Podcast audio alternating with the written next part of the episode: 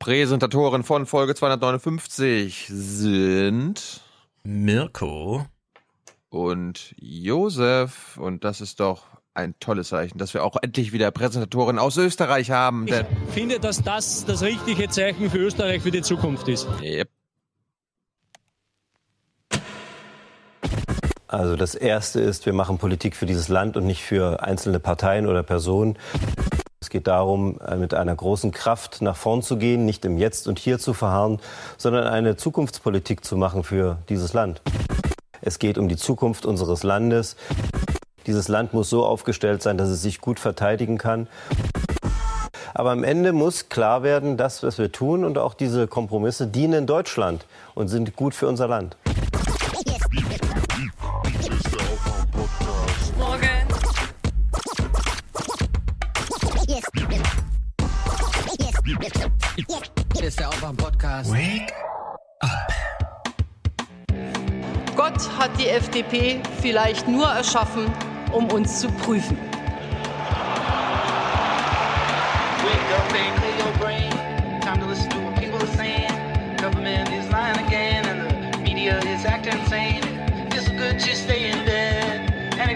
Talking heads, but you can sleep when you are dead, so wake up.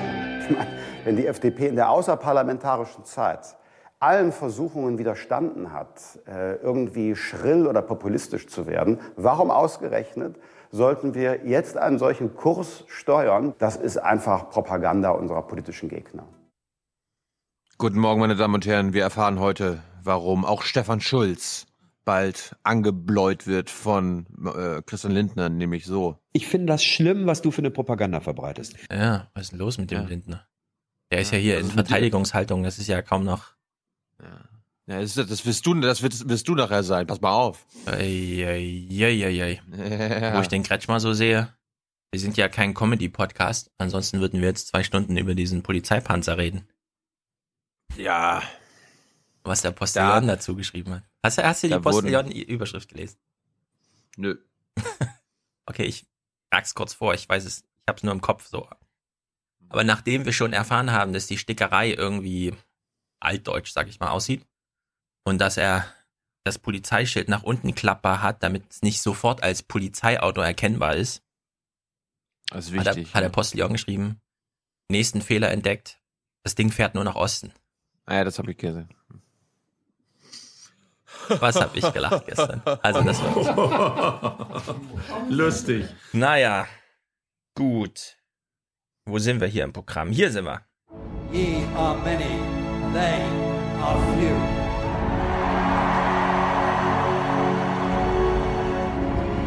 Willkommen im 1% Club.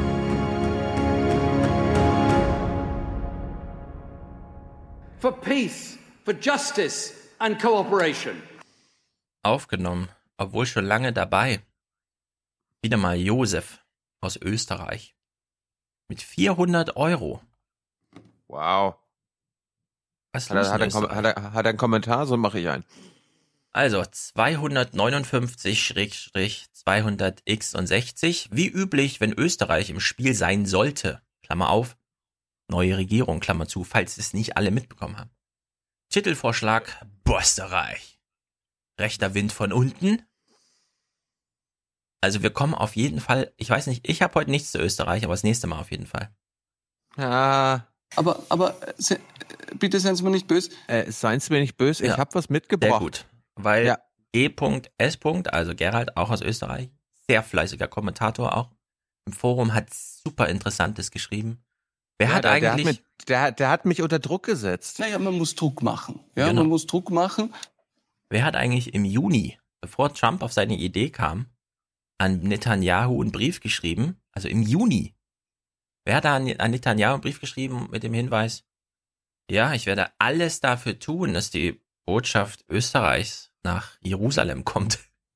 Der hat, mit, der hat auch sofort gesagt. So jung und so gescheit. Ja, Also ich habe gesagt, das ist mein Mann. Kurz war es nicht. Strache war es. Und jetzt dürfen Ja. alle mal überlegen, Ko- bitte, was? Dazu kommen wir noch. Ö?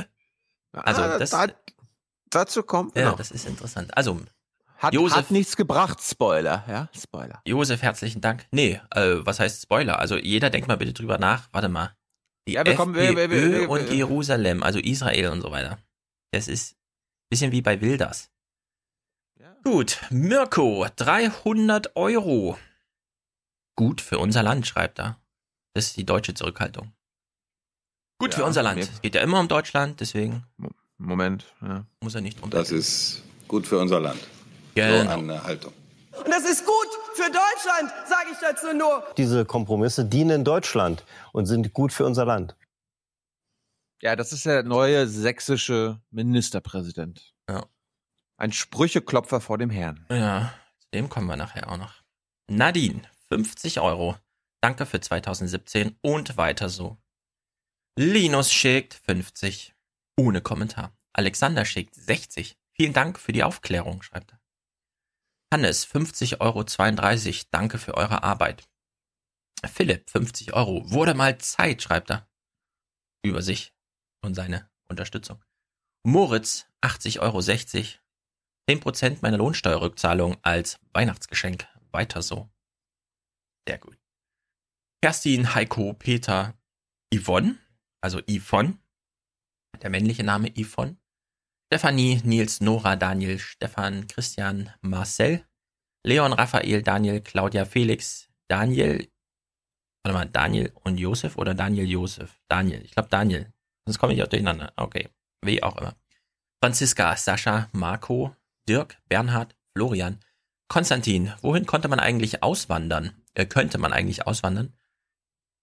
Es sind wirklich keine Umlaute möglich, ne? Also wohin könnte man eigentlich auswandern? Vielen Dank, liebe Banken, für 2017, dass ihr uns so schöne Buchstaben ohne Punkte schickt. Sollten Apple, Tesla, Facebook und Co. nicht Länder gründen oder formen sie sich diese nicht eh schon? Du kannst nirgendwo hin auswandern. Deswegen gibt's Politik, weil du nicht auswandern kannst und dich hier beteiligen musst an den einem Zustand, den wir nur haben. Das ist der ganze Sinn, leider. Tobias, Julius, Johannes, Carsten, Jonas, Moritz, Maxim. Selber schuld. Punkt. Weiß nicht, was das bedeutet. Thorsten, Cedric schreibt, so nehmt diese Taler und nutzet sie weise. Das machen wir sowieso. Jetzt spiel den doch mal wieder ab. Du hast den seit Wochen nicht abgespielt. Wohlan, Kutscher. Spanne er die Pferde ein und spute sich, denn springend klingt die Münze. Mehr Geld, alle wollen mehr Geld, mehr Geld. Wir lösen es mit mehr Geld. Überall mehr Geld. Mehr Geld, mehr Geld. Sebastian, vielen Dank. Simon schickt 30 und liebe Grüße aus Nicaragua. Erik, 1% Präsentator für den 1% Club. Er hat also 2,59 Euro. Steffen, Arne, 38,57 Euro. Linda, Lydia und Robert, unsere Hörgemeinschaft, vielen Dank. Alexander, Sebastian, Tim, wohlverdientes Weihnachtsgeld. Mhm. Domenico, Tobias, Dauerauftrag 4,20 Euro pro Woche. Weiter mit der guten Arbeit. Das ist gut für unser Land. Sehr gut. Rada, Yannick, Christoph, Marcel, Robert, Kai, Nils, Florian. Produzieren statt konsumieren. Frohe Weihnachten. Ulrich. Warte mal, da steht Florian in Absender, aber Ulrich im Gruß. Hm. Daniel schickt 42. Aufwachen 258. War eine krasse, gute Folge. Weiter so, Jungs. Und Hans. Aber Hans ist auch ein Junge, ne? Passt schon. Paja, 0,4 Prozent von meinem ALG 1. Danke, Merkel. Mhm. Ah, danke, Merkel. Danke, Angela Merkel. Genau. Jan, danke für die tolle Folge. Besonders Stefan. Au, warte. Danke für die tolle Folge. Besonders Stefans Ausführungen waren hier sehr interessant. Liebesgrüße, Ole. Warte mal, da steht jetzt Jan und im Gruß wieder Ole. Es geht alles durcheinander. Ja, da meint Ole 258? Das kann nicht sein. Äh, wie auch immer. Er meint jedenfalls meine Ausführungen. Nikolai, 258 war sehr gut. Ja, sehr viele beziehen sich auf 258. Vielleicht sollten wir mehr über Reden diskutieren, die ansonsten im Internet verschwinden, weil sie niemand guckt. Matthias, weiter so. Gerne noch öfter mal Gäste dazu nehmen. Okay. Patricia schickt 60 Global British Pfund. Vorweihnachtsbeitrag. For the merry, not the few. Daniel. Hm, warte mal, das müssen wir mal hier. Yeah, many, genau. Yeah, many, for peace, for justice and cooperation. Doppelt hält besser. Genau. Und Daniel. Ich, ich, ich, ich wollte mir diesen Corbin Weihnachtspullover ja zum Spaß bestellen. In dem der Spruch draufsteht, ja. Aber Amazon so, äh, ja, sechs Wochen. Ich so, oh nee, dann nicht. Muss erst gestrickt werden, oder? Das, das ist vielleicht schon Brexit. Na, da ist jetzt leider eine EU-Grenze und so. Gibt es nicht eine, äh, es ist jetzt, wird wieder von 1% missverstanden, aber gibt es nicht irgendeine Oma Erna, die gut, gut stricken kann von unseren Hörern? Die mir so einen Jeremy Corbyn Pullover basteln könnte? Na, ich glaube, wir haben mehr Hacker-Zuhörer, die Nähmaschinen entweder zu Hause stehen haben oder ansteuern können für sowas. Ja. Strickmaschinen. Wenn ihr keine, äh, wenn ihr keine Zeit dafür habt, dann, dann fragt halt, halt eure Oma. Ich heiße Erna, bin aus Hamburg, so ums Eck, Aha. nicht weit. Hallo Erna. Ja. Moin, moin. Moin, moin. Aha. Moin, moin. Weil ich gerade aus Versehen Hackerinnen gesagt habe, weil es ums Stricken ging. Das ist mir aber tatsächlich aufgefallen. Es sind tatsächlich Frauen, die sich ums Stricken kümmern. Auch wenn es maschinengesteuert und großmaschinell ist und so weiter. Männer, Män- also für die Hacker ist es das Bier und für die Frauen, die Hackerinnen, ist es das Strickwerk. Warum auch immer, das ist nur eine Genderbeobachtung, bitte keine Kommentare dazu. Daniel, Erstspender, auch wenn Thilo mit seinem Fazit zum neuen Star Wars total daneben liegt. Weiter so, ihr zwei, lass mich raten. Du fandst den Film schlecht? Klar. Okay. Vincent, eine kleine Spende, wie jeden Du Monat. kannst, du, Grüße aus du, kannst Detroit. du, kannst den, du kannst den auch gerne gucken. ich gucke Ja? ihn auch. Und dann, dann, dann sagst du uns wieder, wie toll der war. Das ist bestimmt ganz toll. Und der ist nicht von Jerry Bruckheimer. Nee, Ja. Jerry Bruckheimer ist, Aber- wenn dann eh nur Produzent. In der Hat Hinsicht. mich, aber, hat mich aber sehr an Transformers erinnert. Darum kann ich mir vorstellen, dass du den gut findest. Ah, jetzt sind wir wieder in der Diskussion. Transformers war ja wieder die Sünde von Michael Bay eigentlich. Ach Der hätte so. einen machen sollen und dann den nächsten. Nicht Transformer-Film. Aber der ist voll in die Falle getappt, macht seitdem nur noch Transformer-Filme. Seine Verschwendung von Talent und allem. Betrübt mich ehrlich gesagt. Aber gut. Also, also meine kurze Filmkritik ist. Also zum Kotzen finde ich das, ja? Naja. Nee, das, For the many. For the many, not, not the few. The few.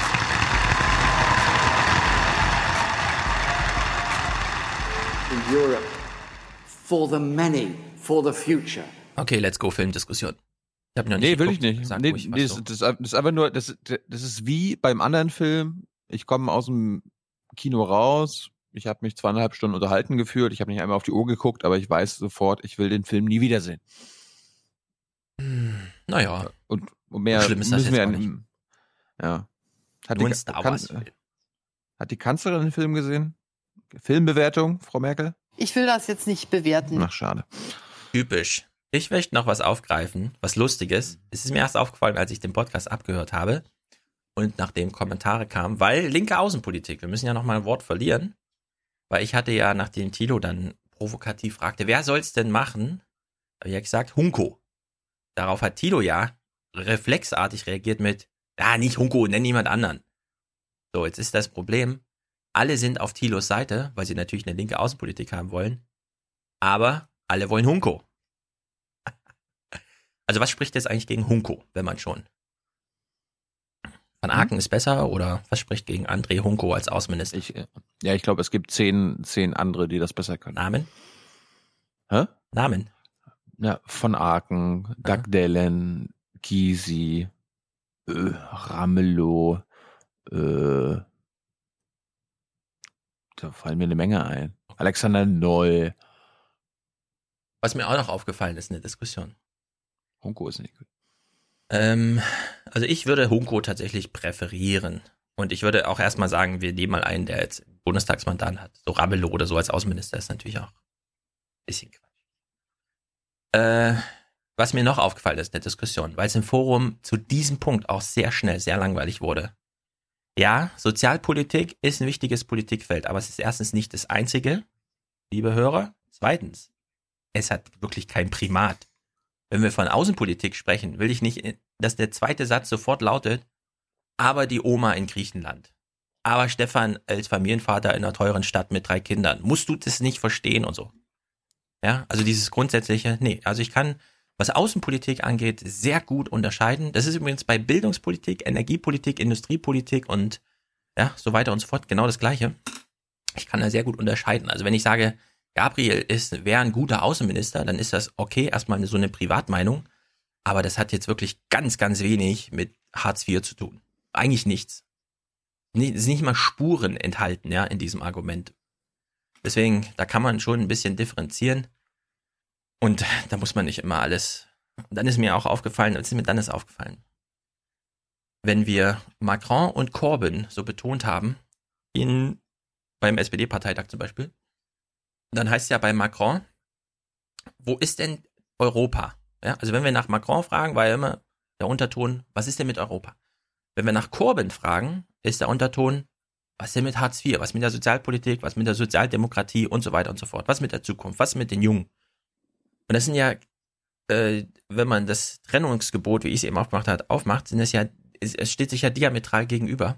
In der Hinsicht, alle Leute, die so große Fans von Corbyn sind, gleichzeitig aber Macron abwählen, äh, ablehnen, weil der ja auch Neoliberalist oder sowas ist.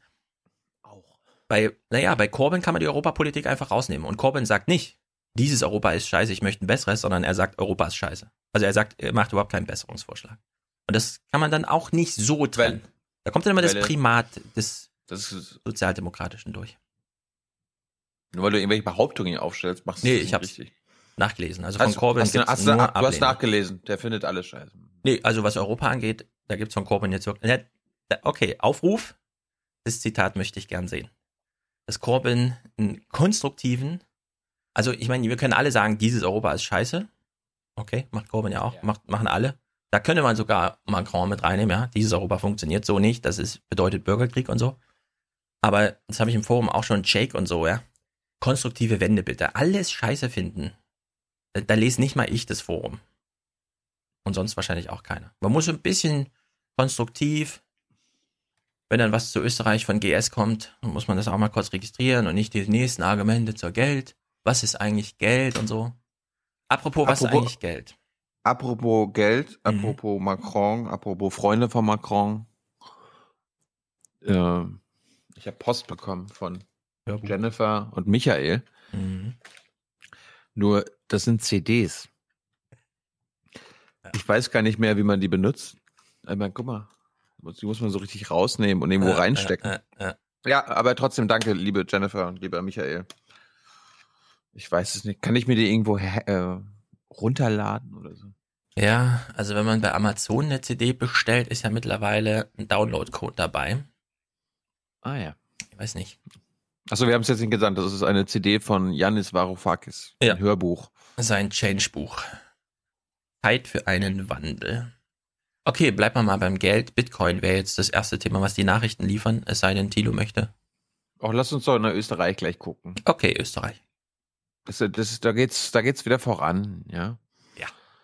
Ähm, Österreich. Wir haben eine neue Regierung. Wollen wir uns die mal namentlich vorstellen lassen? Leg los. Damit wir, damit wir wissen, mit wem wir es in den nächsten fünf Jahren zu tun haben. Mhm.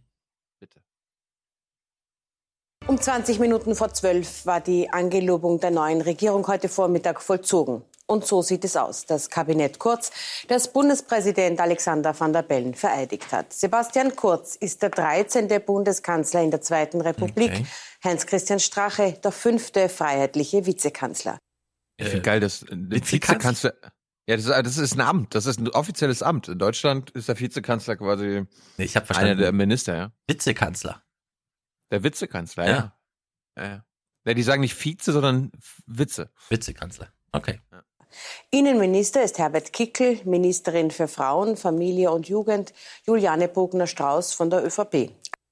Bogner-Strauß ist, ist, ich denke an Bogner irgendwie immer an den Wiener Opernball. Also ist das irgendwie die Tochter von dem? Nee, der ist Lugner.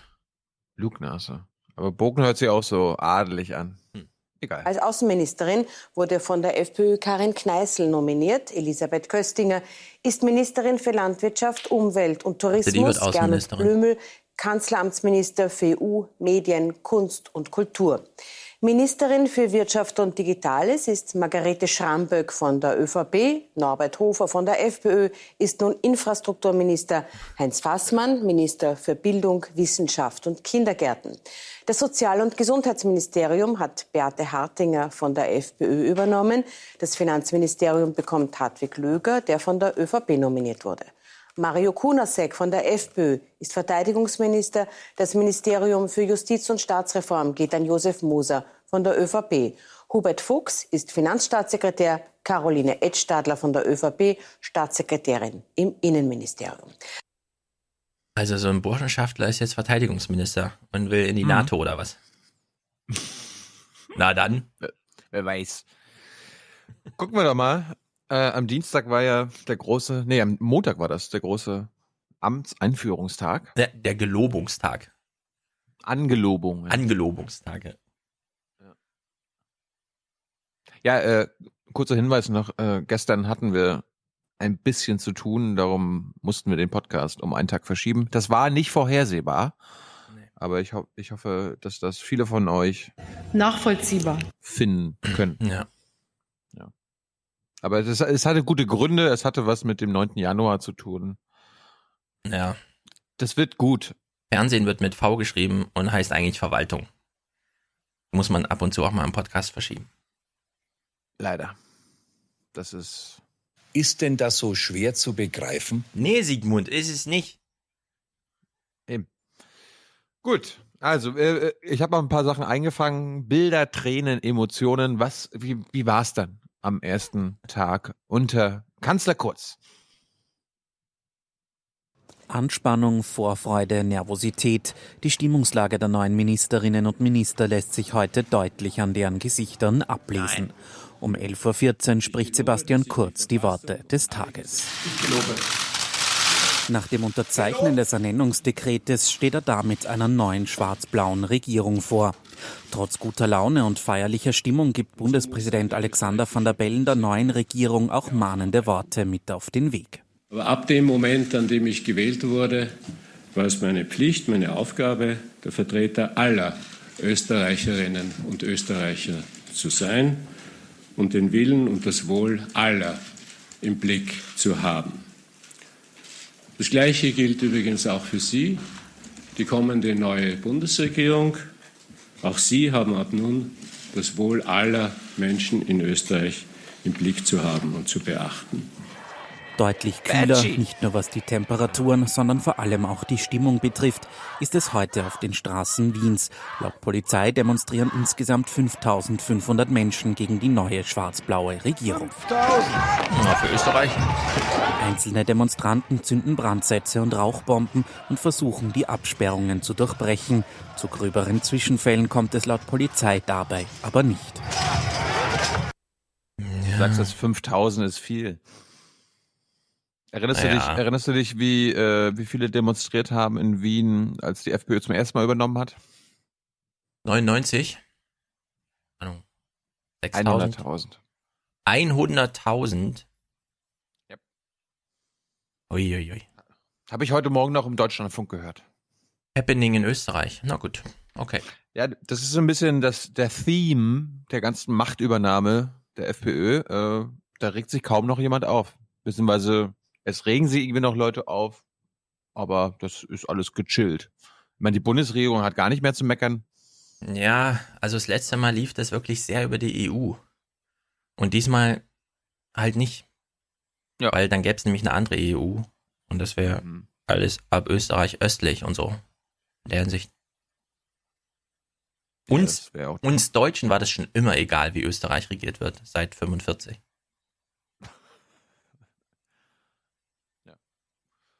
Das hast du jetzt gesagt. Mir ist es nicht egal, dass die FPÖ da an der Macht ist.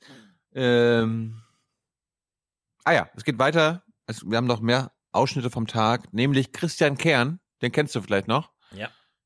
Das ist der jetzt ehemalige Bundeskanzler, äh, hat seine Amtsgeschäfte an Sebastian Kurz übergeben. Sehr freundlich. Eisig die Stimmung dann auch bei der Schlüsselübergabe im Bundeskanzleramt. Kaum ist man mal ein paar Stunden weg, hat sich in die Deko geändert. Ja. Nein, es gibt noch keine neue. Zumindest auf Nachfragen gibt es dann doch noch gute Wünsche des scheidenden Bundeskanzlers Christian Kern. Ich denke, Österreich ist in einem sehr guten Zustand. Es geht aufwärts und jetzt geht es darum, darauf aufzubauen und äh, das Land in ruhigem Wasser zu führen. Nach gerade mal 50 Sekunden ist die Amtsübergabe auch schon wieder beendet.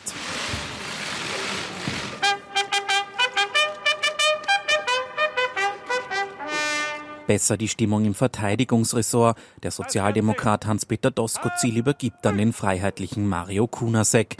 In seine politischen Karten, Stichwort Eurofighter, will sich Kunasek heute aber nicht blicken lassen.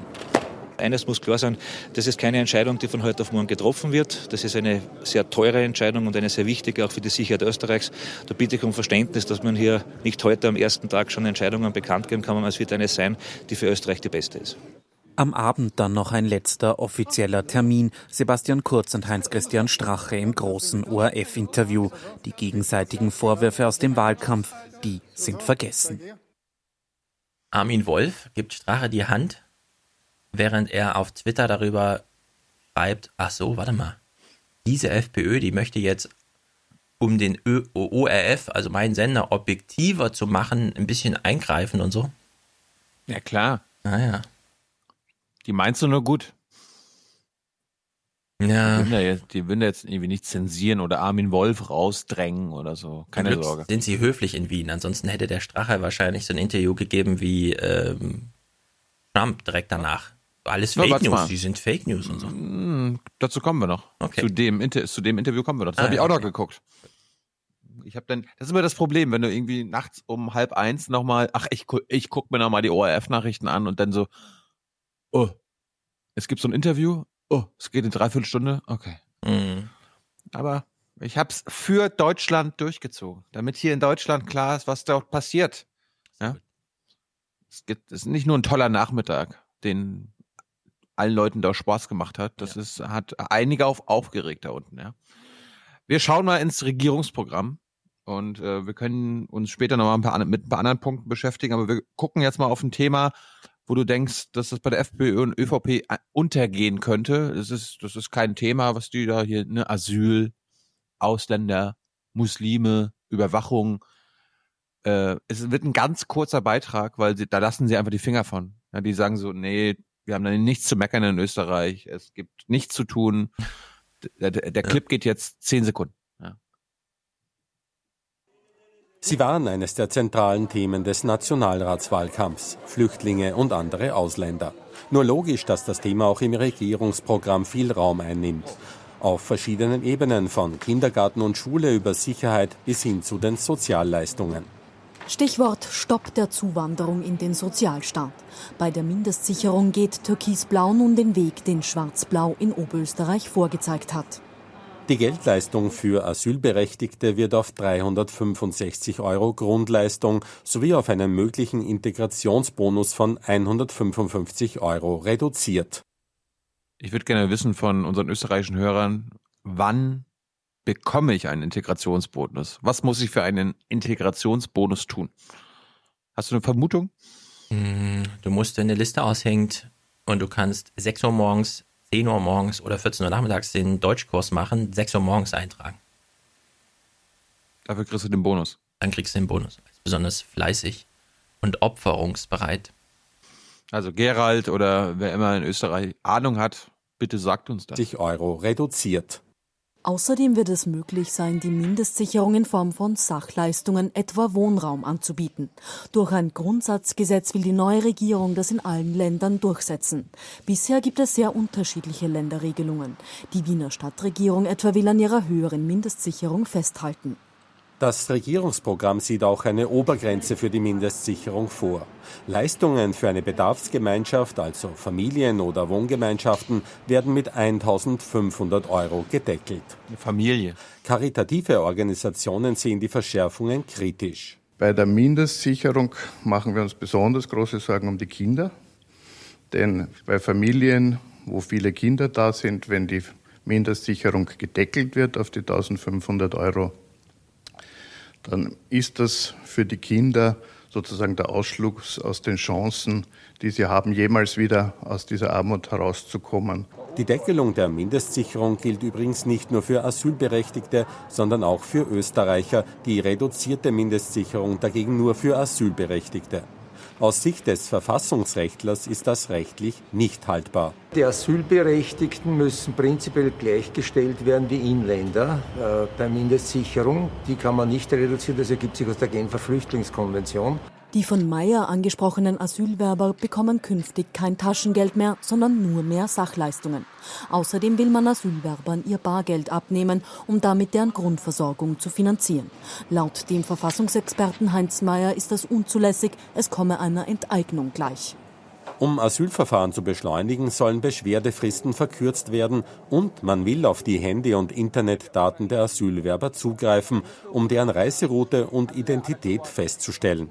Für Heinz Mayer ist das unter bestimmten Voraussetzungen gerechtfertigt. Wenn es Anlass gibt, äh, zu zweifeln an dem, was der Asylwerber vorbringt, und es anders nicht möglich ist, asylrelevante Daten zu ermitteln, dann kann es zulässig sein, diese Daten über das Handy zu ermitteln, soweit das notwendig ist. Bekanntes findet sich im Kapitel Integration ein verpflichtendes zweites Kindergartenjahr etwa, separate Deutschklassen für Kinder mit geringen Deutschkenntnissen. Separate Deutschklassen, also die, die eh schon schlecht Deutsch sprechen, werden dann zusammengefärcht in eine Klasse, wo sie dann gemeinsam besser Deutsch lernen? So schlecht ist das gar nicht. Glaube ich nicht. Also ich hätte mein Englisch damals an der Highschool nicht so gut gelernt, wenn ich mit äh, anderen Austauschschülern in einer Klasse gewesen wäre. Äh, ja, separate Deutschklassen. Das mhm. äh, es steht ja nicht im Widerspruch zu, sobald du da ein Niveau äh, hast in deiner Sprache. Ja, aber warum nicht einfach zusätzliche Deutschklassen? Als ob das Kind jetzt das Deutsch die Deutschkenntnisse von einem anderen Kind hm. mindert. Also wenn du, wenn du ein Kind in der dritten Klasse hast, das kein Wort versteht, ist das nicht gut für die Klasse. Und du musst auch an die Klasse denken. Also es geht ja nicht nur um die Flüchtlinge. Es gibt auch in dem Land noch Österreicher. Da, darum habt ihr gesagt, zusätzliche Deutschklassen, ne? Damit.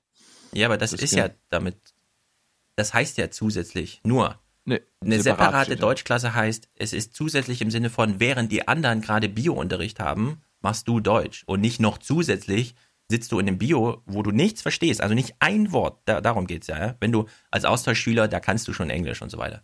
Wenn du als Austauschschüler, äh, wenn du, wenn du als Flüchtling herkommst und null Worte Deutsch sprichst, lohnt es sich nicht, in einem Unterricht, der frontal abläuft, in dem nämlich die Lehrerin einfach nur erzählt, zuzuhören. So, sondern dann hast du lieber einen Gesprächszusammenhang und deswegen hast du da lieber eine separate Deutschklasse. Die Frage ist dann, findet eine Integration zurück in den eigentlichen Sachunterricht statt, wenn die Deutschkenntnisse dann da sind. Aber es kann schon mal acht Wochen dauern, ja. Ich weiß nicht, ob das so ist, dass man, wenn man gar kein Deutsch spricht, äh, in eine separate Deutschklasse kommt oder wenn man schlechtes Deutsch spricht. Vielleicht wissen das auch einige von unseren Hörern. Also du hast auf jeden Fall eine Schulpflicht. Das ist in Deutschland genauso, wenn du hierher kommst. Die Frage ist dann, wie kommt der Staat der Schulpflicht nach? Setze dich einfach nur in die Klassen rein, kann man auch machen, aber ist auch keine gute Lösung. Einfach nur ein siebenjähriges äh, syrisches Kind ohne jegliche Sprachkenntnisse in den bestehenden Unterrichtszusammenhang reinzusetzen, ist wirklich keine gute Idee. Da würde ich sagen, die Romantik muss da mal ein bisschen runter. Das ist, glaube ich, auch die absolute Minderheit. Äh, äh, also, warte mal. Die Kinder, die absolute um die es jetzt geht. Um die es jetzt geht. Also Flüchtlingskinder können, wenn sie nach Deutschland kommen, kein Deutsch. Also das ist ja. nicht die Minderheit, sondern es betrifft 99,9 Prozent. Mhm. Aber Kinder lernen Deutsch ganz, ganz schnell. Ja, deswegen sage also, ich auch acht Wochen oder so.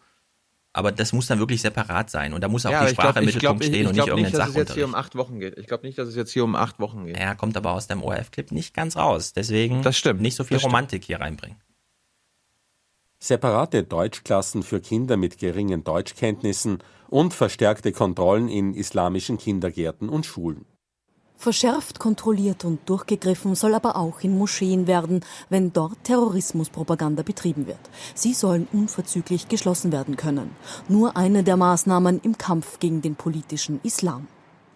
Ja, also was hier in dem Clip leider nicht gut rauskommt, was aber hochinteressant ist, Österreich tanzt komplett nach EU-Pfeife.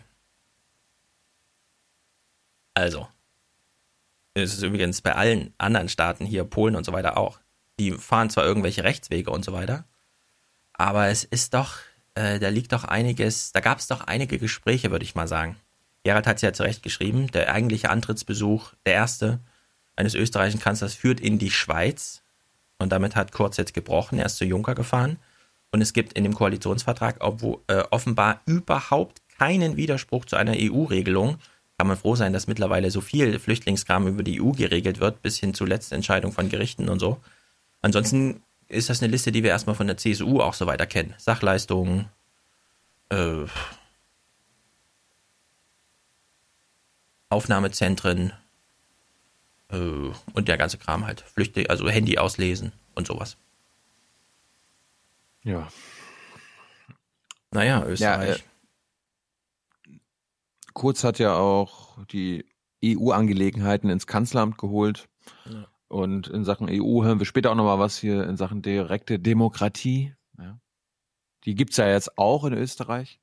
Aber bevor wir, da, bevor wir dazu kommen, wir kommen mal zum Interview von äh, Armin Wolf, seiner Kollegin vom ORF und äh, dem Vizekanzler Strache und dem Kanzler. Und wir nennen ihn Vizekanzler. Äh, der Vizekanzler.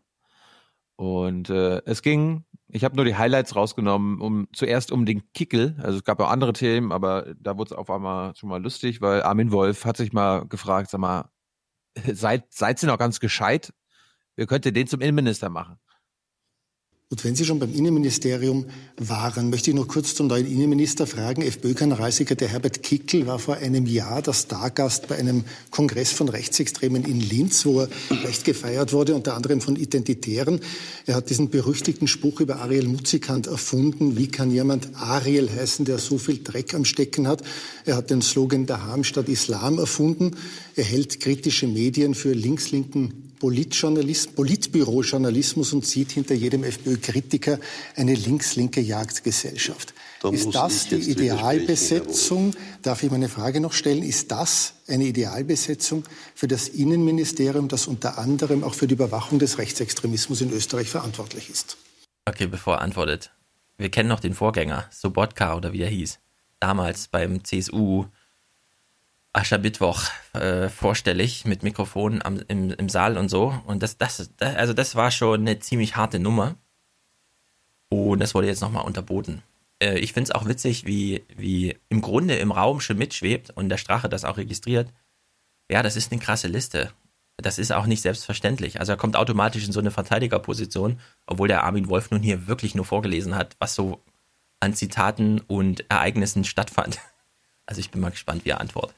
Na, da muss ich jetzt widersprechen. Also wenn Sie jetzt dem Herrn Kickl unterstellen, einen Satz kreiert zu haben, den ein anderer gesagt hat, dann bitte machen Sie nicht solche Unterstellungen. Aber das ist völlig Sie unbestritten. Wissen, dass Dr. Aber es ist Sie doch wissen, völlig unbestritten, dass Sie- der Herr Kickel diesen Satz erfunden also hat nein, mit dem Ariel. Sie wissen, dass Dr. Jörg Haider diesen Satz äh, gesagt Und dass Herr hat. Kickel das Gerät, dass Herr Kickel die Rede geschrieben hat, ist doch völlig unbestritten. Nein, das ist etwas, was immer wieder in den Raum gestellt wird und nicht. Noch nie dementiert wurde. Naja, nein, äh, es ist in den Raum gestellt worden, ja. Äh, Und Sie nehmen offensichtlich Dinge, die einfach in den Raum gestellt werden, als eins zu eins gegeben hin. Und das sollten Sie schon als kritischer und redlicher Ei, ei, Journalist ei. nicht tun. Ne? Damit beginnt Sie sagen, er hat das gar nicht geschrieben. Also ich kenne das, ich kenne das nicht. Ich habe das noch nie gehört, dass das so sein soll. Es ich ist weiß, hundertfach behauptet ich worden in den weiß, letzten dass 15 Jahren, noch Haider- nie dementiert. Dass Jörg Haider das einmal gesagt hat und dass es dann auch eine Diskussion und Debatte gegeben hat. Das weiß ich. Alles andere stellen Sie in den Raum und habe ich so noch nicht gehört. Gut. Wolf hat aber die Frage an den Bundeskanzler gerichtet. Ja, wie kann so einer Innenminister sein? Mhm. Jetzt probiert, jetzt probiert Armin Wolf es nochmal. An den Bundeskanzler. Meine Frage war aber an den Herrn Bundeskanzler, ist der Herr Kickel der ideale Innenminister, um die rechtsextreme Szene in Österreich zu überwachen? Ja, warum denn nicht? Er ist ein exzellenter Oh, Mandatar seit vielen, vielen Jahren, hat äh, exzellente Arbeit im Parlament äh, geleistet.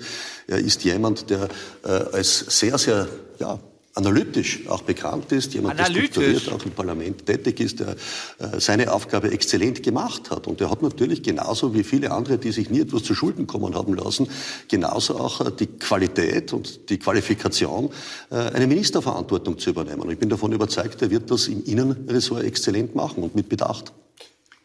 Wenn ich darf, vielleicht ein Also unhöflich von Strache. paar Gedanken von mir dazu. Ich Naja, das war so, also das, es war gar nicht nur unhöflich, sondern da gibt es Regeln, die dem, dem, also, das geht eigentlich Hallo. nicht.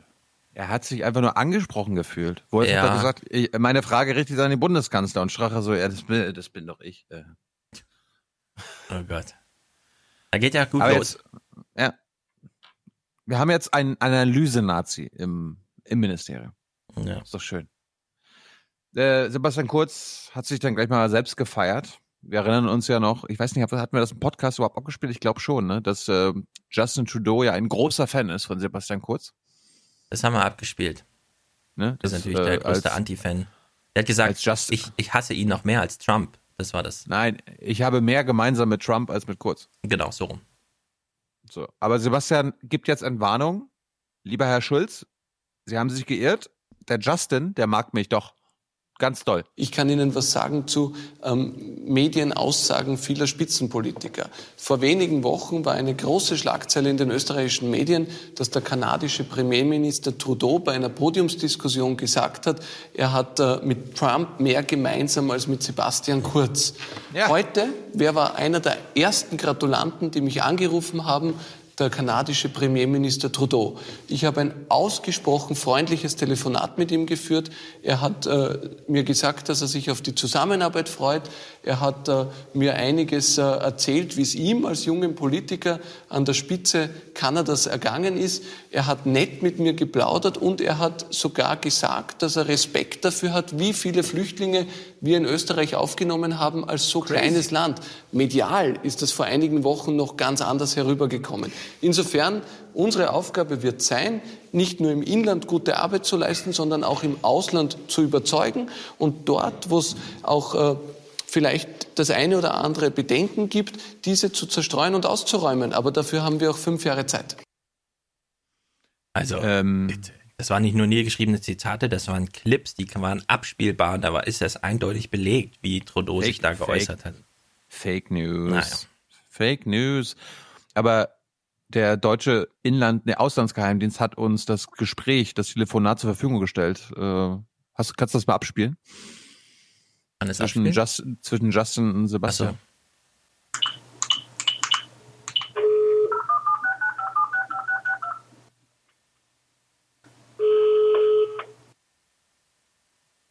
Hello, hello, this is uh, Ottawa. Hi. Kurz hier. Austria, Yes. not Australia, Austria. Yes, yes, yes, Justin, the Trudeau. You know, I love you, I love you. Yeah, I'm the chancellor now. Yes, yes. Uh, I just wanted to say uh, good luck and all this. Um, Thank you, thank you. You, you know, I love you. I love you. I've read terrible things about uh, you talking about me. Is it true? Yeah. Is it really true? Trudeau, is it true, No. Trudeau? No, no. You know, I always have to do these things. I'm a showman. You know, people only watch me when I'm on stage somewhere, and this had to do. clips I had, the internet, Trudeau, true. I, I had to do it. I love you. You know, uh, I, I, do you have a boyfriend, Sebastian? Uh, n- never mind. Never mind. I just I wanted to know. tonight Uh, I just with wanted to Armin from the ORF. just tell him. Just tell him I love you. Okay. That's uh, that it, it was fake news uh, about what I said about you with my heart. Uh, sometimes I say things with my heart. You know, that's what you have to learn when you when you are a Bundeskanzler in Australia. Yeah, uh, Austria. Äh, Austria, sorry, äh, wenn sie, wenn sie da, when you're young, ja, äh, da Regierungschef, younger Regierungschef, you have to be very careful and you have to be a showman, okay? Alrighty. I Also you. just, just tell them a lot of things, yeah. Just be like, oh, cool, and and and remember, always, always be sorry. Yes, Girls sorry. and women and omas, they love that. Just be like, just be, be like a real human being. I heard you, uh, I heard you a lot saying this. Aber, aber se, bitte seien Sie mir nicht böse. This is this is su super. I can tell you this works. Okay. And good luck Uh, with the Nazis, yeah? Good luck with the Nazis. Remember, black's beautiful, okay? Love you. Yeah, ciao, ciao. Bye, bye. Bye. See you. Ja, so ungefähr, Ja. glaube ich. Das ist, darum haben wir den BND. Die Youngsters, äh, die verstehen sich. Ja, ja. So, wo wir schon bei Nazis waren, kommen wir mal zu den größten Kämpfern gegen Antisemitismus in Europa. Die werden nämlich jetzt von Israel boykottiert. Also wir kommen wieder auf das zurück, was du vorhin erzählt hast dass der israelische Ministerpräsident äh, Benjamin Netanyahu zwar direkt Kontakt mit äh, dem Bundeskanzler Sebastian Kurz haben will, aber keinen direkten Kontakt mit den FPÖ-Ministern, speziell Außenministerium, Verteidigungsministerium und Innenministerium. Jetzt haben Sie seit einiger Zeit versucht, einen guten Kontakt herzustellen. Trifft Sie diese, dieser Boykott? Also zum einen, äh, Sie haben zu Recht angesprochen, dass ich seit vielen, vielen Jahren in vielen, vielen kleinen Schritten diese Bemühungen setze, weil diese Bemühungen äh, mir ein ehrliches Herzensanliegen sind. Wir haben Warum das, haben das versuche ich Ihnen gerade zu beantworten, wenn Sie mich aussprechen lassen. Wir haben deshalb auch ganz bewusst, ja, und ich war ja mehrfach auch in Israel, und wir haben ganz bewusst auch in, in unser Regierungsprogramm hier sehr, sehr klar festgehalten, dass wir auch im kommenden Jahr 2018 wenn es um das Gedenkjahr geht, hier auch Akzente setzen wollen. Und wir haben viele dieser Akzente in unserem Regierungsprogramm drinnen. Und wenn Sie jetzt den Vergleich herstellen mit dieser Prüfung, die heute offenkundig geworden ist, ist das ein wesentlicher Unterschied zum Jahr 2000. Um das auch einmal klarzustellen, im Jahr 2000, wissen Sie, wurde damals der Botschafter abgezogen. Das ist heute nicht der Fall. Im Jahr 2000 äh, hat man den Kontakt zu den Regierungen, zur Regierung generell eingestellt. Das ist nicht der Fall. Es findet weiterhin selbstverständlich der Kontakt äh, auch unseren äh, Ressorts gegenüber auf der Verwaltungsebene statt. Und es wird jetzt geprüft. Und natürlich ist es mir ein Herzensanliegen, äh, hier alle Bedenken auszuräumen. Denn ich glaube, und das ist unsere Aufgabe, wir wollen einen ehrlichen, nachhaltigen und auch freundschaftlichen Kontakt zu Israel. Und wenn es um den Kampf gegen Antisemitismus geht, da sind wir einer der wesentlichen Vertreter auch im Kampf gegen den Antisemitismus in Österreich und Europa. Äh, welchen Antisemitismus? Das ist halt äh, immer die Frage. Den, den Antisemitismus. Okay. Also es ist ja so, Wilders und die israelische Regierung, Netanyahu, ganz konkret meine ich, da gab es sehr viele ideologische Überschneidungen. Bei der FPÖ grundsätzlich ist es jetzt so eine große Bewunderung. Es gab jetzt einen Hintergrund über einen ehemaligen Neonazi, der jetzt als Salafist aufgefallen ist. Und das stellte doch sehr viele Sozialwissenschaftler, gerade so in politischen Beratungspositionen, vor die Frage, hä, wie ist denn das möglich? Wir wissen das, so weil wir haben ja zum Beispiel Volker Weiß Buch gelesen und so, ja. über die neuen Rechten. Ja, das sind halt autokratische, ja, denen geht's ja nicht darum, ist das jetzt hier so oder so, sondern denen geht's darum, Autokratie, zack, klare Grenzen, Identitätsfragen geklärt, Souveränität, hier, Gemeinschaft und so weiter die Islamisten und die Rechtsaußenleute haben viel mehr gemeinsam als die dran. Genau. Und wenn die FPÖ sieht, wie, in, wie die israelische Regierung mit Menschen umgeht, von denen die FPÖler sagen, die mögen wir auch nicht, mhm. kommt da Bewunderung auf. Und jetzt ist die Frage, muss man das jetzt unter dem Radar fahren oder kann man das auch mal über dem Radar fahren? Und in der Hinsicht findet da ein tolles Schauspiel statt, ja? Weil ja so einfach geht's halt nicht, 70 Jahre nach dem Holocaust. Diese Form von Annäherung. Aber sie ist halt auf jeden Fall im Fundament schon gegeben. Und jetzt können wir uns mal, wir haben jetzt fünf Jahre Zeit, Netanyahu verschwindet ja auch nicht. Anscheinend irgendwie, ist ja auch gesetzt für immer. Und äh, das, das wird noch sehr interessant, sich das anzuschauen. Nee, ich wollte den auf jeden Fall vorspielen, weil Strache das ja selbst erzählt. Ey, 2000, ja, da haben die Israel Israelis komplett die Re äh, Beziehung eingestellt. Die haben den Botschafter ja. äh, abgezogen. Die haben mit dem Bundeskanzler auch nicht mehr kommuniziert. Jetzt ist es ja quasi nur noch halbgar. Ja, ja. wir reden nicht mit den Ministern, aber ansonsten kurz, alles klar. Damals also es ist alles in weit Israel. weniger schlimm. Die Leute gehen nur noch zu fünf Prozent auf die Straße. Selbst die Israelis machen nur noch halbgar äh, irgendwelche Boykotts. Ja, was will man ja. mehr? Ja, also es wird sich ja. zuerst an der Frage kristallisieren. Netanyahu. Die Bundesregierung hat nichts zu meckern. Also guckt mal die BBK vom Mittwoch. Ja. Also Netanyahu, das haben wir jetzt letzte Woche geguckt, der war ja bei, ah nee, das ist jetzt, kommt nachher. Der war, der war in der EU bei Mogherini und so. Gucken wir uns mal an, wie er sich verhalten hat nachher. Und, obwohl wir können eigentlich jetzt mal kurz reingucken. Ich hab's ja, ich nee, hab, nee, bin ja flexibel. Uns, ich bin durch, ich bin, ich bin durch. Letzte, letzte Aktion jetzt hier. Nee, vorletzte. Ähm, liebe Österreicher, herzlichen Glückwunsch ihr bekommt jetzt direkte Demokratie. Und zwar äh, weil doch nur die FPÖ das wollte. Und jetzt kommt die totale Demo direkte Demokratie made by äh, FPÖ, VP. Und du bist auch für direkte Das zentrale Anliegen der FPÖ Ja, klar. vor einer Koalitionsbildung war der Ausbau der direkten Demokratie. Das wäre zentrale Forderung überhaupt. Eine Äh, von vielen. Aber die, die immer äh, dazu gesagt wurde, Ausbau der direkten Demokratie, ohne die gibt es keine Koalition. Und jetzt ist das Interessante, das kommt, aber es kommt keine verpflichtende Volksabstimmung bei 250.000 Unterschriften unter einem Volksbegehren, wie Sie das vorgeschlagen haben. Es darf nicht abgestimmt werden äh, über die EU, nicht über CETA. Es braucht 900.000 Unterschriften unter einem Volksbegehren. Hat es erst dreimal gegeben in der österreichischen Geschichte, also ganz, ganz selten. Und interessanterweise ist das zu 100,0 Prozent das, was im ÖVP-Wahlprogramm gestanden ist zum Thema direkte Demokratie. Die FPÖ hat hier von ihren Forderungen nichts durchgesetzt. War Herr Kurz so hart oder der Bundespräsident? Keiner von beiden. Juncker hat angerufen. Aber das finde ich lustig, ne? Also, ihr könnt über alles abstimmen lassen, wenn ihr 900.000 äh, Unterschriften habt. Das sind über 10% der österreichischen Bevölkerung. Das ist Wahnsinn. Äh, und dann nicht Europa, was ich natürlich vollkommen richtig finde. Also, bei mir ist ja die direkte Demokratie, hat ja auch Einschränkungen, ne? Es darf nicht über Grundrechte abgestimmt werden. Ja, aber über Das Europa? Was spricht Hä? denn da dagegen? Hm, Ja, das, Wollen wir nicht im- Mitbestimmung in Sachen Europa? Klar, aber nicht über Europa an sich. Ja, wir, wir, wir stimmen ja nicht über Deutschland an sich ab.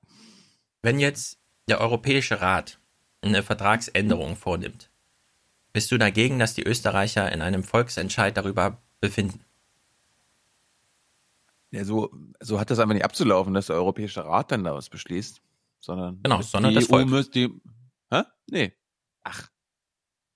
Also du würdest äh, das wird ja bei Europa schon mal anfangen, wenn wir wirklich unsere äh, Vertreter auf Euro, Europaebene wählen können. Ja, aber wird es nicht da anfangen, dass das Volk einfach ein Veto einlegt, wenn der Europäische Rat was macht, was ihm nicht allen gefällt? Da, da ging es doch los. Da müsste der neu überlegen, muss einen neuen Vorschlag machen. So wie damals bei der EU-Verfassung rausgekommen ist, dann der Lissabon-Vertrag. Ja, das wäre ja so, als ob äh, die Bayern eine Volksabstimmung machen über einen Bundestagsbeschluss oder den Bundesregierungsbeschluss. Das ist auch Bullshit. Also du bist gegen Volksabstimmungen zum Thema der Europäische Rat befiehlt und das österreichische Volk soll dann nicht Nein sagen dürfen. Ja, weil es aber eine, eine komplett falsche Ebene ist, ja. Okay. Europa an sich muss anders aufgestellt werden und anders gewählt werden können. Du weißt doch, wie, wie die Scheiße läuft. Und andere gute, andere gute Nachrichten aus Österreich. Endlich gibt es wieder ein Land in der EU, das den Raucherschutz stärkt. Oh Gott. Ihre rote Linie war offenbar die Rücknahme des äh, Raucher- oder Nichtrauchergesetzes. Jetzt, äh, Herr Bundeskanzler Kurz, in Österreich sterben jedes Jahr mehr als 13.000 Menschen an den Folgen des Rauchens.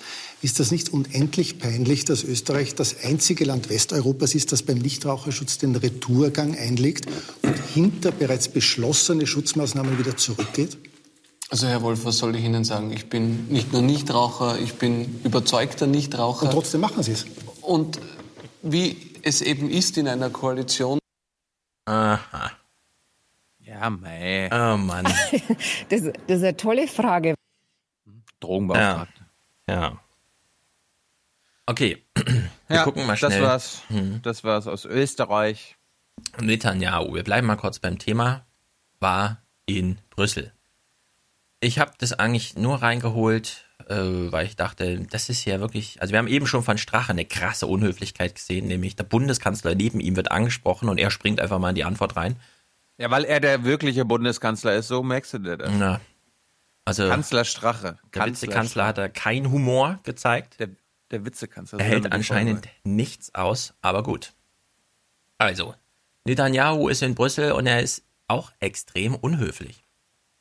Willkommen in Brüssel, Mr. Netanyahu. Vergessen Sie nicht, Ihre Rechnung von mindestens 1,2 Millionen Euro zu bezahlen. Für die Zerstörung humanitärer Projekte in Palästina, bezahlt von europäischen Steuerzahlern.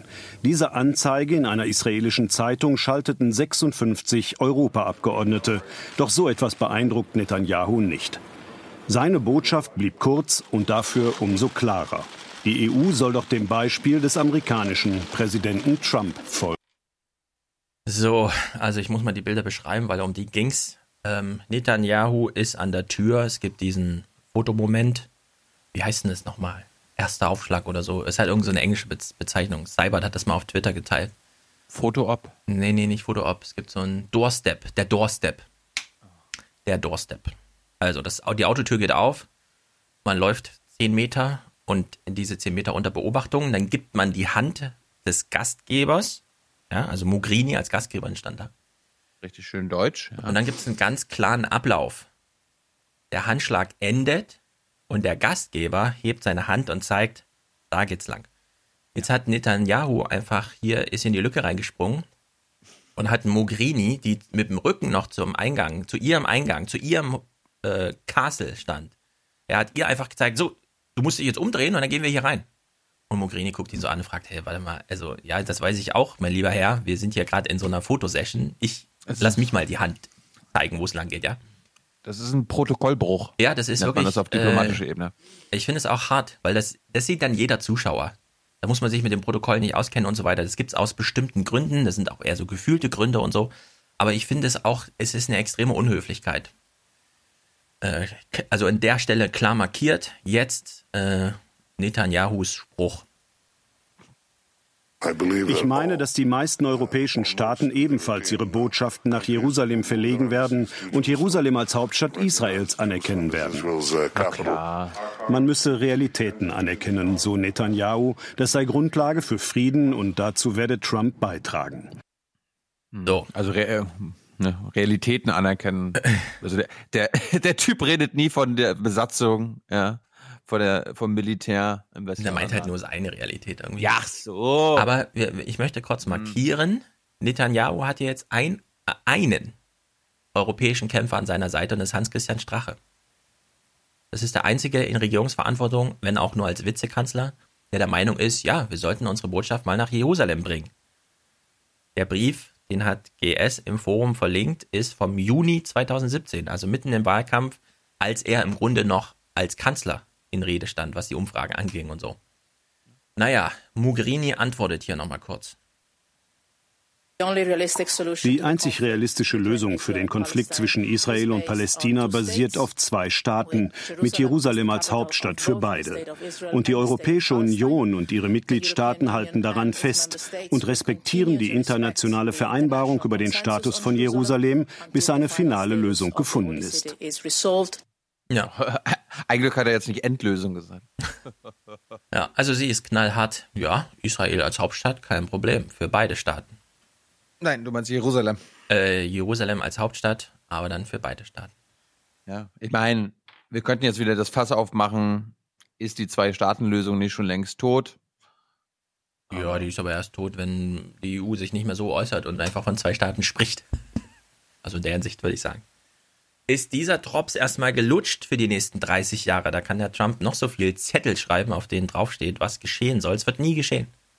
Ich sehe jetzt, dass du zu Bitcoin kommen willst. Ich will's, ja, also zu den Nachrichten Gut. halt. So, da du jetzt zu Bitcoin kommen willst, mach, will ich vorher nochmal ein bisschen Selbstgeißelung machen. Und zwar irgendwie prägt mich dieser Podcast offenbar jetzt auch in meiner Fragetechnik in der BBK. Weil der ganze Sinn dieses Podcasts. Pass okay, mal auf. Also okay, du, äh, du, erinnerst, du, erinnerst, dich ja hieran. Ich will nochmal auf die AfD zurückkommen, äh, beziehungsweise dabei bleiben. Und jetzt ist mir das passiert. Gibt es weitere Fragen dazu? Das ist nicht der Fall. Dann habe ich Herrn Jung mit einem anderen Thema. Ich wollte zum Thema Bitcoin kommen, auch gleich bei Herrn Kolberg bleiben. Ähm, ja. ja. Also das, das hat schon. Scheint mir aber ein neues Thema gewesen sein in der BWK. Man ist nur noch zur Personennummer zurückgekommen, oder? Wie oft hat man denn über Bitcoin schon gesprochen in der, in der RecBK? Also, bevor ich gefragt habe letzte Woche? Ja. Uh. Ich glaube, das ist vor zweieinhalb Jahren mal irgendwo irgendwem rausgerutscht. Also es ist im Protokoll gelandet, aber ansonsten mhm. noch, noch nicht wirklich. Okay, noch mehr zu aber, Bitcoin aus der RecBK sonst? Nö, die Bundesregierung beobachtet das. Also, sie hat bisher nicht zu meckern, dass. Das läuft. Okay, das läuft. Also Bitcoin, ich äh, will es mal ansprechen, weil die Tagesthemen haben es angesprochen. Bisher lief das ja mehr so unter, ja, ja, der, der Frank Betrat sagt auch nochmal was zu Bitcoin, weil Börse und so. Oder bald Börse, inzwischen ja Börse. Mm, Die Tagesthemen haben allerdings den Montag damit eröffnet letzte Woche, was ja für mich immer so ein bisschen bedeutet, wenn ich das einfach in der Woche am Stück gucke, das ist für mich jetzt die Eröffnung der Nachrichtenwoche, Bitcoin. Und da ich weiß, dass jetzt schon viele, viele ganz mit angespitzten Stiften und äh, schon zum Forum aufgerufen haben und jetzt ganz klug scheißerisch wissen, äh, was ich bald sage und dann äh, und so. Herzliche Einladung dazu. Alle Kommentare willkommen, vor allem Audio und so weiter. Mir geht's aber jetzt weniger, es ist ein bisschen wie beim Stromnetz. Dass es auch Frequenzen gibt und dass die wichtig sind, okay, aber wir reden jetzt mal über das Grundsätzliche, weil die Tagesthemen machen sie auch einfach grundsätzlich. Sozusagen Themenaufschlag. Also Details gern später, aber jetzt Themenaufschlag. Wir hören uns mal die Anmoderation von Frau Atalay an. Pina heißt sie, glaube ich, mit dem Vornamen. Guten Abend. Guten Eine Abend. Welt ohne Geld, eigentlich heutzutage undenkbar. Es zirkt Eine Welt ohne Müll, auch undenkbar. Eine Welt ohne Apfelsaft, auch undenkbar. Also in der Hinsicht schon mal. Alternativlos, hallo. Alternativlos, genau. zirkuliert ununterbrochen, wird verdient und ausgegeben, investiert und in den Sand gesetzt, begehrt und gehasst zugleich. Begonnen hatte alles mit nützlichen und wertvollen Gegenständen, die schon in der Steinzeit getauscht wurden. Ware gegen Ware, Fängt sie, fängt sie jetzt echt beim Urschleim an, um, um über Bitcoin zu reden? Ja, wir können jetzt mal die historische Lücke suchen. In der Aufzählung fehlt irgendwie was. Ein primitives, aber handfestes Geschäft. Münzen vereinfachten dann später den Kauf und Verkauf in vielen Kulturen. Die Metallstücke prägten ganze Epochen. Als die nicht mehr reichten, wurde Geld gedruckt.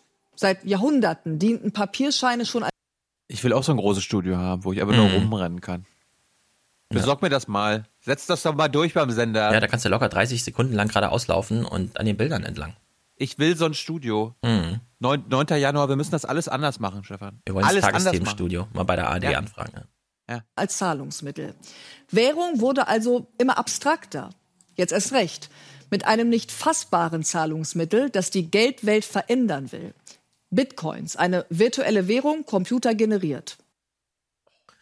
So, sie hat jetzt so einen Vierersprung gemacht.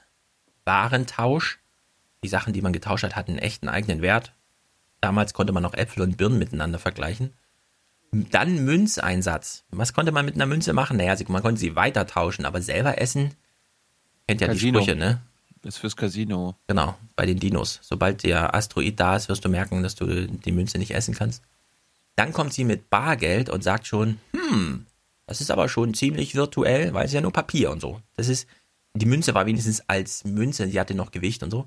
Bargeld hat ja gar keinen Wert mehr, also inhärenten Wert. Und dann als viertes kommt sie zu Bitcoin. Und da frage ich mich natürlich, warte mal, bargeldloser Zahlungsverkehr, also Geld wirklich nur als virtuell im Speicher gab's und so. bisher, Gab's bisher nicht. Ja, also was die Euro-Einführung fand ja eigentlich drei Jahre vor dem Bargeld-Einführung schon statt. Da gab es quasi nur virtuelle Euro. Hatte auch keiner sich aufgeregt und irgendwie gesagt, Nein, oh, nein. jetzt wird's aber und so. Du, wenn, wenn du dir, wenn du dir 100.000 Euro von deiner Bank leihen willst, ne, einen Kredit haben willst, Da musst du einen Koffer dann mitbringen. geht, Ansonsten. Ja, nee, ja, nee. Und da geht die Bank dann in ihren Keller Genau. und holt die 100.000 Euro raus Genau. und packt sie auf dein Schuldenkonto. Das ist nicht so, als ob sich die Bank irgendwie 90.000 ausdenkt ja. Ja. und kreiert. Nein, nein, nein. Das Ja. hat Pina doch jetzt gerade widerlegt. Das Also digitales Geld. Einfach übersehen. Also spielte das gar keine Rolle, weil es ist ja nicht ganz unwichtig, dass man sich fragen muss, warte mal, bei Bitcoin, das ist jetzt irgendwie, das sind nur Daten. Wie sichert man das denn ab und so? Das, die, diese Frage, wie sichert man denn eigentlich Geld nur aus Daten bestehend ab, die muss man ja schon seit ewig klären. Also warum sind auf meinem Konto, wo es nur Nullen und Einsen sind, warum ist da nicht eine Null mehr? Ja, also kann ja nicht einfach der Bankmann, wenn man mit dem so ein schönes Wort redet, einfach noch eine Null reinschreiben, tut doch niemandem weh, so, ja? Ja, Herr, Herr Herr Schulz, äh, Wir haben uns geirrt. Genau. da ist sie. Also diese Form von Absicherung rein digitalen Geldes, sage ich mal, weil virtuell würde ich da ganz anders verwenden äh, beim Geld jetzt. Diese Absicherung von digitalem Geld, die gibt's ja schon ewig und drei Tage. Also länger als wir alle leben. Aber gut, einfach ein Sprung von Bargeld zu Bitcoin, warum nicht? Jetzt kommt sie hier mit äh, dem typischen, was ich immer nicht verstehe, weil so eine Tagesthemensendung wird ja doch von vielen Menschen gesehen, drei Millionen oder so. Will man nicht, also klar, man will Oma Erna gefallen, dass Oma Erna irgendwie denkt, oh ja, gut, okay und so. Aber hat man nicht den Anspruch, dass die 3000 Leute, die wirklich mal wissen, wovon man da spricht und so, dass die auch mal mit dem Kopf nicken können oder so? Muss das immer so albern sein? Also wir gucken mal hier und ich weiß, ich bin jetzt sehr haarspalterisch, aber ich finde eben, hier sollte man auch mal so einen gewissen Publikumsanspruch genügen und nicht nur Oma Erna. Eine digitale Münze kann bis zu 20.000 Dollar wert sein. Nee, also der Bitcoin kann, wenn wir im Münze. Konjunktiv bleiben, auch eine Million wert sein. Nur er ist eben gerade 16.000 wert. Also es gibt sozusagen eine Realität. Es ist nicht Möglichkeit. Und in der Hinsicht, da wäre ich an der Stelle mal ganz präzise, weil ansonsten würde sie den Bericht ja nicht machen. Ja, sie hat ja nicht bei Bitcoin, äh, als er bei 800 Euro war, gesagt, er könnte auch 16.000 wert sein, machen wir mal einen Beitrag drüber. Nee, weil er jetzt bei 16.000 ist und weil 16.000 eine echte Größe ist, zum Beispiel ein Turan oder so. Ja, deswegen, das ist ja der Anlass hier, warum man 2017 mal auf dieses Dings kommt. Es gibt auch andere saubere Diesel von Audi, Peugeot, ja. Citroën, ja. Toyota. Ja, ja, ja, ja. Äh, äh, Tilo, Tilo immer mit seiner Idee, wenn ich Turan sage, geht jetzt jeder los und kauft sich einen Turan und ich wäre schuld oder so. Macht natürlich niemand. Hey, hallo, bei Galeria Kaufhof gibt's jetzt den neuesten Aber nur heute. Äh, Weihnachtsbaum. Und nur heute. Nur Stefan, heute. du musst unbedingt hin. Das ist unglaublich, diese Angebote. Für 3,99 Euro noch ja. ein Schlafanzug und du kriegst deine Mütze, deine Keep Aufwachen Great Again Mütze, nur im Galeria Kaufhof und nur heute. Bitte sofort. Ja, gerade in der Weihnachtszeit, wo sich viele Podcasts aufheben für die lange Zugfahrt, die aber erst in einer Woche ist, finde ich es extrem unhöflich dem Hörer gegenüber so eine aber nur heute Werbung zu machen, weil ist ja schon vorbei dann. Chance verpasst. Also zum Kotzen finde ich das, ja? Absolut. Wirklich. Und die Leute von Hartz IV, die können kaum äh, leben. Ja, das ja? kommt noch dazu. Immer Hartz IV, genau. What about Hartz IV? Okay, wir sind also bei Bitcoin. Es ist jetzt irgendwas mit, und jetzt, jetzt beginnt sozusagen der ganze Gag. Wir sind noch mitten in der Anmoderation. Wir fragen uns, warte mal, 2017. Ach, das war, das war bisher noch nicht lustig. Achso. Nee, nee, also ja, wir sind noch in der Anmoderation. Wir fragen uns, wer, je, wer jetzt die letzten fünf Minuten gelacht hat oder irgendwie ein Lächeln auf seinem, auf seinem Mund hatte, ihr habt alles falsch gemacht. Ja, außer Witzekanzler Strache. Der lacht sich auch schlapp. Also, wir sind noch in der Anmoderation. Wir haben schon von der Bundesregierung gehört, naja, es gab noch keinen Regierungssprech, also auch keinen Tagesthemenbeitrag. So könnte man es jetzt runterbrechen, aber gut. Sie verwechselt können es, und ist. Es war einfach kein ARD oder ZDFler genau. in der BBK. Genau. Sonst hätten die nachgefragt. Genau, also könnte wert sein, nee, ist aber wert, das ist ja dein Anlass, liebe Pina. Jetzt hat sie hier so ein, sie, sie möchte über Bitcoin reden. Und wir haben ja die letzten Jahre, das könnte jetzt natürlich anders sein, aber wir haben ja die letzten Jahre Bitcoin eher so als so eine Anarcho-Währung. Da sitzen halt so ein paar Freaks zusammen und lassen ihren Computer über Nacht laufen, wo doch jeder Terror, weiß, dass man den natürlich Terror, abends ausmacht und so. Terrorwährung. Terror, bezahlen die Terroristen ja, genau, Darknet, Terrorismus. Darknet-Währung, Anarchie, keine Zentralbank, sehr beliebt, aber keine Zentralbank. Und wisst ihr noch, bei den Tulpen damals und so.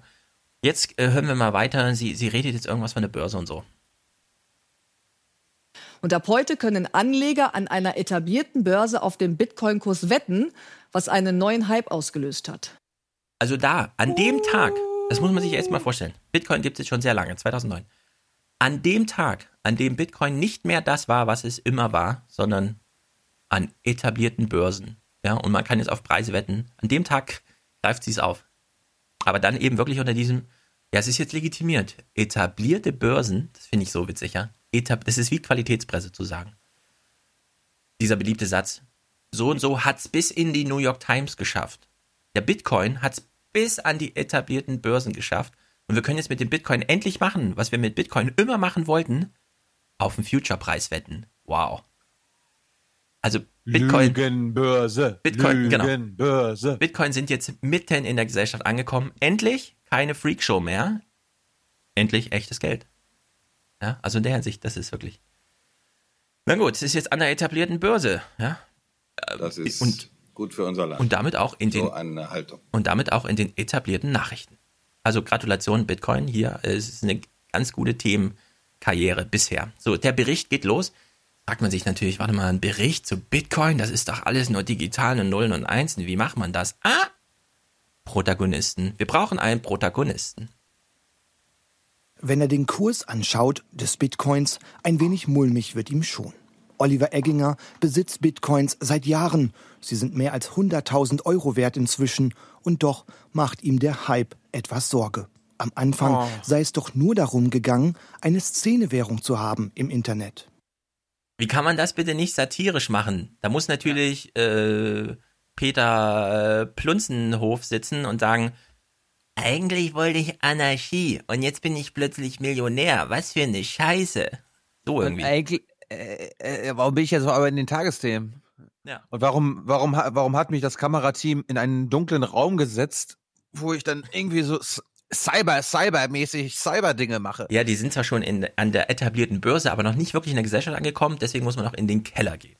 Und da Mach doch mal man den Cyber-Clip. Mach doch mal den Cyber. Cyber. Ach ja, genau. Wir müssen ja sowieso hier mal ein bisschen. Cyber, Cyber, Cyber, Cyber, Cyberangriff, Cyber, Cyber, Cyber, Cyber, Cybersicherheit. Cyberstimmung verbreiten. Also, wir sind jetzt bei Oliver Egginger, der Bitcoin im Wert mehrerer hunderttausend Euro hat. Fragt der Bericht natürlich nicht nach, ich sag mal, an welcher Börse tradest denn die gerade? Ist das alles denn zuverlässig? Ich habe gehört, bei manchen dauert das sieben Tage und so. Äh, stimmt, an der etablierten. etablierten. Aber warte mal, der, der etablierten, da gibt's doch nur Futures. Es sind doch jetzt noch gar keine echten Bitcoin, die musst du doch dann erst später liefern. Willst du echt so eine Wette da mitlaufen lassen und so? Hm. Naja, Oliver äußert sich jetzt hier mal und ich finde es wirklich schade, dass sie es nicht in Satire überdrehen. Und das Ganze hatte damals natürlich auch noch etwas sehr Anarchisches.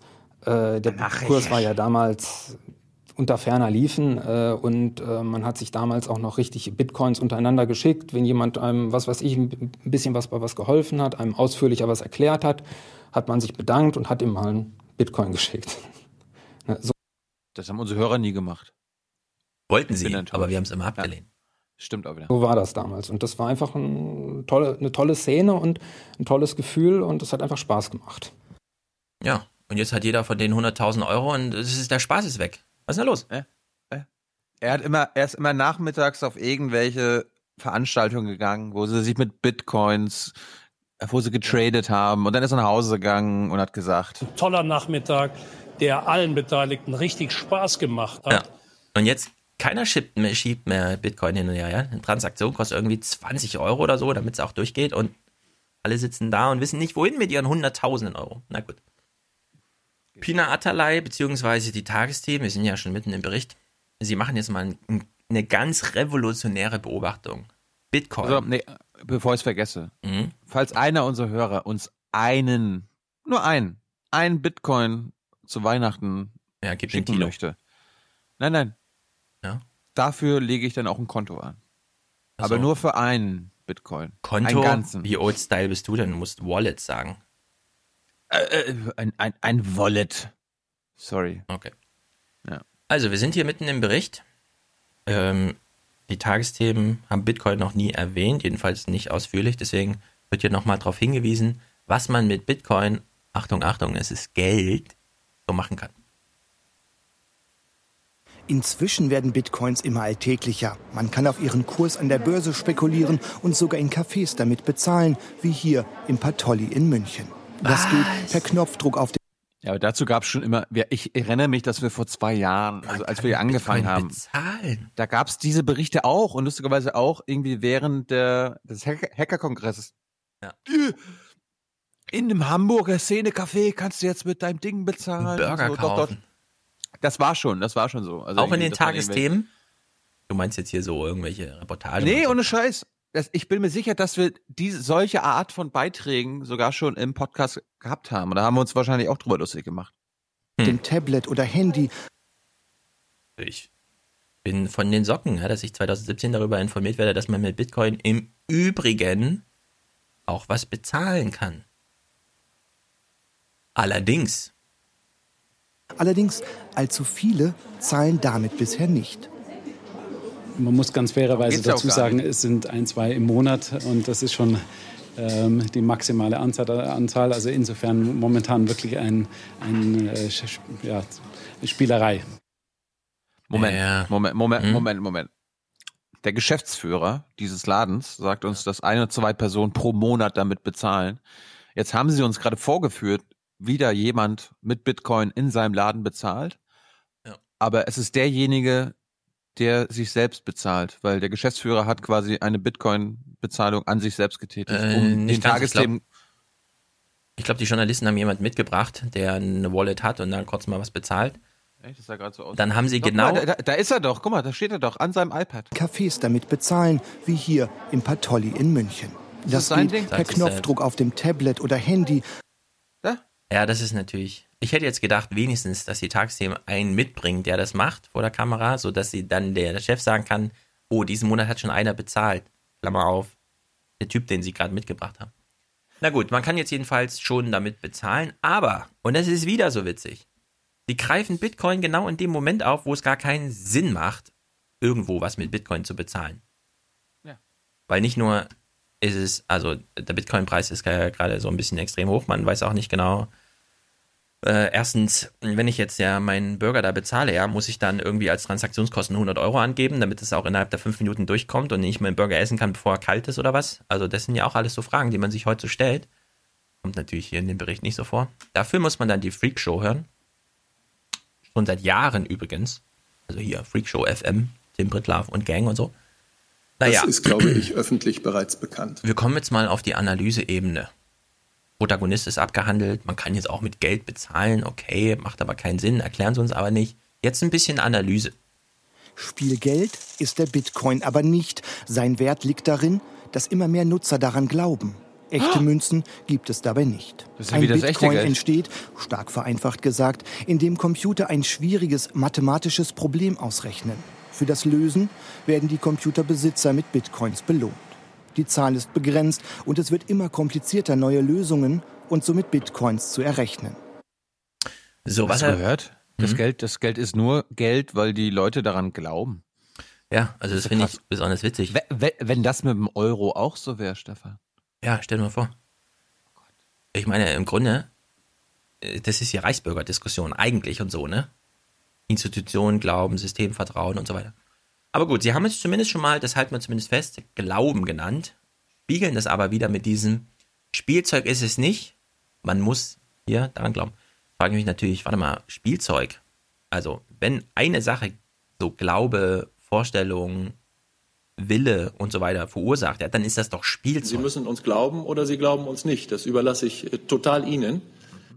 Genau, aber es ist trotzdem, ja, also denkt mal kurz drüber nach. Spielzeug, das ist nun das, an was das man am meisten glauben muss. Weil mehr hat man davon nicht. Ja, also Lego, warum ist Lego so toll? Na, weil man damit eine Welt bauen kann. Eine echte Welt? Nee, nur eine vorgestellte Welt. Ach so, man muss halt dran glauben. Aha. Die war echt. Bei Ja. mir war die damals echt. Also er hätte jetzt sagen müssen, ja, es ist Spielgeld.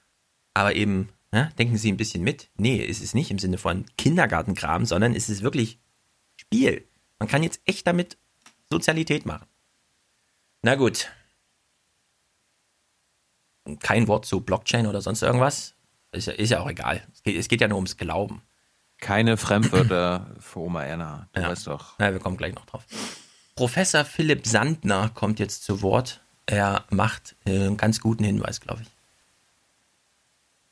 Ein Thema auch an Universitäten. Für Professor Sandner in Frankfurt sind Kryptowährungen eine Schlüsseltechnologie. Kein Alltagszahlungsmittel, eher eine Art digitaler Rohstoff. Sie würden ja auch nicht äh, mit irgendeinem Gramm Gold äh, einen Kaffee kaufen oder ein Buch einkaufen, äh, sondern eben mit echtem Geld.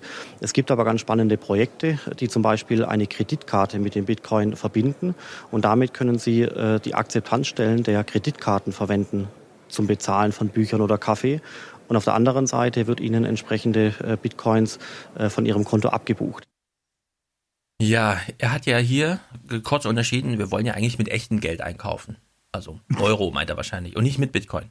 Jetzt sitzt An das, wir nicht, an das wir nicht glauben müssen, Genau. sondern das ist, das existiert. Jetzt sehe ich schon ganz viele Kommentatoren, die da sitzen. Bitcoin ist auch echtes Geld.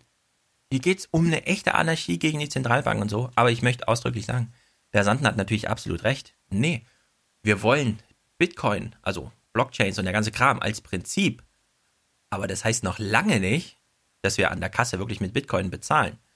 Als wir damals anfingen, äh, das ist ja wirklich nicht lange her, nicht mehr mit goldgedeckten Währungen zu bezahlen, sondern einfach mit, ja gut, da ist halt so ein Zentralbanktyp und sagt, der Zins ist so und so und es soll, hoffentlich bleibt es stabil, dann merkt es keiner und dann ist es halt alles virtuell, ja. Also Fiat Money und so.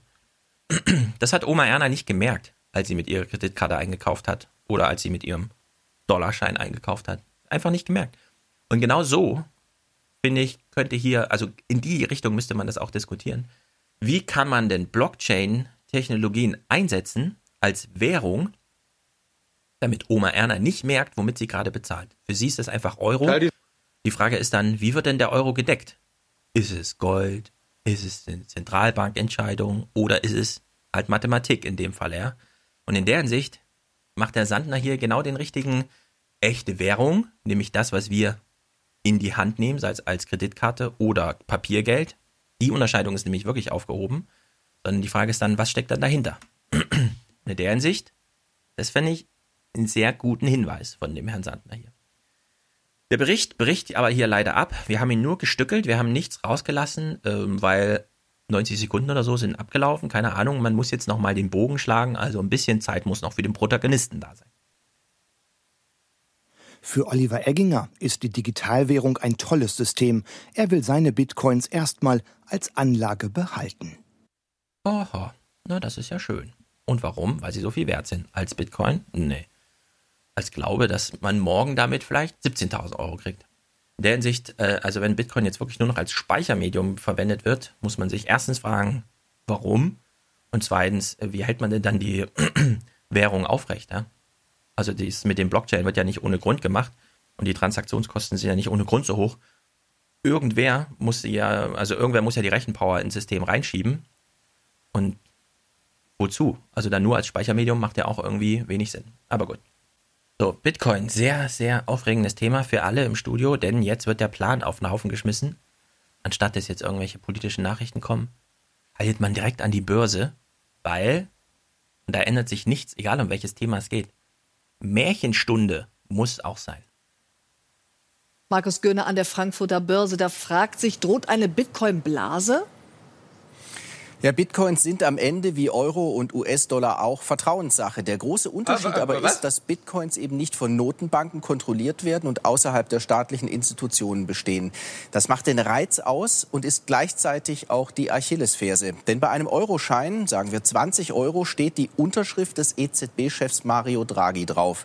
Das bedeutet, ah. die EZB garantiert damit den Gegenwert dieser beispielhaften 20 Euro und dass wir dann damit einkaufen gehen können. Das muss man sich jetzt mal umgedreht vorstellen.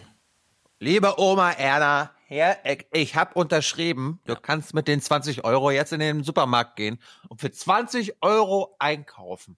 Ja, aber, ja, aber jetzt. Aber, aber, aber die ein Liter Milch kostet jetzt schon 20 Euro. Ich habe gesagt, du kannst mit den 20 Euro einkaufen gehen. Mir ist scheißegal, wie ja. teuer das ist. Jetzt geh einkaufen. Das ist gut für unser Land. Deine Konsumfreude. Wir machen jetzt mal ein Gedankenexperiment. Angenommen, wäre genau andersrum. Wir hätten eine Währung, die mathematisch abgeriegelt ist, so fehlerhaft, was die Spezifikationen angeht, wie Bitcoin nun mal sind für den Alltag und so weiter. Aber angenommen, wir hätten so eine Währung. Und dann würde, und dann würde äh, Markus Görne von der Börse äh, auftreten und sagen, ja, also wir haben das, äh, wir, haben, wir machen das jetzt anders. Wir richten hier so einen großen Turm ein in Frankfurt, da sitzt oben jemand drin. Mario Draghi heißt die der, der unterschreibt dann einfach, dass der Wert schon stimmt. Damit können wir das mit der, mathematischen, mit der mathematischen Formel in dieser Welt, in der Wissenschaft ja nichts bedeutet und so weiter, einfach weglassen. Und, Genial. und das ist dann sein Zitat, damit haben wir die Achillesferse im System beseitigt. Also das ist so doof. Man muss doch, wenn man schon so an die Sache rangeht, das zu vergleichen, muss man doch sagen, na endlich haben wir nicht mehr nur so einen äh, Unterschriftenfuzzi, bei dem wir nicht genau wissen, was er macht und mit wem er zusammenarbeitet und überhaupt und so, sondern wir haben jetzt Mathematik. Und in unserer wissenschaftlichen Welt finden wir das gut, dass wir Mathematik haben. Ja, also es ist genau gerade keine Achillesferse. Im Grunde ist Bitcoin sozusagen die Antwort auf die Achillesferse Institutionenvertrauen.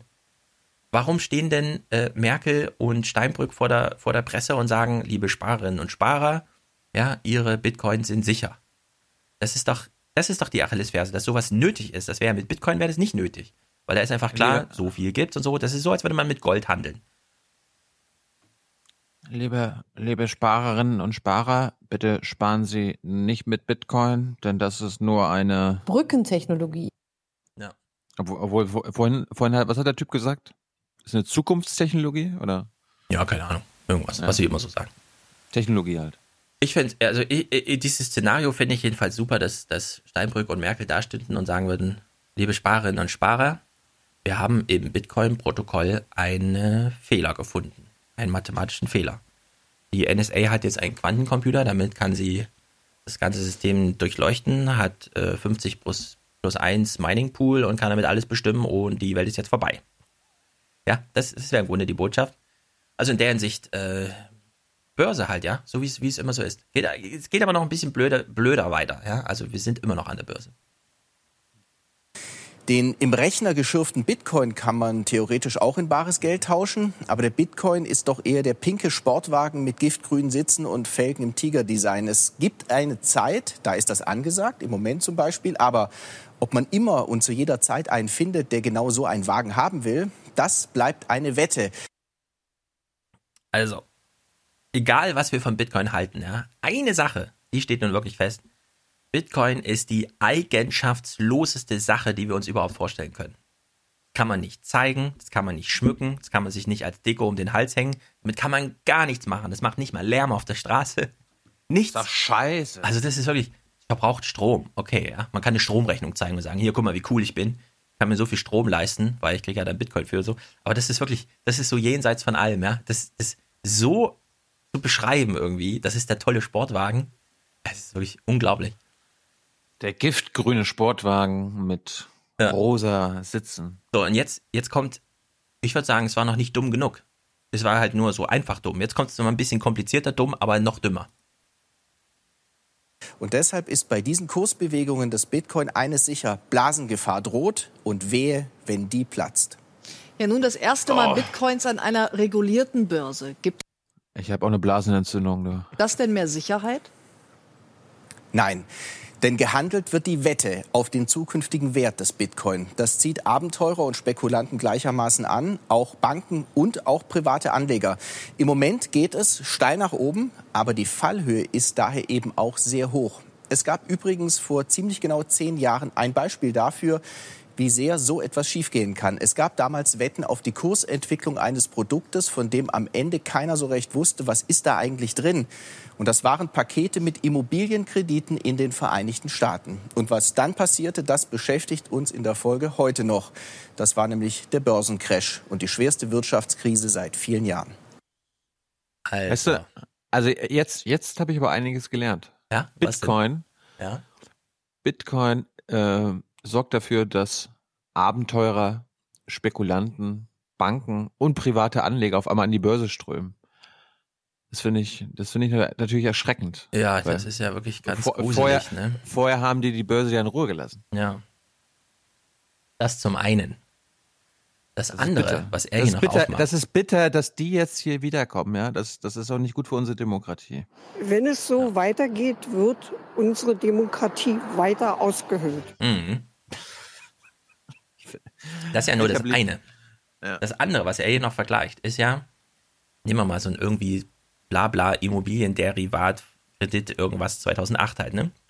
Wo dann plötzlich alle feststellen, ach so, da steckt ja gar nichts drin. Das war ja ein falsches Versprechen.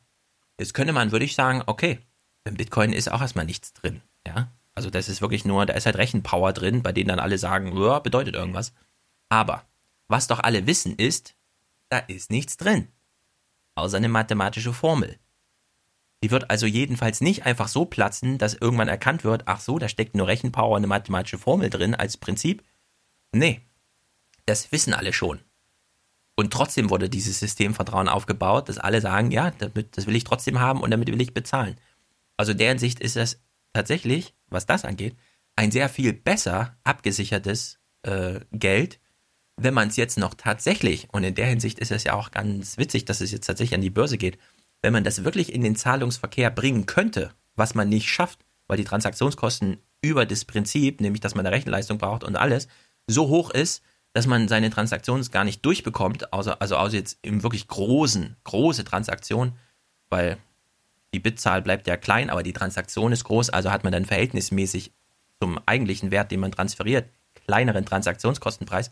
Aber das lohnt sich quasi nicht für den alltäglichen Zahlungsverkehr. Aber es ist völlig entfernt dann von dieser Idee, man kauft irgendwie bei einer Bank eine Anlage, bei der versprochen wird in zehn Jahren und dann stellt man fest, ach nee, da steckt ja gar nichts drin. Also es gibt die Häuser gar nicht, zum Beispiel, die einem hier dann versprochen würden, als so eine Art Future-Geschäft im Sinne von, wenn die ihren Kredit nicht äh, bedienen, dann kannst du das Haus dann haben oder so, ja, dass du da für 5,80 Euro dann gekauft hast. Also es ist wirklich, das mit Sportwagen zu vergleichen, okay, das war lustig. Aber das mit dem, so einem Finanzderivat von 2008 zu vergleichen, das ist wirklich dumm ich weiß nicht genau, die Börsenberichterstattung, irgendwann muss doch nochmal was Kluges bei rumkommen, ja. Wir haben es jetzt bisher immer nur gehabt als, die Börse bewegt sich, schuld sind Trump, das Öl, der Dollar. Jetzt brechen sie davon mal aus, nachdem sie uns noch erklärt haben letzte Woche, ja, das ist ein bisschen blöd, dass die Immobilien auch als Nutzwert genutzt werden. Das steigert dann doch so ein bisschen und man weiß nicht genau, ist es jetzt eine Blase oder nicht für die Investoren. Ja, also bezahlen Investoren zu viel für Immobilien, weil zu viele Mieter die Wohnung brauchen, im Sinne von brauchen. Aber so ein Vergleich mit Finanzmarktderivat und das ist, das geht einfach zu weit. Das ist grob, ist grob irreführend. Oma Erna denkt jetzt, hä, eine Währung? Ja. Irgend ist das, ist das gleiche wie äh, ein, äh, ein Scheißpapierhandel der Banken? Äh, okay. Genau. Das wird im Grunde aufgemacht. Ganz verkürzt. Und ich würde mich wirklich mal freuen, wenn wir irgendwann mal einen Börsenbericht bekommen, zu irgendeinem Thema, das die Börse sonst nicht behandelt, bei dem einfach mal was bei rumkommt. Es hat immer nur so einen Müll. Die ganze Zeit nur so Müll. Was jetzt noch fehlt, ist natürlich Klugscheißerei im Sinne eines Tagsthemenkommentars. Ich fahre mal ab. Ja, Bitcoins, Chance und Risiko zugleich. Ja, Ein Kommentar von Sabrina Fritz Bitcoins. vom Südwestfunk. Die beste Börsenregel, die ich kenne, stammt von Warren Buffett, dem amerikanischen Aktienmilliardär. Aha. Investiere nur in Dinge, die du verstehst. Wenn Sie also nicht verstehen, wie Bitcoins funktionieren, geben Sie auch kein Geld dafür aus. Warte mal, wie funktioniert eigentlich so eine Staatsanleihe? Also was hat dieser Spruch jetzt? Der ist ja auf alles anwendbar. In was soll man denn investieren, wenn man ähm, auf jeden Fall wissen sollte, in was man da investiert? Ich meine, nicht mal Warren Buffett weiß, wie der regionale Zeitungsmarkt Amerika aussieht und kauft sich trotzdem 70 Zeitungen. Ja? Der hat, einen, der, hat einen coolen, der hat einen coolen Spruch gemacht. Ja, wirklich. Vor allem, was ich besonders jetzt witzig mache ich Ihren Kommentar nicht kaputt. Du hast ja auf oben noch gesagt vorhin, ja, jetzt kommt plötzlich dieser Glauben ins Spiel, ja? haben sie einfach komplett vergessen jetzt. Jetzt steht plötzlich Wissen im Raum. Ja, also an Bitcoin glauben, das reicht nicht. Du musst wissen, was ein Bitcoin ist. Ja, also, äh, was? Also ich bin jetzt völlig durcheinander. Erstens, ich sollte es wissen. Zweitens, Glauben spielt jetzt keine Rolle mehr. Was ist das jetzt für eine Währung? Ja, also in der Hinsicht schon mal völlig Banane. Jetzt kommt ein sehr schöner Spruch. Ich bin mir nicht sicher, ob sie jetzt uns meint oder ob sie ihre Redaktion meint. Aber es lohnt sich, sich intensiver mit dieser Technologie zu beschäftigen. Sind wir der Meinung, dass sich die Tagesthemen bis hierhin, und wir haben nichts weggeschmissen, wir haben es nur durchstückelt, sich mit der Technologie befasst hat? Äh, ja oder nein? Mit dem Finger ja. auf die Öffentlich-Rechtlichen zeigen, das ist eigentlich ein bisschen schwach. Okay. Wir lassen den Kommentar mal austrudeln, weil es ist die ganz undankbare Aufgabe von ihr. Sie soll das jetzt toll finden, aber sie kennt die Gründe nicht. Was macht sie bloß? Einfach sagen, Bitcoins ist scheiße, das trifft ja nicht ganz den Zeitgeist. Ja? Sie wollen ja im Zeitgeist bleiben. Also findet sie das jetzt irgendwie toll, weiß aber nicht warum. Keine Ahnung. Ist halt wirklich jetzt bla bla für Oma Erna. Denn wir erleben gerade eine Erfindung, die unser Leben verändern kann, Erfindung. die vielleicht Banken oder andere Zahlungssysteme wie PayPal überflüssig machen wird. Wie immer bei neuen Technologien weiß man nicht, ob top oder flop. Eine Blase rufen die einen, eine Revolution die anderen. Aber dass das Internet das Auto steuert, Ehen schmiedet und Krebstherapien entwickeln kann, dass das eine eigene Währung schaffen kann, leuchtet mir total ein. Es geht dabei nicht nur um die Bitcoins. Es geht um die Technologie, die dahinter steckt, die sogenannten Blockchains. Stellen Sie sich vor, jede Überweisung ist ein Paket, das an eine Kette gehängt wird. Sie lagern es mal wieder aus in den Kommentaren. Ne? Sie erklären jetzt in dem Kommentar, was eine Blockchain ist. Weil Bericht, Moderation, Interview, sonst irgendwas kann man ja da nicht machen. Das muss in den Kommentaren. Computerprogramme überprüfen, ob die Überweisung okay ist. Der Blockchain bekommt erst einen eigenen Beitrag, wenn Blockchain von der Wall Street gehandelt wird. Irgendwie sowas. Ja. Wenn ja, wird die Kiste geschlossen und an die Kette wird ein neues Überweisungspaket gehängt. Das System hat noch viele Schwächen. Es braucht zum Beispiel sehr viel Strom. Bitcoin-Überweisungen sind inzwischen recht teuer und ja, das Ganze steckt voller Risiken. Aber gilt das nicht für alle neuen Erfindungen? Bitcoins und die anderen sogenannten Kryptowährungen, die nicht mehr aus Papier, sondern aus Strom bestehen, sind jedenfalls nicht nur was für Banditen oder Börsenzocker. Wir alle sollten verstehen, wie sie funktionieren. Nur dann können wir entscheiden, ob sie unser gutes, altes Geld wert sind oder nicht. Ich habe jetzt nur gewartet, dass sie sagt, es sind nicht nur für Drogendealer, Waffenhändler, äh, Terroristen, sondern auch für Oma Erna. Ja. Da, da steckt eine Chance drin.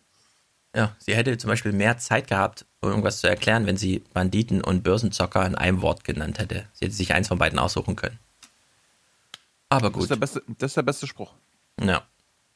Banditen und Börsenzocker. Man achtet nämlich nur noch auf Alliteration, wenn man sowas schreibt. Ne? Da geht es um nichts mehr, außer um den Singsang, die Melodie deines Kommentars. Ja, also sollten wir irgendwann auch mal irgendwas äh, skripten. Stefan, merkt ihr? Ja. Keine Alliteration. Keine Alliteration, genau. Wenn du mir die da reinhaust, dann kriegst du, du kriegst die in die Fresse. Aber Puh. richtig auf die, Und ab morgen kriegen sie in die Fresse. Kommen wir mal zur Realität. Mädchen, sage ich dazu nur. Du hast Ah, Andrea die- ist ja gut. Also deine, das ist in den letzten, Monaten schlimmer geworden, dass du Was denn? immer, du redest in dir, in, in die dir bekannten Clips auch immer noch mal schon vorher rein. Ja. Das ist, das ist nicht gut für unser Land. Zeitmangel. Nee, oder oder, ja. oder manch, manchmal, manchmal redest du einen Satz und dann denkt man, okay, jetzt hat er den Satz beendet, jetzt kann man selbst was sagen oder ich kann hier irgendwas abspielen und du redest dann wieder weiter. Achso, ja, aber das ist auch, hat, das hat ein bisschen mit Millisekunden hier zu tun. Also das schaukeln sich ja Millisekunden auf, die dann so, so einen Fluss stören. Gut, kommen wir mal zu einem ernsten Thema. Syrien. Wenn man jetzt für Geld ganz viel Strom immer braucht, wie viele Menschen braucht man eigentlich in so einem Krieg, habe ich mich gefragt, als ich das hier gesehen habe. gedacht, das kann ja wohl nicht wahr sein. Also, Putin äh, erklärt irgendwas und danach stellen wir uns diese Frage mal. Russland hat einen Teilabzug seiner Truppen aus Syrien angekündigt. Er habe entsprechende Anweisungen erteilt, gab Präsident Putin heute bei einem überraschenden Besuch auf einem Luftwaffenstützpunkt in der syrischen Provinz Latakia bekannt. In seiner Rede lobte er die Leistung seiner Soldaten. Sie kehrten als Sieger nach Hause zurück. Bei dem Besuch traf der russische Präsident auch Syriens Staatschef Assad. Was haben die denn gewonnen? Äh, äh, das ist zum einen. Also zum einen würde ich mal fragen, liebe Tagsthemen, ähm, also wenn die syrische Armee erklärt, ISIS ist geschlagen, wird es berichtet. Wenn Putin dahin fährt und sagt, wir haben jetzt den Krieg gewonnen, wird es auch berichtet. So Kurzmeldungen weggehauen irgendwie. Wahrscheinlich wollen sie schon gar nichts mehr dazu sagen, obwohl man das ja wirklich mal in Frage stellen kann. Erstens, was wurde jetzt gewonnen? Zweitens, ist jetzt ein Krieg vorbei oder was, was bedeutet das jetzt, ja? Also es wird halt einfach so gemeldet. Die Frage allerdings, die mir da aufkam, ähm, ja, wie viel, äh, ein Teilabzug seiner Truppen, ja, wie viele Leute sind denn jetzt, also wie viele Russen sind denn jetzt abgezogen? Wie viele waren denn da und so? Man hört ja immer nur, in Gabriels Rede zum Beispiel, ja, also die Russen, die machen ja echt krasse Tatsachen und so. Äh, Thilo dann mh, zu Recht, finde ich ja auch, macht den Hinweis, naja, das ist ähm, so militaristisches Denken, ist das noch gut oder nicht? Ich dann mit dem Hinweis, naja, so viel militaristisches Denken ist vielleicht gar nicht mehr da. Die Frage ist jetzt in Syrien, mit wie vielen Leuten, mit wie vielen Soldaten hat Putin eigentlich, angeblich oder nicht, wie auch immer, diesen Krieg gewonnen, um jetzt zu sagen, wir ziehen mal ein paar ab? Kennst du die Zahl? Ich kenne Also sie ist geheim, nur, sie ist geheim, ich, aber- Ich, ich, äh, erstens das und zweitens, ich weiß nur, dass er ein, ein zwei Militärbasen dort noch äh, auf jeden Fall offen lässt. Ja. Und vor einem Jahr hatten wir so eine ähnliche Meldung auch schon. Ja, äh, Abzug, Teilabzug und dann haben sie trotzdem weitergekämpft. Genau. Also, auf diese Meldung gebe ich gar nichts. Ja. Ja, aber, aber auf die Frage, wie viel, also würdest du dir ich nicht. zutrauen, mal so eine Zahl zu nennen irgendwie? Das ist wirklich, ich, ich war überrascht. Du kannst eine ganz Wie viel? überraschende Zahl sagen und dann Okay, dann sage ich 30.000. 30.000. Okay, so ich habe auch so in der Region irgendwie gedacht. Russland, denen geht's ja da wirklich um was. Wir hören immer nur, da wird Weltgeschichte geschrieben. Okay, und dann so. sind 10.000. Dann sind 10.000. Ja, also laut Recherchen, die man nicht nachvollziehen kann, weil einfach nur gesagt wurde, bei der letzten Duma-Wahl kam so und so viel Briefwahlstimmen aus Syrien. Und da russische Soldaten alle angehalten sind, bitte geht doch wählen und so, geht man davon aus, das haben auch relativ alle gemacht, plus minus 10 Prozent. Das Ergebnis ist dann 4500. 4500 Russen waren in Syrien. Man kann mit 4500 Soldaten Weltgeschichte schreiben. Man, man fragt sich ein bisschen, warte mal, Amerika hat einen 700 Milliarden Militärhaushalt. Wozu eigentlich? Also ich war wirklich ein bisschen äh, erschrocken über die Zahl. Weil die da geht's Russen um, haben ja auch, die Russen haben ja nicht so äh, auf dem auf dem Boden, also die haben ja nicht mit den Syrern da gekämpft, sondern ja, die haben aber eher super erfolgreich, was das angeht. Ja, ja. Aber sie haben halt auch mehr gebombt. Ich meine, du kennst doch auch noch den BPK-Sprech von vor zwei, drei Jahren, äh, wie Chebli da saß. Nee, also der Assad muss weg und da gibt's überhaupt nichts dran zu deuteln und so. Das hat sich dann ganz langsam gedreht. Jetzt haben wir so eine Situation, dass Assad auf dem Flugfeld Putin die Hand gibt und sagt, vielen Dank für deinen völkerrechtsgemäßen Einsatz. Ich habe dich ja hier bestellt, du hast geliefert. Fährst du nach Hause mit ein paar Leuten und am Ende waren da 4.500 Leute, ja.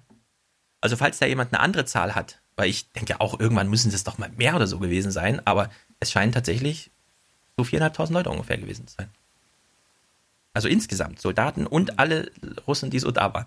Also in der Hinsicht überraschend. Das ist einfach überraschend. Auch überraschend ist, wer immer mal wieder in den Nachrichten auftaucht. In der Ukraine ist der frühere Präsident Georgien Saakashvili wieder freigelassen worden.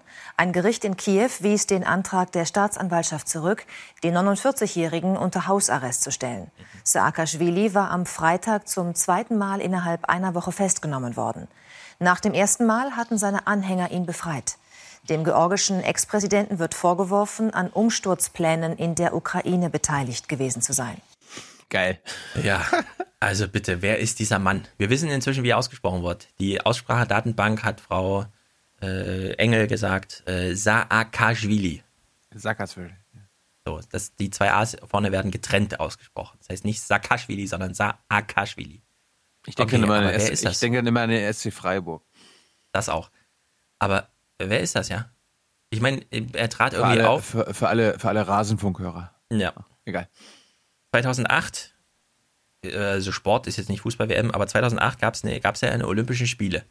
Und an dem Tag, an dem die losgingen und eigentlich alle wussten, jetzt schweigen die Waffen und so, hat Georgien und da er als Präsident damals gesagt, ich mache jetzt mal Krieg gegen Russland. Nach drei Tagen war das Ding erledigt. Ah, Hallo, kennst du das Narrativ nicht? Putin Ah, ist in stimmt, Georgien stimmt, stimmt, so rum war das, ja, genau.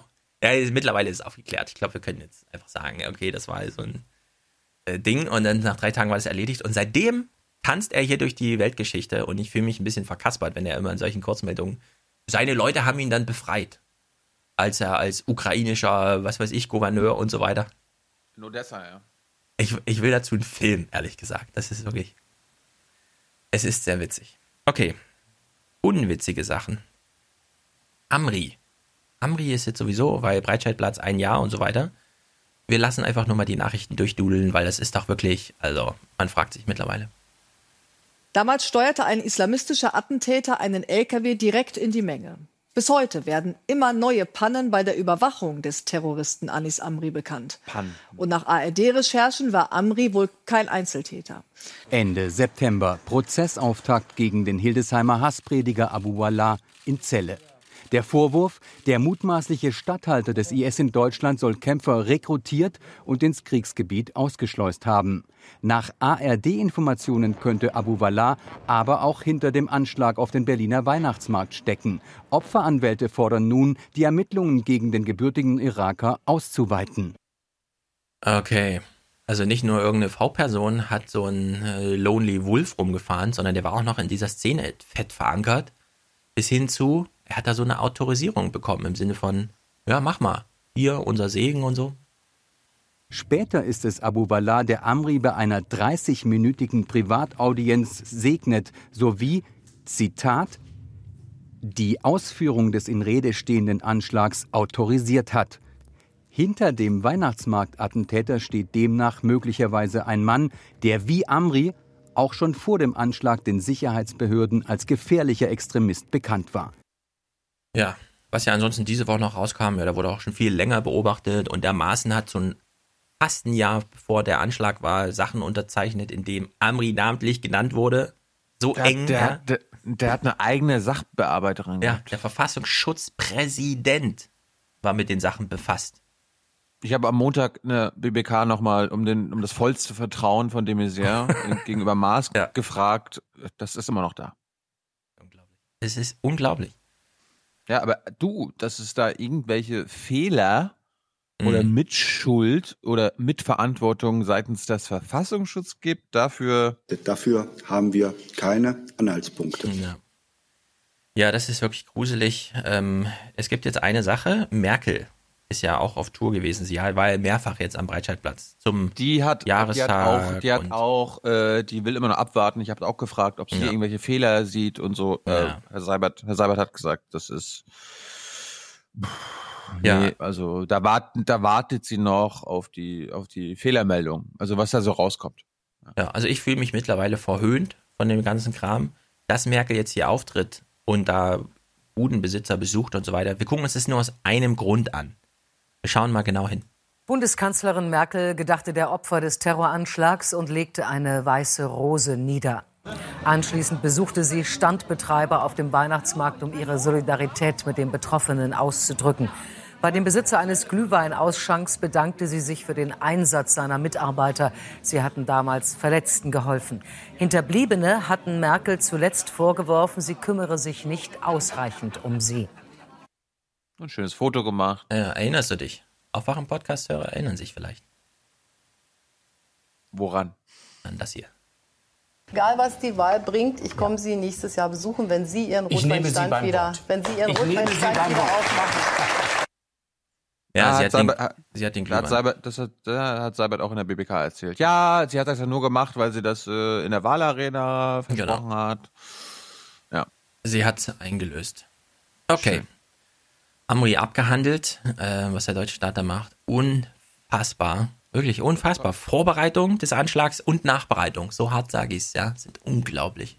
Wir kommen da nachher nochmal drauf zurück, weil äh, mir geht das, also ich muss da mal die Kanzlerin verteidigen. Weil die Medien schießen sich jetzt darauf ein, dass die Merkel sich nicht um die Opfer gekümmert hat. Also als ob die Königin, ja, Ja. hat sich nicht mit dem Fußvolk äh, befasst. Also es wird wieder nur auf Merkel gezeigt. Äh, die hat sich nicht um die Opfer Mhm. gekümmert. Dabei ist es die gesamte Politik. Aber Ja. der Gauck, der Gauck hat sich mit den Opfern getroffen. Ja. Das eine Mal. Okay, kommen wir dann nachher drauf zurück. Erstmal Coco. Letzte Woche war ja Coco-Woche. Wir wollen es mal dokumentarisch festhalten. Einordnung, eine Minute 52 lang. Ich habe hier stehen, ganz interessant. Mal gucken.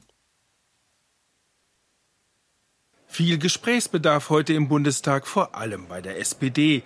Auffallend häufig mit der Union, aber auch die Parteigranden untereinander. Man könnte vermuten, dass es dabei auch um mögliche Varianten der Regierungsbildung ging. So richtig herzlich sah es nur bei SPD und Grünen aus, aber Rot-Grün ist ja zurzeit keine Option.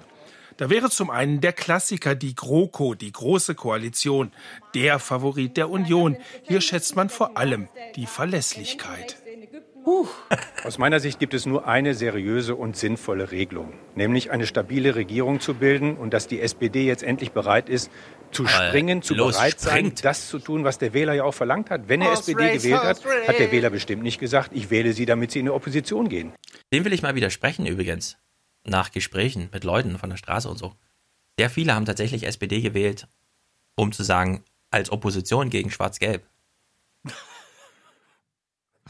Also habe ich gehört. Klasse. Und ich meine, wenn ich immer die Linken wähle, ich wähle ja auch nicht, damit die eine Regierung stellen. Also eine vier- oder drei Parteien-Koalition, okay. Dann aber ohne Außenpolitik. Aber ich wähle da natürlich auch eine, also mir ist es jetzt nicht entscheidend für meine Stimme. Das ist nämlich bei den alten Leuten, die dann sagen, ich soll grün wählen, die werden doch eh nicht Kanzler. Ja, das ist nämlich so die Haltung von Oma Erna und so. Während wir natürlich voll strategisch wählen und sagen, unterstütze eine Partei und zwar auch dann, wenn sie aus Gründen, die ich teile, in die Opposition geht. Also das, was der Brümmer hier gesagt hat, das ist gar nicht so richtig. Oma. Hm? Nee, einfach nur Oma Erna wählt ja auch nicht die CDU, sondern Ich wähle trotzdem Merkel. Genau. So, nächster Punkt, Minderheitsregierung. Regierung toleriert oder nicht, galt lange Zeit bei den Sozialdemokraten als mehrheitsfähig. Allerdings hat der die Führung die Minderheitsregierung galt als mehrheitsfähig. Wunderschön. der Union, allen voran die Kanzlerin, eine eindeutige Absage erteilt. Und dann wäre da noch die KOKO, die sogenannte Kooperationskoalition. Das heißt, nur bestimmte Projekte werden vereinbart, ansonsten gilt freies Spiel der Kräfte.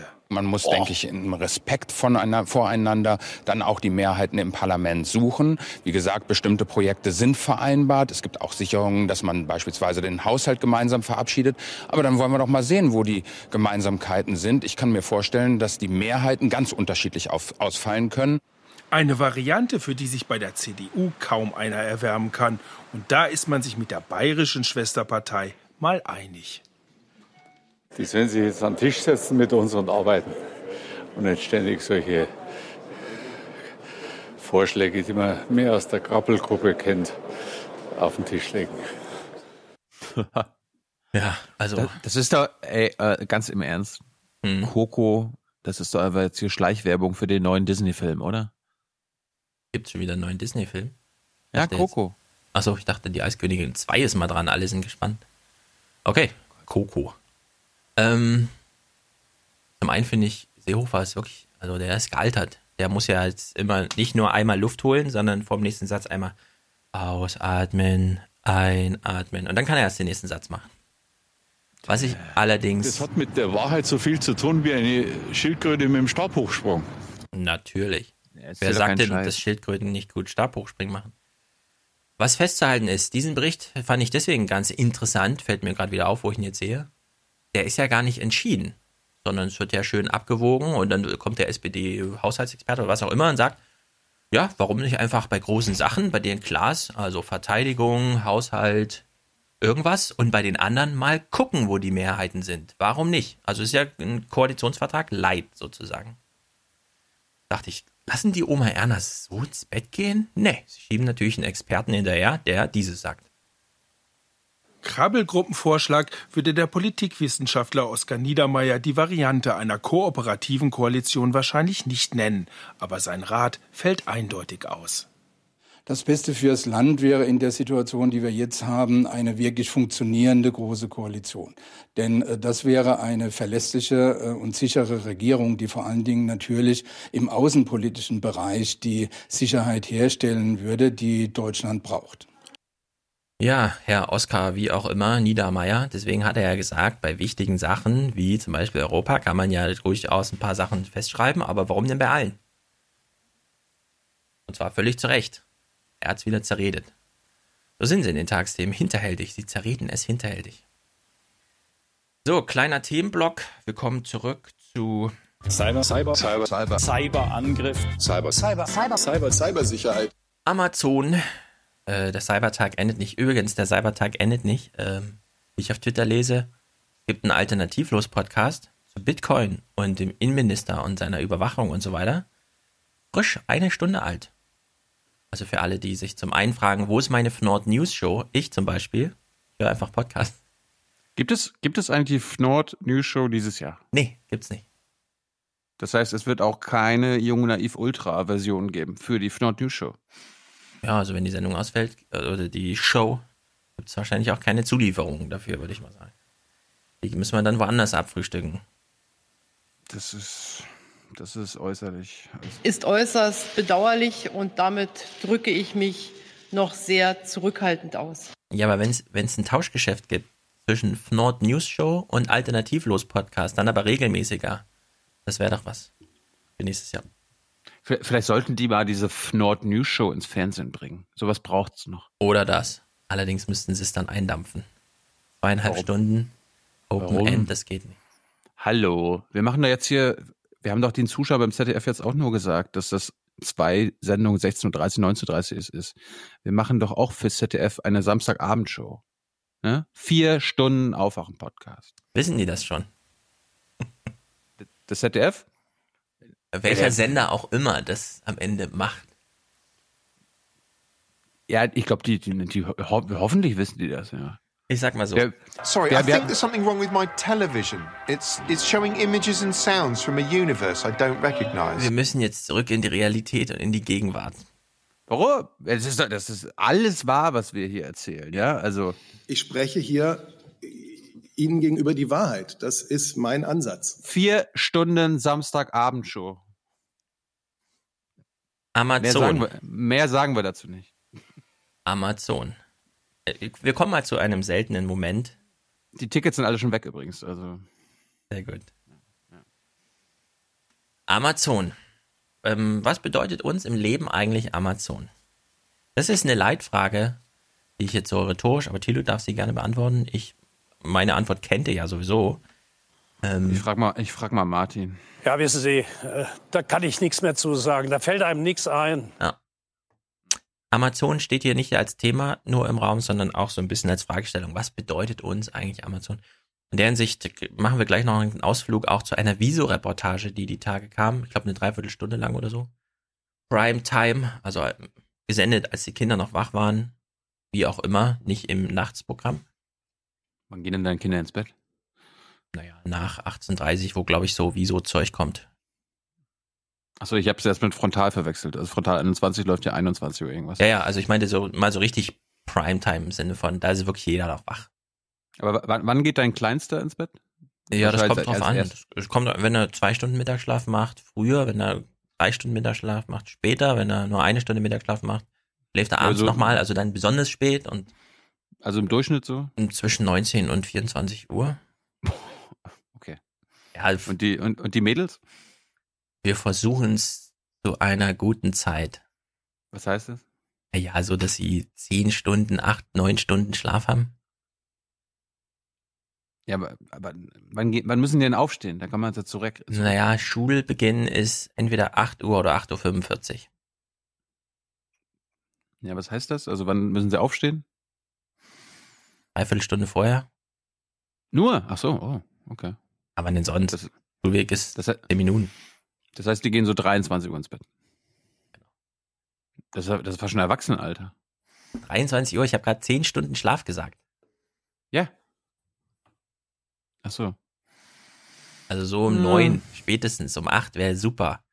Halb, halb acht schaffe ich manchmal, wenn ich dafür zuständig bin, weil ich alleine zu Hause bin, sie ins Bett zu kriegen. Also so irgendwie.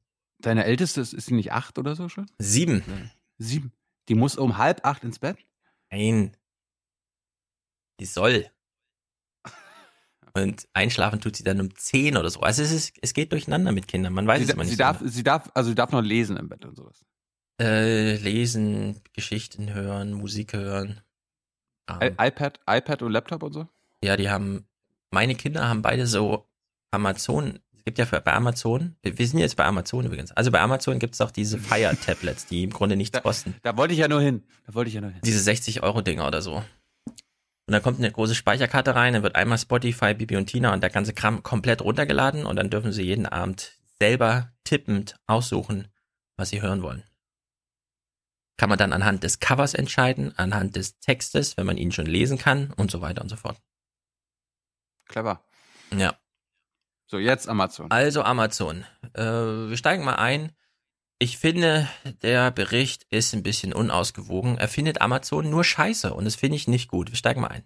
Beim Versandhändler Amazon, so haben Recherchen des NDR-Magazins Panorama 3 ergeben, übertreibt man es im Werk im niedersächsischen Winsen an der Luhe offenbar mit der Überwachung und ist den Mitarbeitern auf Schritt und Tritt auf der Spur. Drüben auf der anderen Straßenseite lädt Amazon in Hamburg zum Bewerbungsgespräch. Auch wir stehen in der Schlange. NDR-Reporter KW Kurashi bewirbt sich, um die Arbeitsbedingungen beim Online-Händler kennenzulernen, real und ungeschönt. Kurz danach arbeitet er für zwei Wochen im modernsten Logistikzentrum Deutschlands in Niedersachsen und filmt dort heimlich. Jetzt wallraffen die schon beim NDR, ja? Herrscht Dauerdruck, so erlebt er es. Ein Bildschirm zeigt KW, welche Aufgabe zu erledigen ist. Roboter bewegen die Regale und liefern die Waren an den Arbeitsplatz. Greifen, scannen, ablegen, ist die Aufgabe erledigt, erscheint gleich die nächste. Also, wir haben hier eine sehr seltene Aufnahme aus so einem Amazon-Lager. Es sind noch alle, es sind noch nicht alle so modern, dass ähm, man wirklich den klassischen Picker da hat.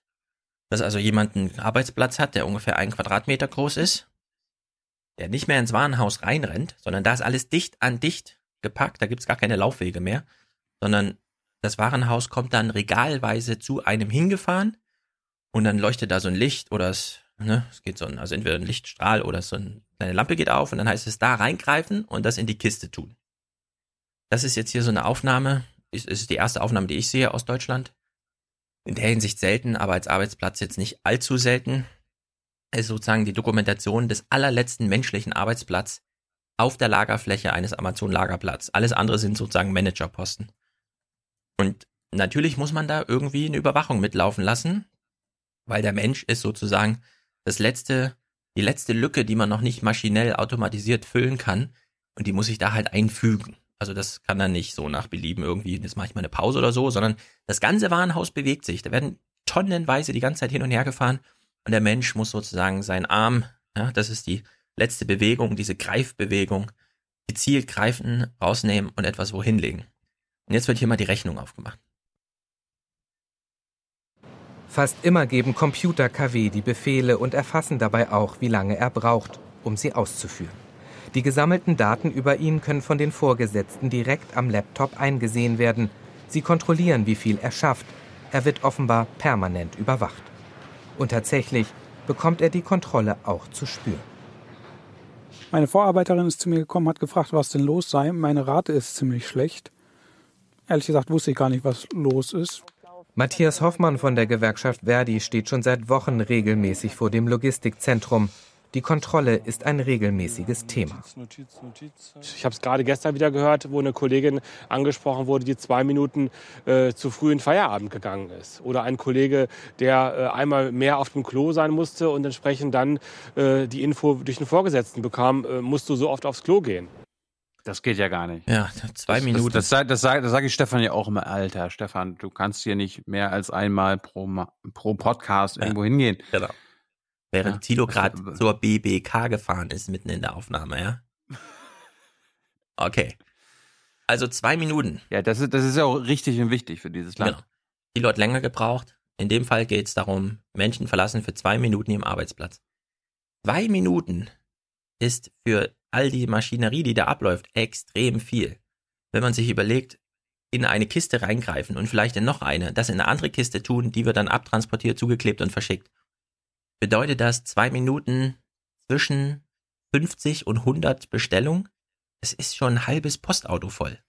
Ja, also das, was hier so, also die zwei Minuten, das ist für die Effektivität, die bei Amazon da schon mitläuft, substanziell. Also da geht es um die Frage, das habe ich bei der FAZ auch oft erlebt, wenn die Zeitung, die 17.30 gedruckt, also zur Druckerei muss, 17, 17.38 Uhr erst abgeschickt wird, acht Minuten länger, weil die Redaktion noch irgendwas an den Texten macht kriegen ungefähr 5% der Abonnenten ihre Zeitung nicht am nächsten Tag. Ja, so effektiv läuft es da ab.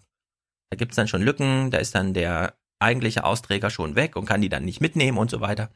Also da geht's um Minuten und zwei Minuten, ich würde sagen, das ist schon ein halbes Postauto voll. Und in der Hinsicht sind das schon echt viele Weihnachtsgeschenke, ja. Also wenn man es aus der anderen Richtung aufdreht, der Weihnachtsmann kommt und der Sack ist leer, hätte man eine andere Diskussion über die zwei Minuten. Da hat wieder irgendein Knecht zwei Minuten zu lange Raucherpause gemacht. Genau, genau. Also in der Hinsicht. Das hat mich, das hat mich gerade an meine alte Startup-Phase erinnert. Ich habe ja damals während meiner Studentenzeit, ich wollte ja ne, ganz groß BWL studieren und dann auch ein Startup gründen in Berlin und dadurch, keine Ahnung, Millionär werden oder so. Mhm. Und ich bin ja, da, ich habe ja ein Startup-Hopping gemacht und bin unter anderem auch bei Zalando gelandet. Und da hatten sie nur Platz für mich in der Produkteinstellungs ich wollte gerade Community sagen, aber ich musste dann quasi, ne, also du bekommst dann irgendwie Fotos, ja, hier ist ein Schuh, stell den rein, hier sind die Daten, schreib einen schönen Text dazu, ne, SEO-mäßig, bla bla bla. Und ja. die, die haben mich auch regelmäßig angemacht. Ey, du brauchst zu lange, du gibst dir zu viel Mühe und dadurch brauchst du zu lange, muss schneller sein, schneller sein. Und ich wurde dann irgendwann auch, also dann haben, irgendwann haben sie gesagt, nach drei Monaten, ja, kannst du auch gehen. Das, scha das schaffen unsere Mädels besser. Und das war lustig. Also wir, wir Männer äh, waren stets langsamer bei den Sachen als die Mädels. Aber das hat jetzt damit nichts zu tun, sondern ich, ich habe mich da aber auch nicht unter Druck setzen lassen, sondern einfach nur so, ich mache das so, wie ich das für richtig halte. Und ich finde, die Beschreibung ist nicht gut genug und äh, ich ja. lasse mir da Zeit und gebe mir da Mühe. Ja. ja, nee, egal. Ja, das sind einfach Abläufe, wo die Maschine den Takt vorgibt. Äh, Norbert Wiener, Charlie Chaplin, ja, das kann man alles schon vor 100 Jahren nachlesen und sich die Bilder angucken, wie Charlie Chaplin da zerrieben wird in den Zahnrädern und so. So hat auch Mioska die Anmoderation begonnen.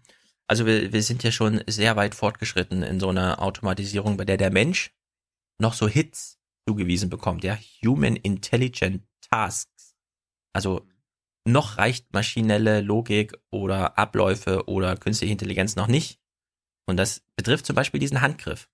Weil das ist halt Chaos, ja. Also das ganze, das ganze riesige Lager, vielleicht fahrt ihr mal an so einem riesigen Amazon-Lager vorbei, da drin herrscht nur Chaos. Nur der Computer weiß, wo was ist. Alles liegt kreuz und quer durcheinander. Das hat, also da gibt es keine Alphabetisierung, nichts, da wird nichts geordnet, es ist einfach nur Chaos und es gibt ein großes Register, was nur die Maschine erkennt. Und der Mensch wird dann wirklich nur noch bis zum letzten, die Maschine weiß genau, wo es ist, aber sie kann nicht reingreifen, ja. In so einer, wenn die, wenn alles durcheinander liegt, das ist wie diese, diese Arbeit am, am Flohmarkt da, ja, wenn man so dieses Kuscheltier von oben greifen will und so. Dafür braucht man noch eine menschliche Hand, das kann man nicht automatisieren. Noch. Wir sind schon sehr weit, also Amazon ist da schon sehr weit, äh, das dann auch noch Zuverlässigkeit ist dann nicht sehr hoch, deswegen ist da noch ein Mensch, der das halt machen muss. Und da wird halt Takt gefahren. Ja, da geht es wirklich um Millisekunden. Wie in Aufmerksamkeitsökonomie übrigens auch. Das geht da wirklich um Millisekunden. Der Landes, die, Lande, die Landesdatenschützerin aus Niedersachsen äußert sich. Für Datenschützer geht Amazon mit der Dauerüberwachung zu weit. Wenn sie ständig überwacht werden, da findet ja dann mit Sicherheit auch eine Form von Verhaltenssteuerung, von Verhaltenslenkung statt. Und genau das ist der Punkt, ähm, der nicht gewollt ist im Sinne des Grundrechtsschutzes. Ja, also das finde ich zum einen witzig, weil es gucken ja auch Amazon-Mitarbeiter solche Beiträge und die wissen dann genau an ihrem Gürtel hängt den ganzen Tag so ein halb Kilo schweres des Displays die ganze Zeit an äh, Navigationssystem, wo genau drauf ist, wie sie durch die Halle laufen müssen, um zu der Kiste zu kommen. Und dann sagt die Datenschutzschützerfrau, ja, da findet ja eine Verhaltenskontrolle statt. Ja, das ist das Prinzip von allem. Was mich aber in diesem Bericht wieder ärgert, sie hat ja recht, aber wo ist denn mein Beschäftigten Datenschutz? Und liebe Medien, wo sind denn meine Medien, die von der Politik den Beschäftigten Datenschutz einfordern? Und zwar diese Legislaturperiode, weil er liegen geblieben ist, aus der vorherigen. Jetzt haben wir gerade wieder so eine, hat das bei Jamaika mal jemand gehört oder jemand eingefordert vom Balkon, dass man ja hier auch Beschäftigten Datenschutz bräuchte? Hört man das jetzt bei Coco und Kroko-Diskussionen? Nee. Aber wieder so einen Amazon-Bericht machen, wo heißt, Amazon ist schuld. Nee, wo ist denn die Politik, die hier Vorgaben gibt? Wo dann auch ein Unternehmen wie Amazon sich eben nicht, muss man ja auch sagen, ja, warum nicht einfach zwei Picker? Kostet halt ein bisschen mehr Lohn und so. Bisschen mehr, die Lohnstückkosten sind dann entsprechend höher. Aber ginge ja alles. Amazon hätte das Geld auch dafür. Es fehlt nur der politische Druck, der juristische Zwang, der das eben einfordert. Aber gut, sprechen wir halt lieber irgendwelche Tagesthemen-Kommentare. Warum auch nicht? Der ferngesteuerte Mensch. Ein Kommentar von Volker Steinhoff vom Norddeutschen Rundfunk. Schlimme Verhältnisse am Arbeitsplatz, das waren früher etwa fiese Chefs oder ungeheizte Räume. Oder NDR-Tagesschau. Ja gut, das will ich, das will ich mal ausdrücklich sagen. Äh, ihr wisst genau, wie so ein Tagesthemen-Kommentar gemacht wird. Er wird von einem Teleprompter abgesprochen. Was ist ein Teleprompter? Naja, eine Maschine und so weiter. Ja? Ist das ein angenehmer Arbeitsplatz? so unter Druck Nein, zu stehen, das muss jetzt hier fehlerfrei gelesen werden und so. Er hat das auswendig gelernt. Unter der Maßgabe hört ihr diesen Kommentar mal weiter, ja, weil das hat wirklich seinen eigenen Humor irgendwie. Das neue Amazon-Werk ist ganz anders. Das Mittagessen ist gut, zwischendurch gibt es frisches Obst und danach sogar Rabatt im Fitnessstudio, erzählt mir mein Kollege Kavi Kuroshi, der dort undercover gearbeitet hat. Beängstigend finde ich etwas anderes. Nicht mehr der Mensch steuert die Maschine, sondern die Maschine steuert den Menschen. Ja, hm. da kommen einem die Tränen, ne?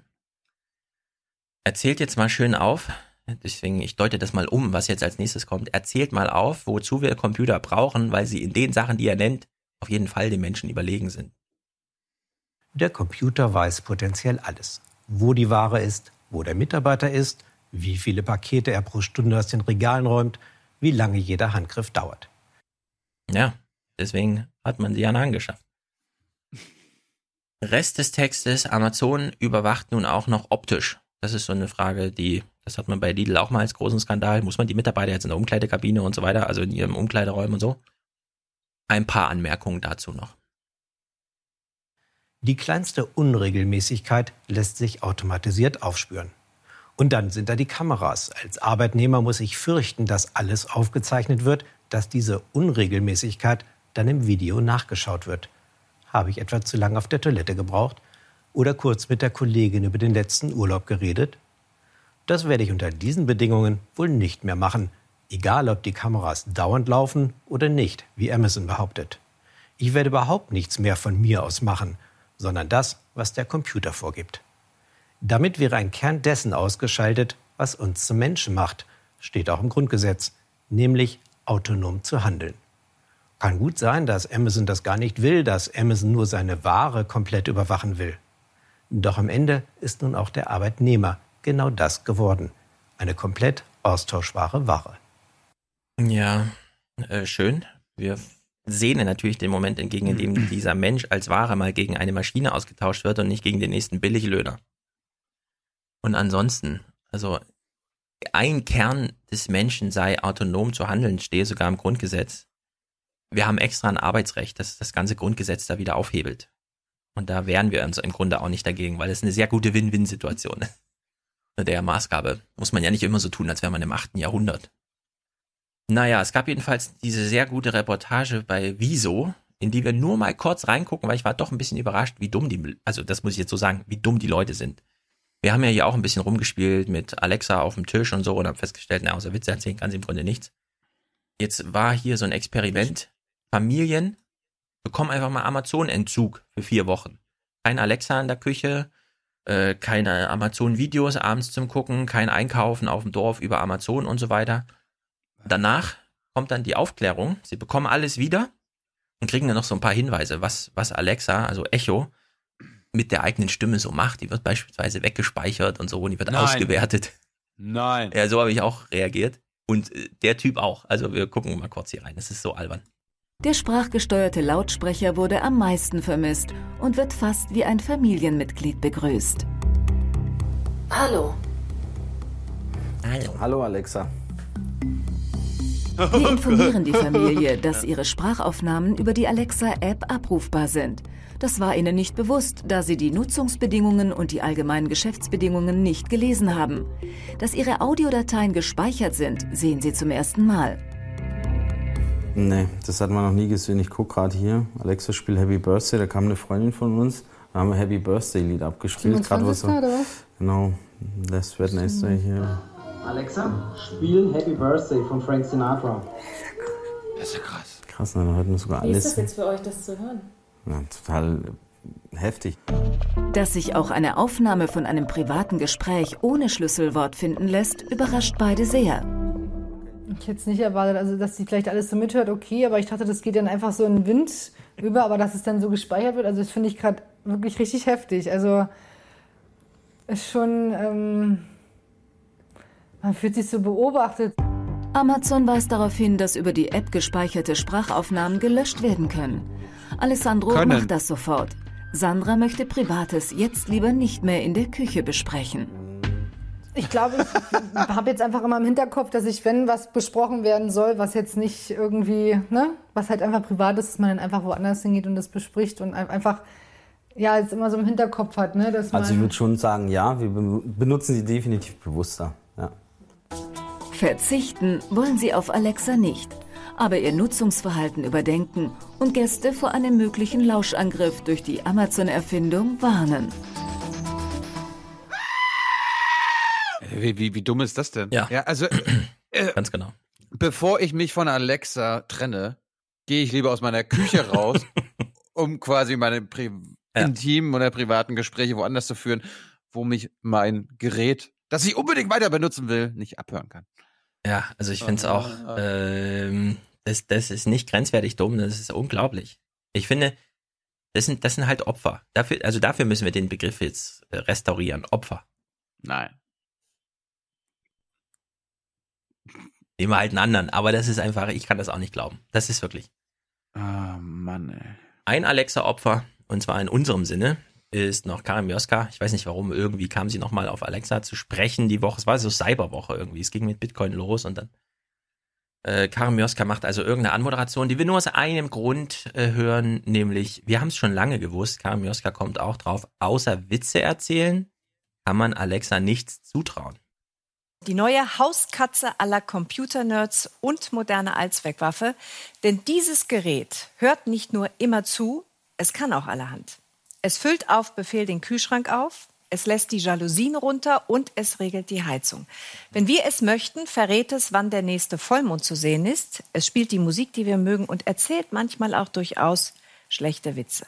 Alexa, erzähl uns einen Witz. Herr Doktor, wo liegt denn der Patient, der von einer Dampfwalze überfahren wurde? Auf Zimmer 5 bis 10. Christian Feld über die Vorzüge dieser künstlichen Kreatur. Ja. Jetzt die Vorzüge, jetzt kommen noch die Vorzüge. Naja, es ist ein Bericht von Christian Feld, den gucken wir natürlich nicht, weil wir ihn nicht mögen. Kurze Frage an Karen. Mhm. Äh, ich habe jetzt keine Alexa, aber Stefan hatte ja sowas mal. Wenn du Alexa gesagt hast, füll meinen Kühlschrank, hat Alexa Ja. dann Bein, hat dann Alexa Beine bekommen und hat dem Lieferservice die Tür aufgemacht Ja. und ja.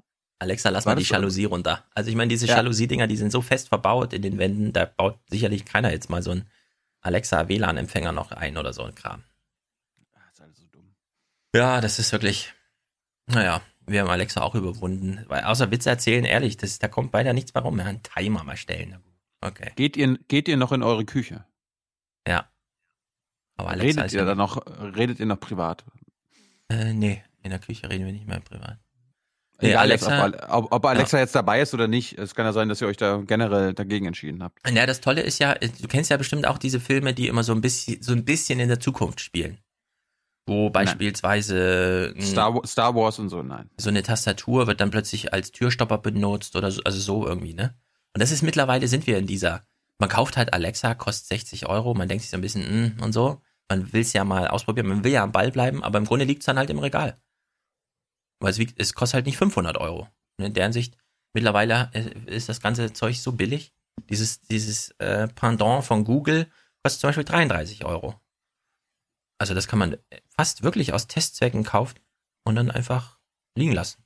Und mal ein Jahr lang die Leute arbeiten lassen, dann kommt ein Update und dann geht's vielleicht.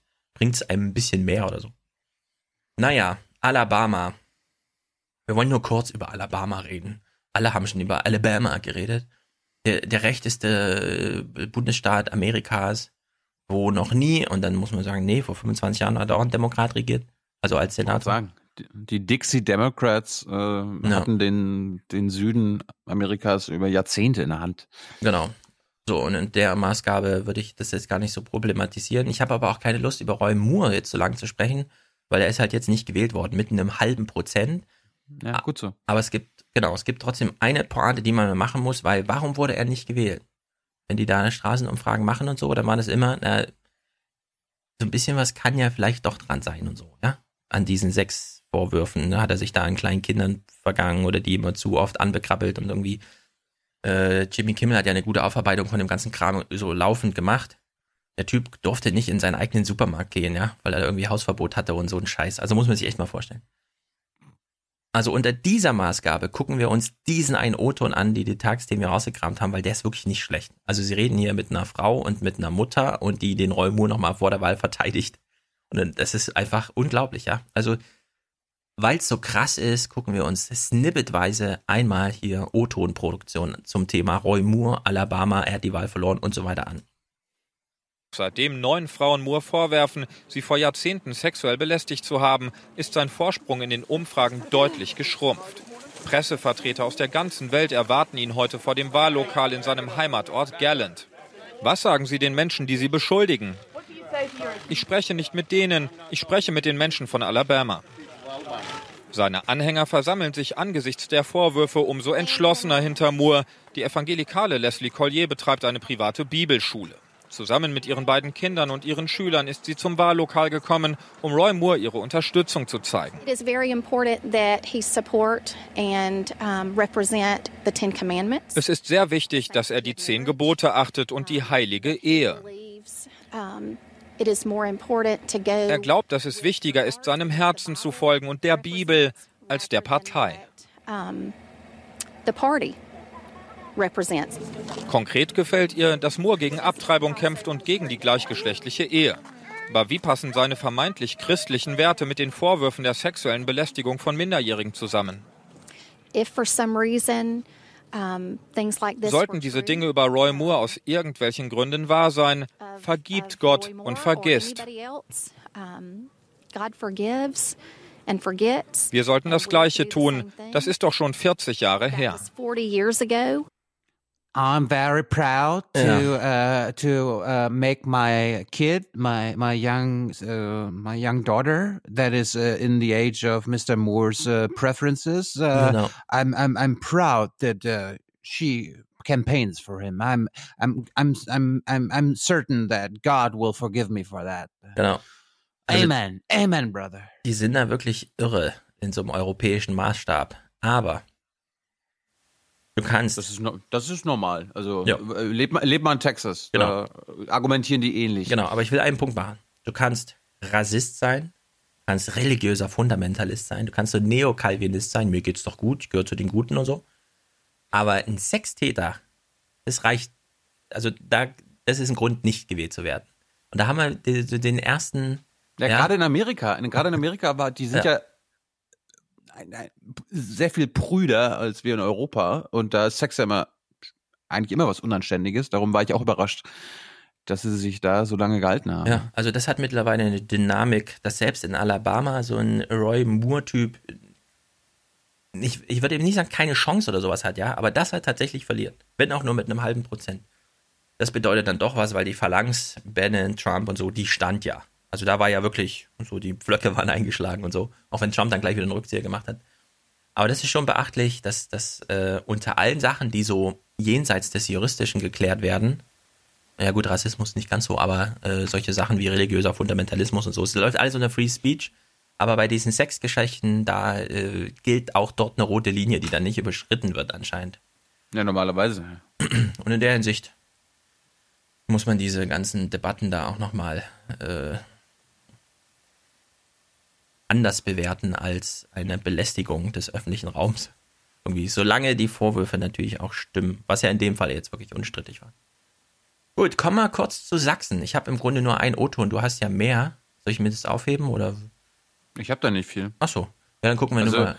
Hm? der, der neue sächsische Ministerpräsident war zu Gast im Bericht aus Berlin, aber die Highlights habe ich im Intro verbraten. Also Hm. Okay, ein- dann gucken wir noch ganz kurz nach Sachsen. So wichtig ist Sachsen ja auch nicht. Ein bisschen wichtiger als Österreich für uns, weil Deutschland, aber im Grunde auch. Na gut, wir fahren jetzt alle bald nach Sachsen. Ein Zwei guter, Wochen. ein guter Übergang wäre übrigens gerade von Roy Moore auf Sachsen gewesen, wenn du gesagt hast, let's go to Saxony. Saxony. Sagen wir mal so, Sachsen ist Alabama des Deutschlands, wo die Uhren ein bisschen anders ticken. Ich will auch nicht groß reingucken, aber da es eine sehr schöne O-Ton-Collage gab, in drei Sprüngen, spielen wir die einfach mal ab. Zuerst die Menschen von der Straße. Geht hier darum, Kretschmann ist jetzt neuer Ministerpräsident, die Wahl im Parlament ist vollzogen und so weiter. Kretschmer. Kretschmer, Kretschmer. Äh, sorry, Kretschmer, genau. Du, mein, du meinst den hier? Es gibt den sauberen Diesel, es ist gar keine Frage. Der nicht. Ja, also Kretschmer, der, der, der junge, noch aufstrebende CDU-Mann. Der Junge, genau. Der so lange Volker Kauder die Hand gehalten hat, sodass er erfolgreiche 75 Prozent bei seiner Wiederwahl dann hatte und Kretschmer gar nicht in den Bundestag kam. Ja, Kretschmer ist derjenige, der seinen Wahlkreis bei der Bundestagswahl Genau, da AfD da verloren hat. Genau, wir hören nämlich jetzt erstens O-Töne von der Straße, dann den Kretschmer und dann den O-Ton von dem Bundestagstyp, Krupalla, der ihm den Wahlkreis abgejuckst hat. Also wir fangen mal an bei Oma Erna aus Sachsen. Hier in Görlitz treibt uns jetzt alle die Angst um, dass die Großbetriebe zumachen, dass die unsere Jugend, unsere Enkelkinder keine Perspektive haben. Wir wohnen im ein Dorf, ist ein schönes Dorf, Westfeld. Fahren- fahr- Busse fahren vielleicht alle Stunde einmal und wenn einer fährt, dann sitzen vielleicht zwei, drei sind drin, weil das keiner mehr bezahlen kann. Die ganze Politik, die sie bis jetzt betrieben haben, äh, ich habe nichts gegen Ausländer, aber man muss das ein bisschen geordnet äh, führen. So, so kann das nicht weitergehen. Die Leute wollen nicht, dass aus einer Million Flüchtlinge, die nach Deutschland gekommen sind, am Ende zwei oder drei oder vier Millionen werden. Das bedeutet ganz klar, der Familiennachzug muss ausgesetzt bleiben. Michael Kretschmer hat äh, den Wahlkreis Görlitz verloren gegen mich. Er hat äh, dort sicherlich auch einen guten Wahlkampf gemacht äh, mit, mit Themen, Mit die die AfD ebenso besetzt hat. Und das, diese, diese Chamäleon-Politik, die er dort auch betrieben hat, ist den Wählern natürlich aufgefallen. Es ist einfach verloren da alles, wirklich. Ich, ich, ich würde gerne mal so was Positives aus Sachsen hören. Ich meine, die Story mit dem Polizeipanzer, die war super lustig insgesamt. Aber das ist einfach, ja, man atmet nochmal tief durch, aber wo ist der Ansatzpunkt? Wo ist die Rettung? Liebe Sachsen. Weiß ich, weiß ich auch nicht. Ich kann nicht erkennen, was wir ähm, jetzt anders machen müssten. Außer natürlich. Wir wollen die Wählerinnen und Wähler der AfD zurückgewinnen. Ja, drei kleine Minithemen noch. So bestimmt. Ja. Global Britain, irgendwas Brexit, es gibt Updates. Wir hören mal kurz rein. Die britische Premierministerin May gerät weiter unter Druck. Das Parlament in London sicherte sich gegen den Willen der Regierungschefin ein Vetorecht im Brexit-Verfahren. Damit hat das Parlament beim Austrittsabkommen mit der EU das letzte Wort. Mhm. Bei einer Abstimmung über einen Änderungsantrag votierten mehrere konservative Abgeordnete gemeinsam mit der Opposition. May reist somit stark geschwächt zum EU-Gipfel nach Brüssel. Ja, also der Hard Brexit ist unvermeidbar. Spiel uns einen Clip. Nö, jetzt. Wolltest jetzt. uns doch einen Clip spielen. Nee, jetzt ist es zu spät. Ah. Also, May sitzt jetzt in Brüssel und das äh, jedes Mal, wenn sie was sagt, äh, läuft das nur noch unter Vorbehalt, dass das Parlament am Ende dann zustimmt. Fragt man sich wirklich, also, wie, wie ist hier ein Hard Brexit zu vermeiden? Das ist doch völlig, völlig absurd. Naja. Markus, wir, wir hören mal gleich auf mit Markus Preis, was die Nachrichten weil EU-Gipfel, es gab Turbulenzen, nicht nur beim EU-Gipfel, sondern es gab sozusagen eine Übertragungsleistung ins Studio hinein. Die Anmoderation ging ein bisschen schief. Schon wieder. Ja, wir hören einfach mal, plötzlich taucht Markus Preis zu früh auf, wo ich dachte, Chance nutzen bitte, aber nee. Guten Abend. Normalerweise gilt Abend. vieles, was im Namen Europas aus Brüssel dringt, als bürokratisch und blass. Aber wenn sich die Staaten zum Gipfel treffen, dann kann es dem einen oder anderen plötzlich ganz schön zu bunt werden. Es ist der Streit um Solidarität, der die EU immer wieder zerreißt. Jede sich in der Gemeinschaft gegenseitig zu helfen, das hört sich ganz fabelhaft an, aber in der Realität funktioniert das eben nicht immer. Upsi. Damit nicht wenige. Ah, jetzt sehe ich. Ah, Äh, äh, ups. Entschuldigung, jetzt hat sich mein Kollege Markus Äh. Preis in den äh, Vordergrund gedrängt, aber wir schalten gleich zu ihm. Wir wollen uns erst Nee, mal angucken, was Ah, da ja. heute auf dem Gipfel diskutiert wurde. Es ist der Streit um die Solidarität, der die EU immer wieder zerreißt. Sich in der Gemeinschaft gegenseitig zu helfen, das hört sich fabelhaft an, scheint aber vor allem in der Flüchtlingspolitik nicht zu funktionieren. Ja, man fragt sich so ein bisschen, äh, warte mal, hat sie jetzt Flüchtlingspolitik gesagt? 2017, Ende des Jahres. Gibt es keine drängeren Themen? Nee, irgendwie nicht. Es gibt einen, der fährt hier so seine eigene Show ab, irgendwie die ganze Zeit. Der Name ist Donald, kennen wir schon, in dem Falle Tusk, aber es ist sozusagen so ein Donald Trump-Programm. Wir hören mal zu, ja, wie er hier sein Stunt hingelegt hat als EU, EU europäischer Ratspräsident. Damit nicht wenige Länder mit der Aufnahme von Flüchtlingen sogar an ihre Grenzen stoßen, sollte eine Quote helfen, wir. sie auf alle Staaten zu verteilen. Genau. Vor allem Länder aus Osteuropa weigern sich, diese Quote zu erfüllen. Und nun hat sogar der Wir können doch nicht an unsere Obergrenze stoßen. EU-Ratspräsident das Projekt für gescheitert erklärt. Der nächste Zwist ist jetzt da. Donald Tusk ist der Ansicht, äh, er möchte gerne mal ein Thema setzen, weil wenn sich die EU trifft, warum nicht einfach mal ein Thema setzen? Gescheitert. Die EU-Flüchtlingsverteilung ist gescheitert, so als wäre das gerade ein Mega-Problem noch zu verteilen, als wäre das sozusagen ein materielles Problem und nicht nur so eins, äh, wir müssen doch hier mal eine Lösung, die auf Papier auch funktioniert und so weiter. Markus Preis erklärt uns das jetzt mal und ich wünsche mir mehr Journalistisch. Äh, Du, du zeigst uns jetzt nicht den Beitrag? Da, also gut, dann, dann äh, keine Ahnung, das Merkel-O-Ton hier, Europa. Wir brauchen ein richtiges Europa. Wir brauchen Europa und ein starkes Europa. Wir müssen nur aufpassen, dass wir noch genug Zeit haben, uns um die Zukunft zu kümmern. Mehr Europa. Markus Preis klärt uns mal auf. Wir müssen uns den Fall gar nicht angucken, inhaltlich, weil es völliger Nonsens ist. Zum Glück ist Markus Preis da. Helfen Sie uns zu verstehen, warum macht Donald Tusk diesen Help Vorstoß us. gerade jetzt? Denn er ist ja eigentlich im Moment der, der eine gemeinsame Linie suchen soll. Ja, seine Position ist einfach die, äh, es nutzt ja nichts, wenn wir die Probleme äh, aus den Augen verlieren und den Kopf in den Sand stecken. Äh, es gab einen Gipfel im Herbst in Tallinn. Da ist so ein bisschen unbemerkt auch eine Änderung in der Arbeitsweise der EU-Gipfel verabredet worden. Oh oh. Nämlich, dass die Regierungschefs nicht mehr nur grob philosophieren, wohin man denn ungefähr mü müsste, sondern dass sie als Chefs quasi auch die Daher auch die EU-Chefs. Weißt du noch, dass sie uns Da sind die gewundert Chefs, haben? da EU-Chefs sind tatsächlich die, der Europäische Rat, also die Chefs halt. Großen heißen Eisen selber anfassen und auch abräumen. Und da wurde Donald Tusk auch der Auftrag mitgegeben, vor jedem Gipfel ganz klar die Gefechtslage zu benennen. Das hat er jetzt in Gefechtslage. diesem Fall gemacht und auch die entsprechende Debatte ausgelöst. Und ein zweiter Punkt, böse Zungen sagen, Donald Tusk, der ist nur noch etwas weniger als zwei Jahre Ratspräsident und möchte danach auch wieder in der polnischen Politik aktiv werden. Und da ist so ein Statement zu Hause natürlich sehr populär. Ja, ich hätte, ich wünsche mir mehr dazu, weil ich finde es doch so ein bisschen renegatenhaft, wie Hans Jessen jetzt sagen würde. Ja, aber das Find's- ist doch offensichtlich. Das haben wir, das haben selbst wir doch schon mal äh, spekuliert, dass Tusk einfach nachdem er die Wahl verloren hat, okay, ich brauche irgendwie einen Job, solange äh, die nächste Wahl nicht ansteht. Kein Ja. Problem, Donald. Es ist, wenn die Leute zu jung sind, wenn sie was werden. In dem Sinne ist Donald Trump vielleicht doch die bessere Wahl. Einfach auch alt zu, sein. Er ist, er ist aber trotzdem auch zu doof. Ja, jetzt kommt ein Tagesthemen-Kommentar. Also wir haben bisher nur schlechte Kommentare gehört. Wir fragen uns jetzt, ist Markus Preis, hat er nur ein Facepalm gemacht, als er das gehört hat? Oder hat er von sich aus nochmal in Hamburg angerufen, um zu fragen, was ist denn das bitte für ein Scheiß gewesen? Man kann ja für oder gegen die EU sein. Ich bin für eine starke EU. Starke Wenn wir da EU. einer Meinung sein sollten, dann bitte an Bord bleiben. Ansonsten, ich möchte Sie jetzt nicht langweilen, wäre das jetzt genau der Moment, um mal kurz auszusteigen, in die Küche gehen oder so. Das würde ich übrigens Polen, Ungarn und Tschechien auch empfehlen. Ich meine, aussteigen, in die Küche gehen, die EU verlassen. Ist das zu glauben? Ich schätze Isabel Schajani ja sehr. Ich mag Ja. sie ja. Sie ist eine meiner Lieblings-ARD-Journalistinnen, aber was soll denn der Scheiß? Ja, das war gerade Müll. Einfach Oh. mal hier aufrufen, die sollen die EU verlassen.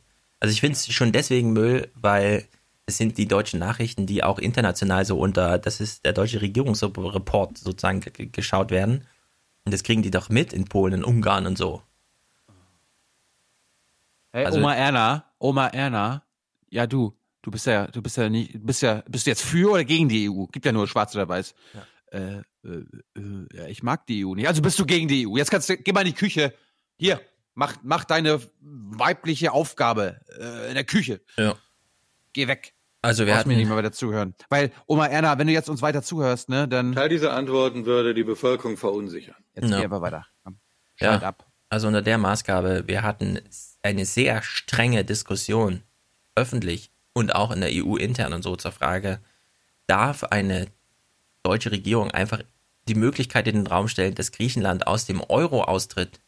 Und jetzt steht hier einfach eine Journalistin im ersten deutschen Fernsehen und empfiehlt den EU-Austritt mehrerer Länder. So im Sinne von, das ist gefälligst unsere EU. Das ist wirklich diese Arroganz, die da drin steckt, die kann ich nicht ganz teilen. Finde ich nicht in Ordnung. Ach du lieber Gott. Ja. Letztes Thema, mein Lieblingsthema für heute. Super Putin. Karim Joska moderiert mal kurz. Seit Anfang dieses Monats hängt Wladimir Putin im Museum. Das deutet nicht darauf hin, dass dieser Präsident schon Geschichte wäre, im Gegenteil. Zeitgleich mit der Eröffnung der Moskauer Kunstausstellung Super Putin hat sich derselbe nun zum Superpräsidenten ausgerufen und angekündigt, auch zum vierten Mal anzutreten für das höchste Amt im Staate. Super Putin. Es gibt eine Ausstellung.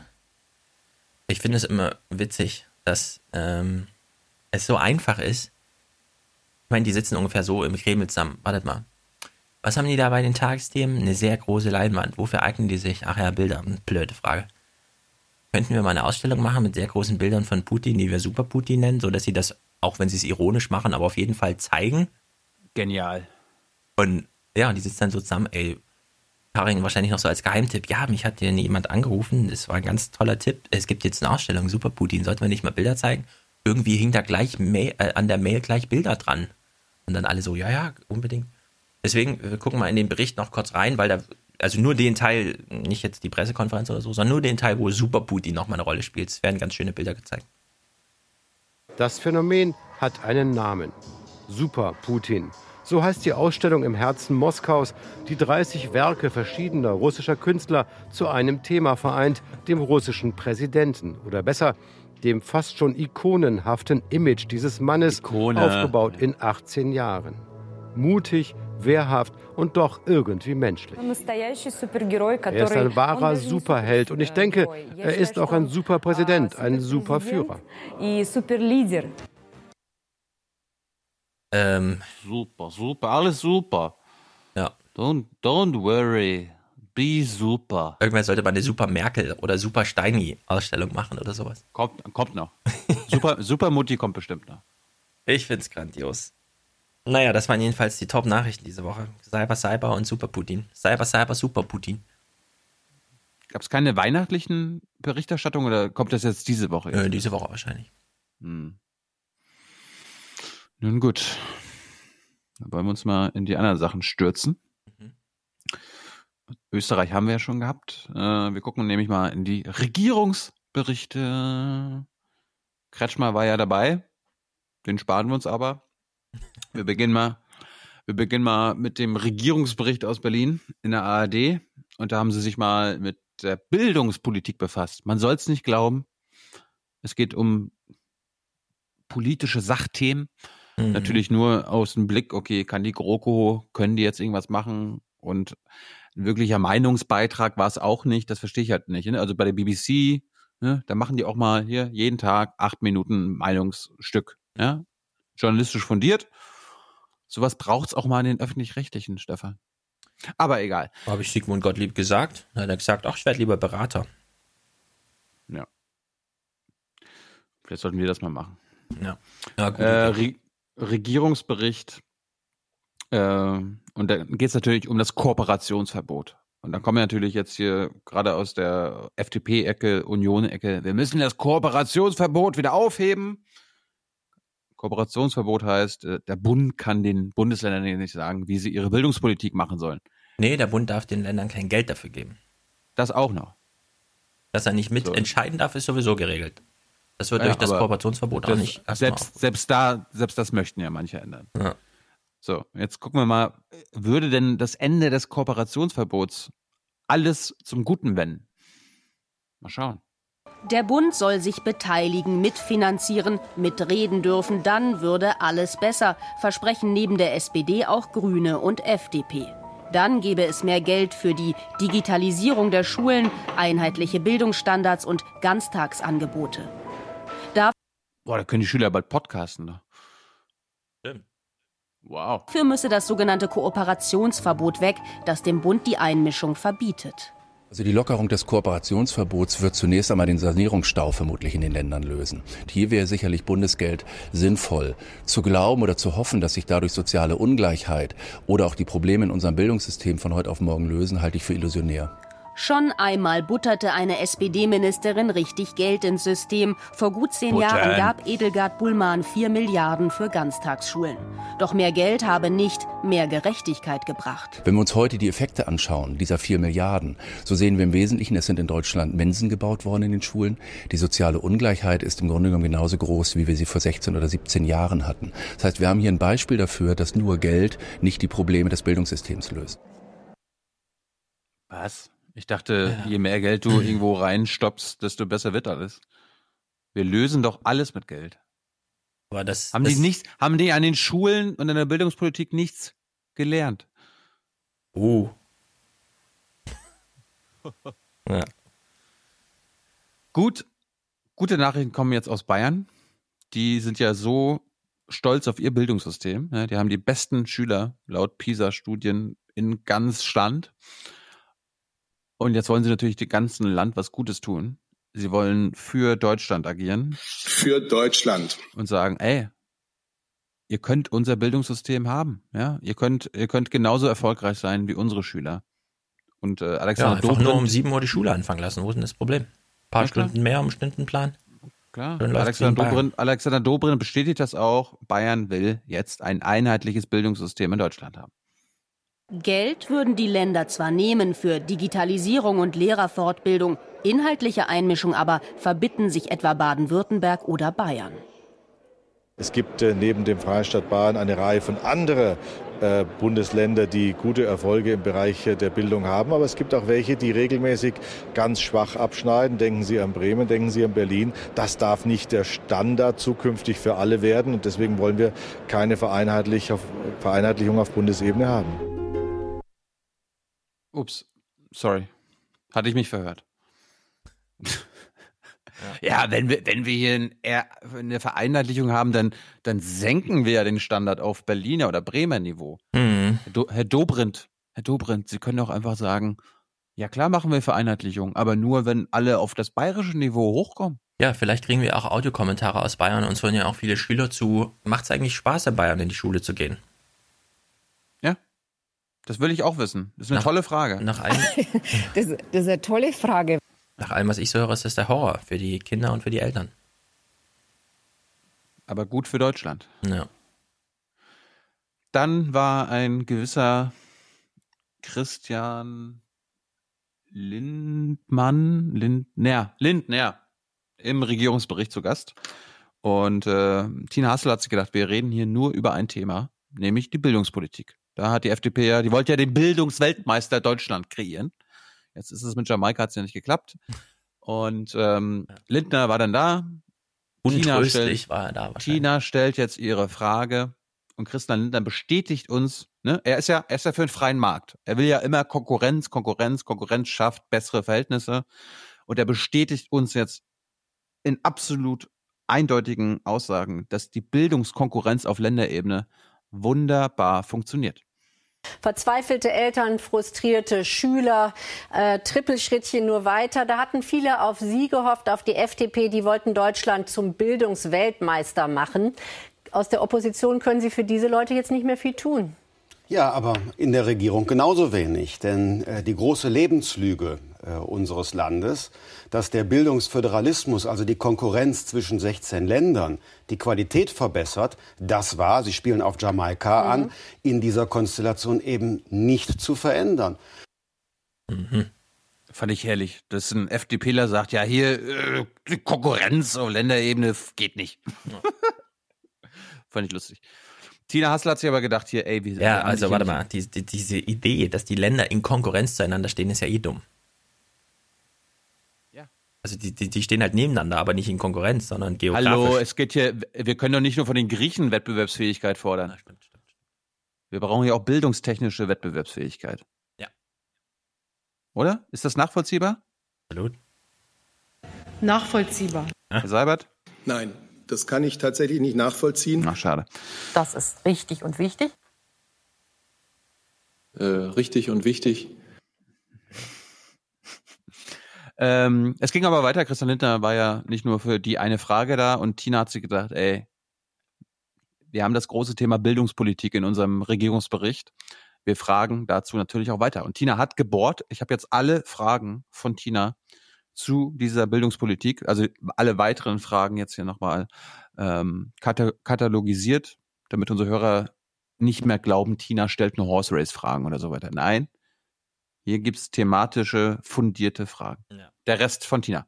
Herr Lindner, Sie haben es jetzt etwas anders orchestriert, aber im Grunde haben Sie ja wieder gesagt, besser nicht regieren als falsch regieren. Ähm, jetzt sagt die Wirtschaft, äh, Stimmen aus der Wirtschaft, Zitat, es sei besser, Die selbst Wirtschaft. zu regieren, als andere falsch regieren zu lassen. Was sagen Sie denn dazu?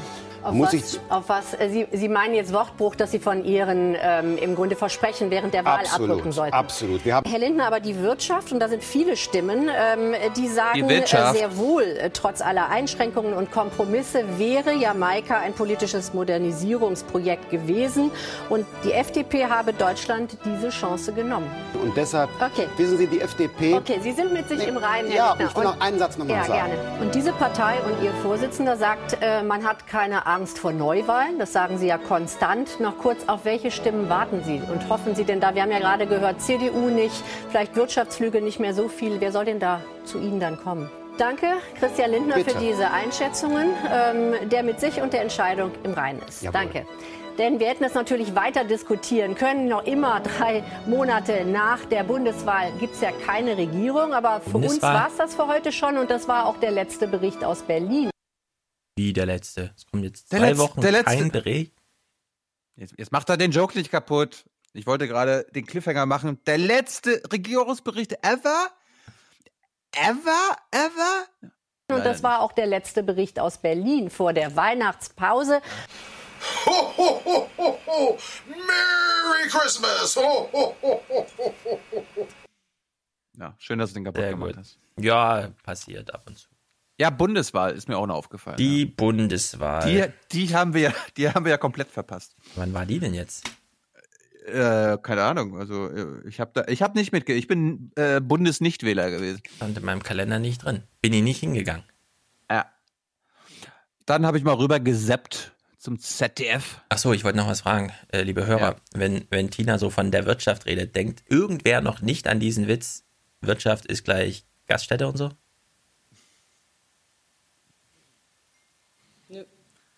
Klingt denn das? Warum?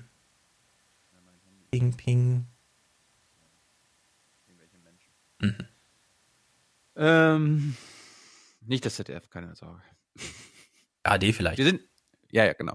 Wir sind jetzt beim ZDF, beim zweiten deutschen Fernsehen, bei Berlin indirekt. Die haben Danke. nämlich auch was zu diesem Christoph äh, Lindmann gemacht. Mhm. Die haben sich nämlich gewundert, ey, wir haben so lange nichts mehr über diese freien Demokraten gemacht. Was ist denn mit dem Christian Lindner los?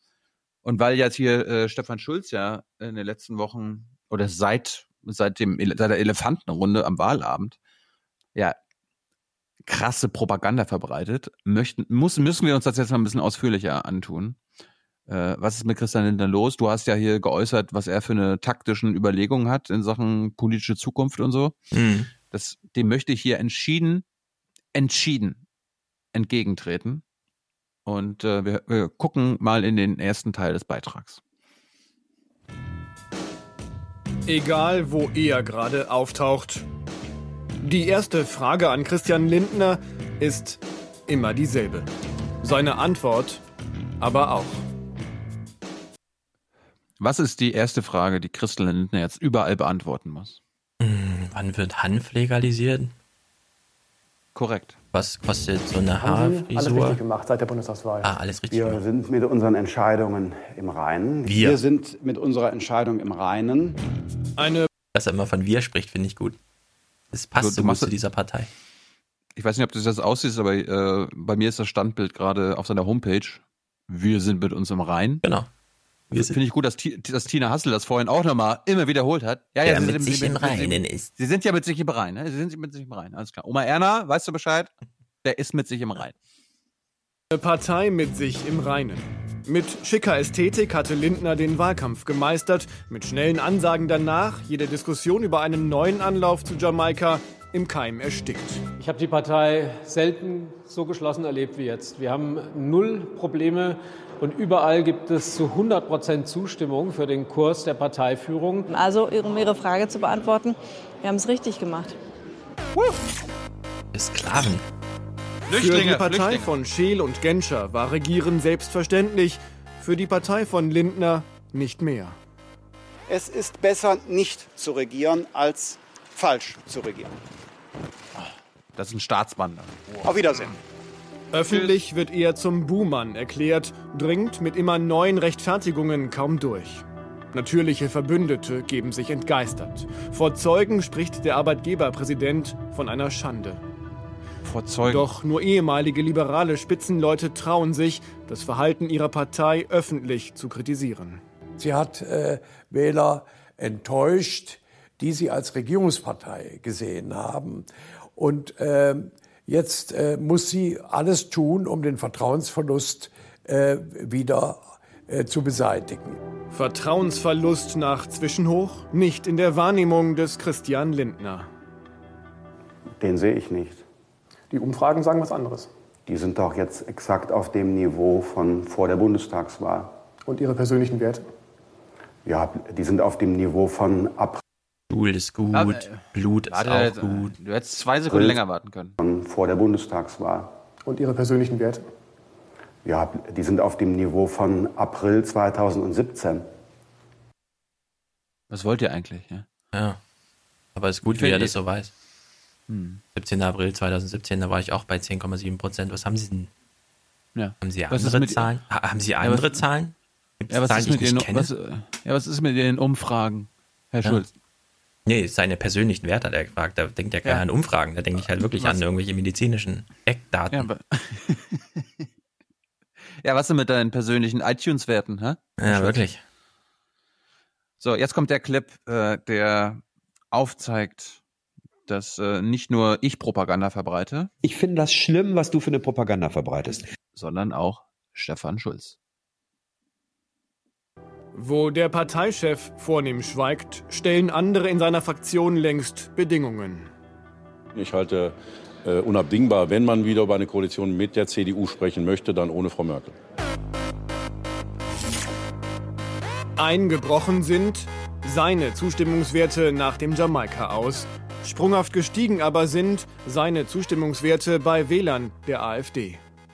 Die Situation ist nicht ungefährlich, weil ähm, einige äh, interessiert sein können, die FDP nach rechts zu rücken, ihr politisches Profil zu verändern und ähm, sie in die Nähe der AfD zu bringen. Dem muss sie widerstehen. Ich meine, wenn die FDP in der außerparlamentarischen Zeit allen Versuchungen widerstanden hat, äh, irgendwie schrill oder populistisch zu werden, warum ausgerechnet sollten wir jetzt einen solchen Kurs steuern? Das ist einfach Propaganda unserer politischen Gegner. Also ich bin überzeugt. Keine Fragen offen. Entschuldigst du dich jetzt im... Äh, Sorry, Christian. Nee, an unsere Hörer. Das äh, und, Propaganda und, und, unsere Hörer. Also es war reine Danke. Propaganda. Ja. Die, dass die FDP ein unverwechselbares äh, Europa der Vaterländer ohne neue Geldtöpfe will und so weiter. Das, das hat nichts, nichts mit der AfD zu tun. Diese Idee, Merkel muss weg, hat nichts mit der, AfD, äh, mit der FDP zu tun. Nein. Wir äh, haben mit AfD-Positionen überhaupt nichts am Hut. Und das war noch nie unsere Position.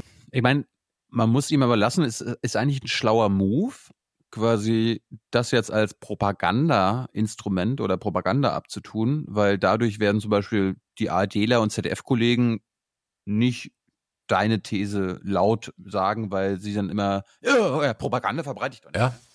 Es ist wie mit dem Lügepressevorwurf auf in dieser anderen Domäne, Medien. Sobald sowas im Raum steht, ist das unthematisierbar. Was? Du findest die Tagesthemen nicht 10 von 10 Sterne? Bist du Pegida? So ungefähr. Da ist doch kein Misstrauen berechtigt, Herr Schulz. Wir haben uns zu dieser Frage nee. so klar geäußert, dass eigentlich kein Misstrauen mehr berechtigt ist. Aber, aber trotzdem. Lindner ist, finde ich, überzeugend für die Klientel, die er anspricht, mit dem Slogan angetreten, Merkel muss weg und wir brauchen Politikwechsel.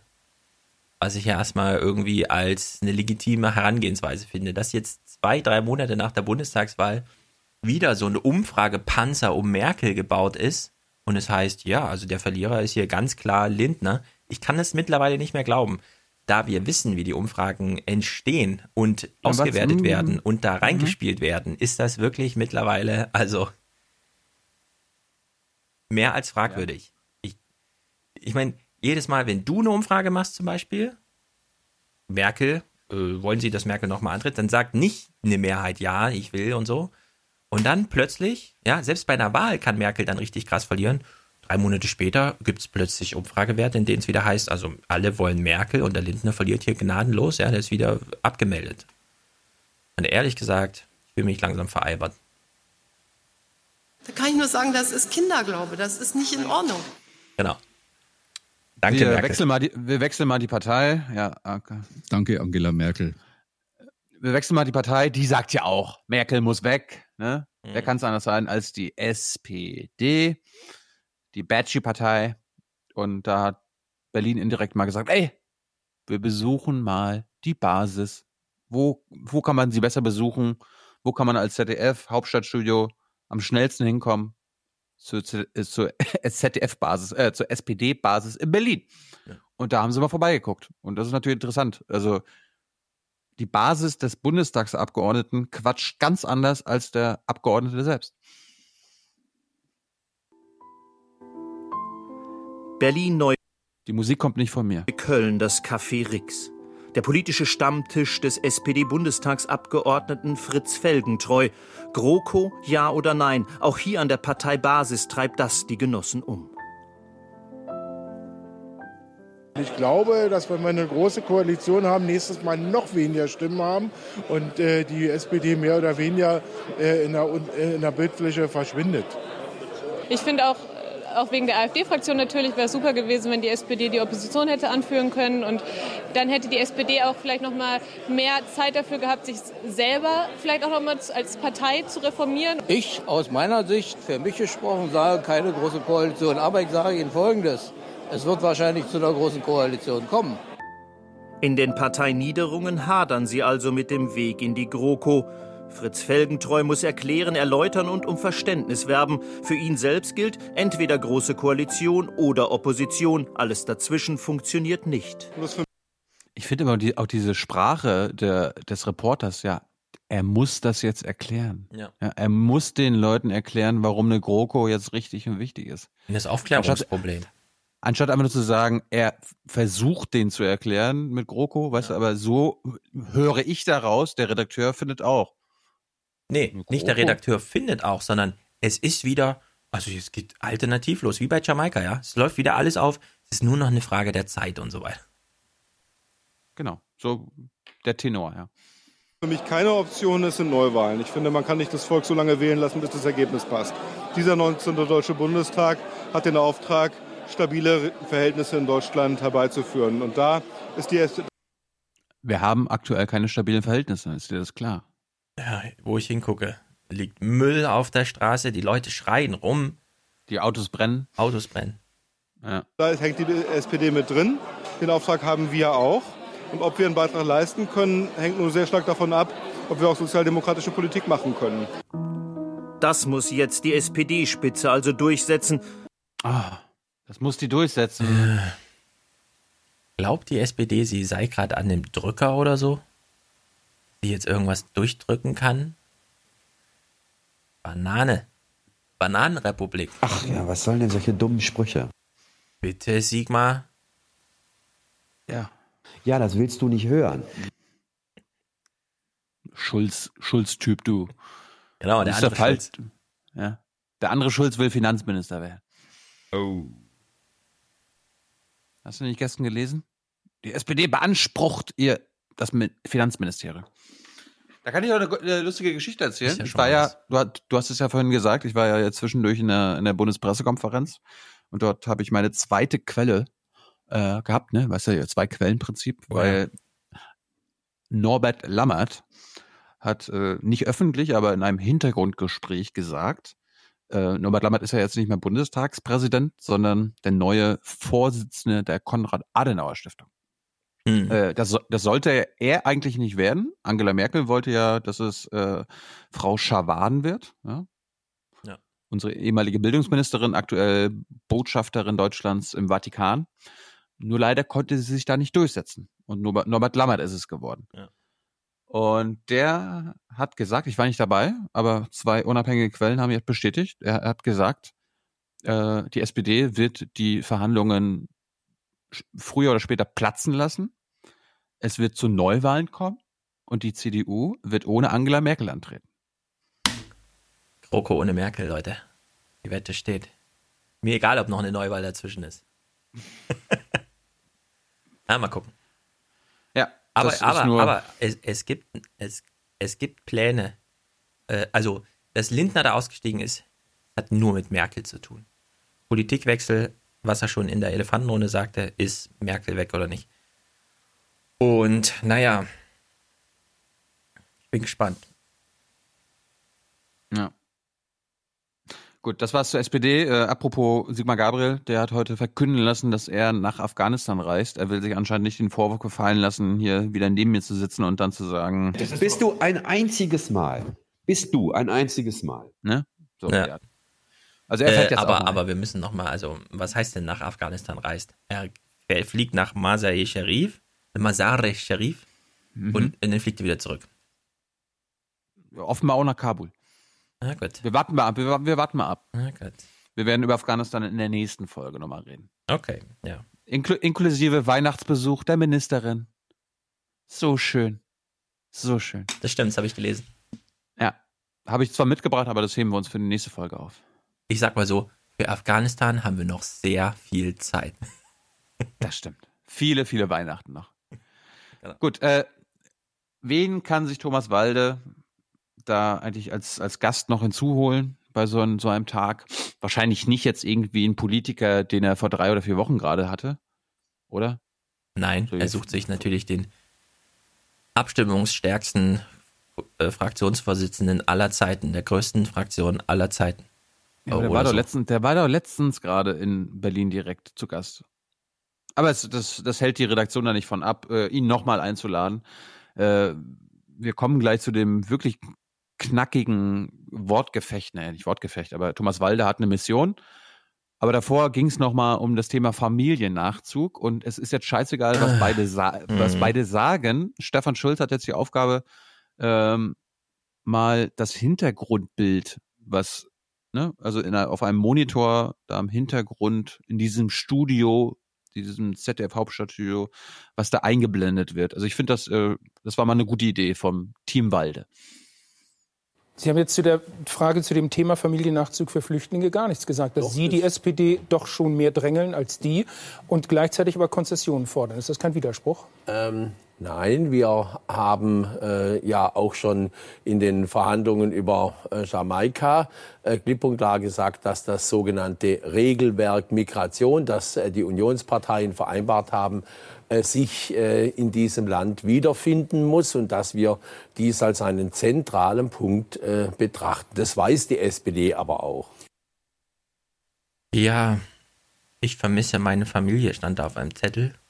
Mhm. War allerdings einfach nur so ein Zettel, wie heute im Internet alle einen Zettel und dann retuschieren das alle weg und schreiben irgendwas drauf in der Hinsicht. Ja. Man weiß ja immer nicht so genau. Ich habe jetzt, ich habe ja auch einen Zettel.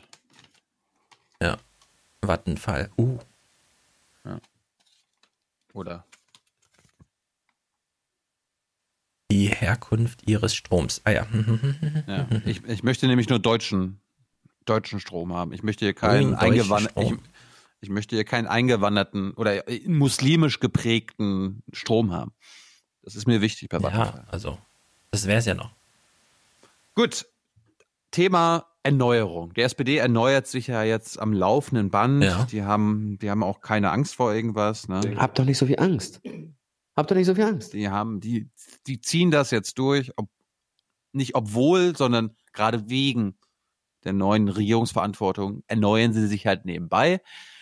Jetzt dachte sich Thomas Walde, ja, wie ist denn das eigentlich bei der CDU? Ja? Müs müssten Sie sich nicht auch erneuern? Sie haben ja sogar noch mehr verloren als die SPD. Aber keine Sorge, Volker Kauder bestätigt, das läuft. Das läuft. Stichwort Modernisierung. Sie müssten der SPD ja fast dankbar sein, dass das die Diskussion dort ein bisschen davon ablenken, dass Ihre Partei sich nach dem schlechten Wahlergebnis noch gar nicht an die eigene Modernisierung gemacht hat. Wann wollen Sie denn damit mal anfangen? Also wir haben sehr viel für die Modernisierung und die Weiterentwicklung äh, getan in diesem Jahr. Natürlich oh, oh, oh, auch dank der Wählerinnen und Wähler. Wir haben äh, die Landtagswahlen gewonnen. Kram Karrenbauer im Saarland, neuer Ministerpräsident in Nordrhein-Westfalen, ein junger Neuer in Schleswig-Holstein. Das ist schon ein ähm, guter Kurs, den wir da äh, haben gehen können. Ich finde, er hat recht. nee, ehrlich ja. jetzt. Ich meine, die SPD die ist halt so auf dem Verliererweg seit Jahren, dass sie quasi diese Form der Erneuerung, Ämter tun sich auf, Gelegenheiten werden geschaffen, gar nicht kennt. Bei der CDU als Ausbildungsbetrieb ist das eh so ein Durchlaufding. Läuft zwar jetzt nicht so nach oben durch, weil das ist der Flaschenhals eng auf dem Minister- und Staatsministerposten, aber ansonsten würde ich mir da jetzt, ehrlich gesagt, die CDU hätte gar nicht so viel Sorgen mit so einer Zeit nach Merkel, sondern es ist auch mal so ein notwendiger Bruch da darf man jetzt nicht zu, ach, wo ist denn die Stabilität und so. Nö, Ralf Stegner hat es ja auch bei uns gesagt. Also sobald die ja. CDUler da merken, da geht nichts mehr, da gibt es nichts mehr rauszuholen. Genau. Ja, da stehen genug weg. Leute bereit. Also da muss man sich wirklich keine Sorgen machen. Man kann auch mal ein paar neue kennenlernen. Es muss nicht immer die Klöckner und so sein. Genau. Der Tenor von Thomas Walder war aber in der Frage schon so, ja, wann ist Merkel weg? Wann haut ihr sie weg? So, und jetzt kommt nochmal eine Nachfrage von Thomas Walde. Äh, übersetzt auf Sächsisch würde das so sein. Frau Merkel, Sie sind eine Schande für Deutschland. Treten Sie zurück. Bitte. Ihre Schwesterpartei, die CSU, hat Ihnen gerade vorgemacht, personelle Erneuerung an der Spitze. Wann nehmen Sie sich ein Beispiel daran? Ähm, soweit, ich war auf dem Parteitag und habe äh, gesehen, dass Horst Seehofer äh, wieder Parteivorsitzender Und Herr Söder, die Arbeits da gibt es jetzt eine Arbeitsteilung. Ja. Die CSU erneuert sich personell. Ach, Thomas Walde, ey. Die Söder, CSU Söder ist jetzt erneu- Erneuerung. Genau. Hörst du dir eigentlich mal selbst zu, Thomas? das ist doch keine Erneuerung. Oh, aber gut. Ja. Ist das ein Modell für Sie? Das äh, haben wir gar nicht äh, äh, nötig. Angela Merkel ist unangefochten die Bundeskanzlerin und Ey, warte mal. Jetzt hätte er wirklich mal zurückfahren können. Warte mal, wenn Sie mich fragen, ist das ein Modell für Sie? Also Merkel soll Parteivorsitzende werden, aber ein ja. anderer Kanzler. Thomas, ja, das ist jetzt die Frage, oder was? mit ihr gehen wir jetzt auch in die Verhandlungen hinein. Und äh, das ist genau richtig. Also keine personelle Erneuerung auf absehbare Zeit bei Es Ihnen hab- auf ich hab, Bundesebene? ähm, ja, ich, es äh, gibt ja auf äh, Bundesebene äh, schon äh, Veränderungen, wenn ich daran denke, dass wir stellvertretende Parteivorsitzende haben, die jetzt Ministerpräsident in Nordrhein-Westfalen sind. Das ist schon eine äh, gute Entscheidung gewesen und das bringt uns auch äh, neuen Schub. Ja, aber da, da Das muss man jetzt mal, das muss man jetzt noch mal explizit Ja, ja, Äh, erklären. Ein Mann, der seit Jahren Mitglied des CDU-Präsidiums ist, der stellvertretender Parteivorsitzende ist, der hat jetzt halt die Wahl in NRW gewonnen, ist jetzt Ministerpräsident, ein gewisser Armin, der Laschet. Und weil der jetzt Ministerpräsident geworden ist und immer noch, wie seit Jahren schon, im CDU-Präsidium dabei ist, das ist jetzt Erneuerung in der CDU. Ja, ich, ich finde sowieso, was Thomas Walde ja eigentlich fragen will, und ähm, das kann, finde ich, Kauder auch sportlich nehmen, indem er einfach zurückfragt. Wenn man wirklich sagt, lieber Thomas, wenn du mit mir über einen Kanzlerwechsel reden willst in Deutschland, mach das doch. Komm doch nicht hier über Plan B, wie sieht die Erneuerung aus? Weißt du? Und darum geht's ja. Entweder man sagt es gerade raus oder nicht. Ich meine, Thomas Walde steht ja zu seinen eigenen Fragen nicht, ja, wenn er das so formuliert. Das ist doch dumm. Das erkennt sogar Oma Erna, dass das so eine sinnlose Zaghaftigkeit ist. Was soll denn Kauder da sagen? Ja, Also Thomas so, ja, wie ist denn das jetzt mit der Erneuerung? Und Kauder soll dann sagen, wir wechseln morgen den Kanzler aus oder was? Also, bescheuert. Aber gut, so sind sie. Thomas, trau dich doch mal eine Haltung zu haben. Ja, trau dich. Und äh, das klipp und deutlich zu sagen. Wenn du das hast, dann, dann lob dich auch. Dann lob dich auch ein CDUler. Das ist gut für unser Land. Und wir auch. So eine Haltung. Genau. Gut, andere Haltung. Äh, und du merkst, also das ZDF driftet jetzt langsam weg von der Kanzlerin. Ne? Thomas Mhm. Walde haben wir ja gerade schon gehört. Der will jetzt, oder traut sie doch nicht ganz zu sagen, Mann, ist sie endlich weg, sondern. Ja, ich meine, die also, laden ne, jetzt Kauder für dieses Thema als Gesprächspartner ein, der selber 75 Prozent als Fraktionsvorsitzender, ja. Also wenn jemand zum Austausch bereitsteht, dann ist es dann doch eher Kauder. Ja, ich, du, wenn Kauder, äh, Kauder ist automatisch weg, wenn Merkel weg ist. Ja, das kommt noch So. dazu. Also sozusagen doppelte Klemme. Erstens der, der schon angeschossen ist und der der dann quasi über seine eigene Auswechslung spricht. So, jetzt kommen wir zu dem Thema, was ich vorhin, wo ich meinte, ich muss die Kanzlerin noch verteidigen, weil ich finde, das ist jetzt, und äh, das ist ja gerade im Regierungsviertel gerade großes Thema, äh, das ist ein Hitpiece. Äh, Angela Merkel wird jetzt angepisst dafür, dass sie sich um die Opfer des Breitscheidplatzes nicht kümmert. Was ja an sich erstmal völlig in, Ord äh, völlig in Ordnung zu sagen, okay, sie kümmert sich da nicht. Also erstmal ist sie nicht verpflichtet. Sie ist nicht die Königin Deutschlands und muss da quasi ähm, amtsgeschäftsmäßig sich bei dem melden. Das muss sie nicht machen. Sie hätte es machen sollen, ja, aber das jetzt einfach auf sie zu konzentrieren und alle anderen Akteure unseres Staates, die auch teilweise versagt haben, da rauszulassen und das am Ende wieder auf Merkel zu beziehen, finde ich schäbig. Und wir gucken uns diesen Beitrag mal an. Ähm, du kannst ja mal beurteilen. Ich finde das dann nämlich einen ganz guten Beitrag, weil man kann ja auch zum Beispiel die Bundespressekonferenz vom Montag nehmen. Da haben auch viele Kollegen. "Hä, Warum? Ja, Herr Seibert, das war doch ein Fehler. Auch Hans Jessen und so. Ja, das war doch ein Fehler. Geben Sie es doch mal zu. Ja, so auf die Art. Ich, ich finde, das, das geht zu kurz. Wir schauen mal rein. Fast ein Jahr nach dem Anschlag in Berlin gehen die Hinterbliebenen in die Offensive. Hm, Schreiben an Frau Merkel ist gut, ja. Der Pilot Mhm. Sascha Klösters aus Neuss hat auf dem Weihnachtsmarkt seine Mutter Also- verloren. Er selbst wurde schwer. Bitte was? Sowas finde ich schon albern, wenn die Eltern, die zu Recht sagen, ich habe leider keinen Betreuungsplatz, muss ich jetzt meinen Job kündigen, sagen, wenn sie so im Kreis stehen und für sich und keine Kamera zuschaut, können wir nicht mal einen Brief an den Minister schreiben? Ja, dann finde ich das schon albern. Aber hier vor einer Fernsehkamera und ein Betroffener. Merkel, ein Brief an Merkel? Gut. Können Sie, äh, also, können, können Sie quasi mal so tun, als ob Sie gerade Ihren Ja, genau, oder. Ihre Anwältin anrufen Ja. und dann ihr einfach nur sagen, wissen Sie was? Wir schreiben der Merkel einen Brief. danke, danke, wir haben's. Wir haben's. Alles klar. Oh Mann. Das ist, aus, verletzt. das ist Ausnutzen. Die Monate nach Das ist Ausnutzen von Opfern. Die werden, Ja, das die stimmt, Opfer, genau. die Opfer der Terroranschläge vom Breitscheidplatz werden gerade politisch instrumentalisiert, Ja. um auf Angela Merkel drauf zu kloppen. Und das mein finde ich- GZ-Geld. Ja. Wir fangen den Beitrag einfach nochmal an. Mhm. in die Offensive. Hm, Schreiben an Frau Merkel ist gut, ja. Der Pilot Sascha Klösters aus Neuss hat auf dem Weihnachtsmarkt seine Mutter verloren. Er selbst wurde schwer verletzt. Die Monate nach dem Anschlag empfanden die Hinterbliebenen als Kränkung, als Demütigung. Von den Behörden, den Politikern und allen voran von der Bundeskanzlerin. Bisher wurde man da ja echt nur abgelehnt. Man sucht halt nicht das Gespräch mit den Hinterbliebenen, weil es vielleicht für die Politiker zu unbequem ist. Die wollen es einfach nicht. Also so fühlt sich das bei uns an. Am 19. Dezember 2016 raste ein Lastwagen in den Weihnachtsmarkt an der Berliner Gedächtniskirche. Zwölf Menschen starben, fast 100 wurden verletzt. Die große Politik kam am Tag danach. Da wussten die Angehörigen noch nicht, dass sie wirklich betroffen sind. Erst nach drei Tagen übermittelte ihnen das BKA die gesicherte Todesnachricht. Einen Staatsakt für die Opfer gab es nicht. Joachim Gauck besuchte Verletzte im Krankenhaus, lud im Februar ein ins Schloss Bellevue. Angela Merkel meldete sich nicht bei den Betroffenen. Die Bitte um ein Treffen lehnte das Kanzleramt schriftlich ab. Merkels Schweigen ist für die Hinterbliebenen Symbol für alles, was ihnen widerfahren ist. Janine sollte eine Zahnbürste abgeben für einen Genabgleich mit der Leiche ihrer Mutter.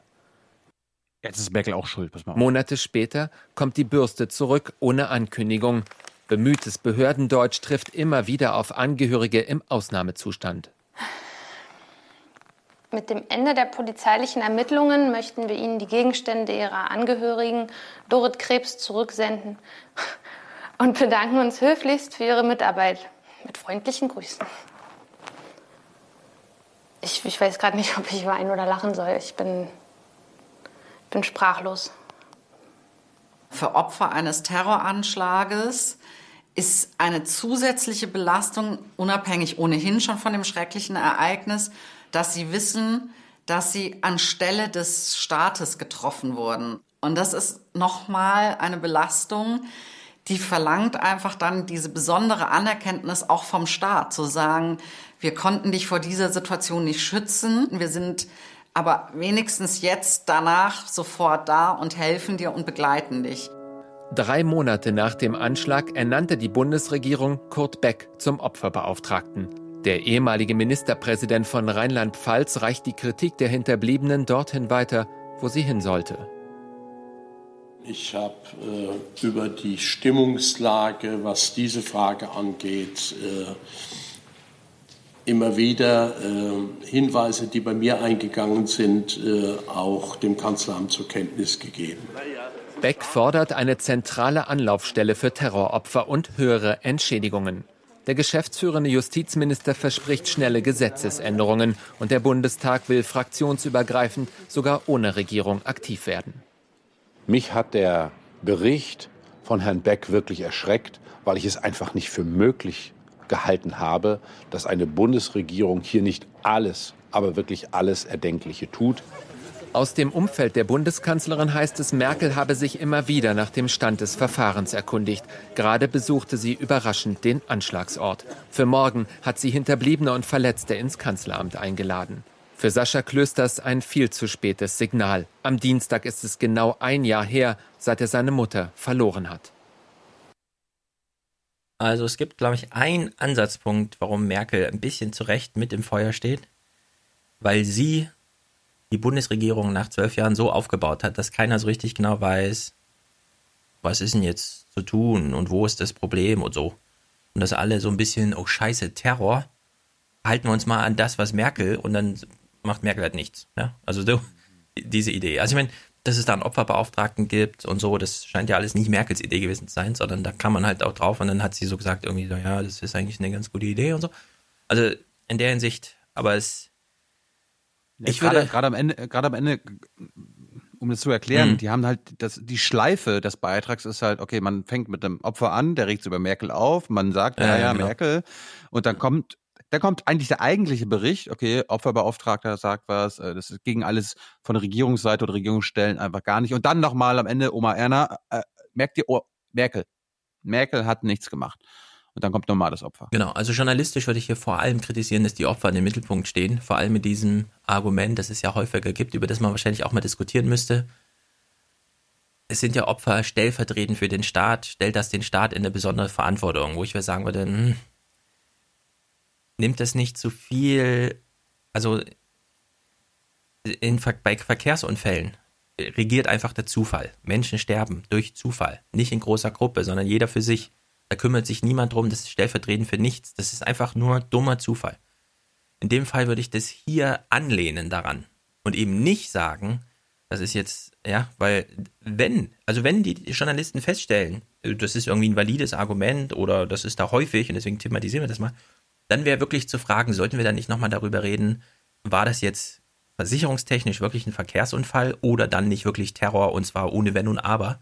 Und dass diese Frage eben hinsichtlich Verkehrsunfall gewertet wurde, damit der deutsche Staat da nichts bezahlen muss, was das angeht. Das wär- ja, das ist das halt Thema. Genau, das wäre ein krasses Thema gewesen.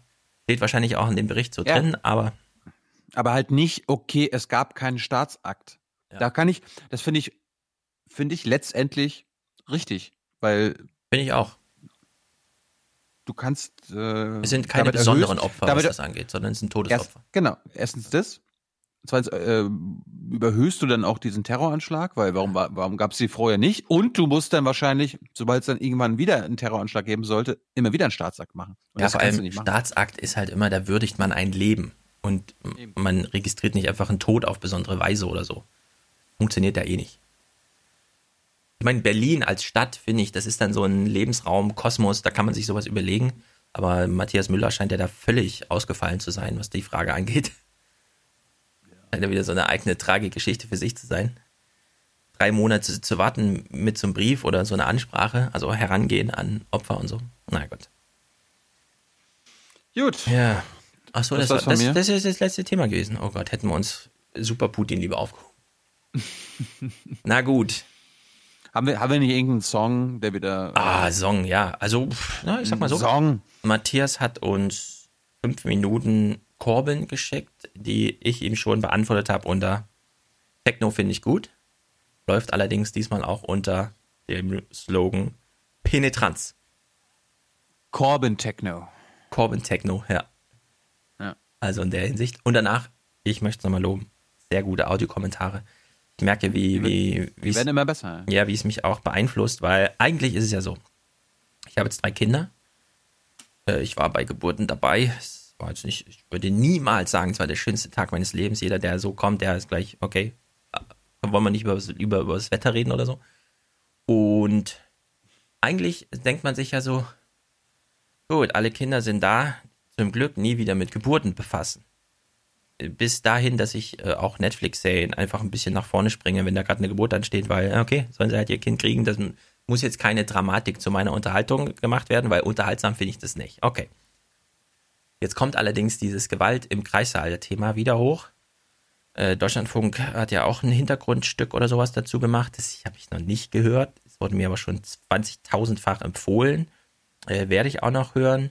Äh, heute haben wir nochmal sehr gute äh, Thematisierung in den Audiokommentaren, auch hinsichtlich, was kostet eigentlich so eine natürliche Geburt, eine operative Häufigkeiten, wie ist das so verteilt im OSCD-Bereich und so.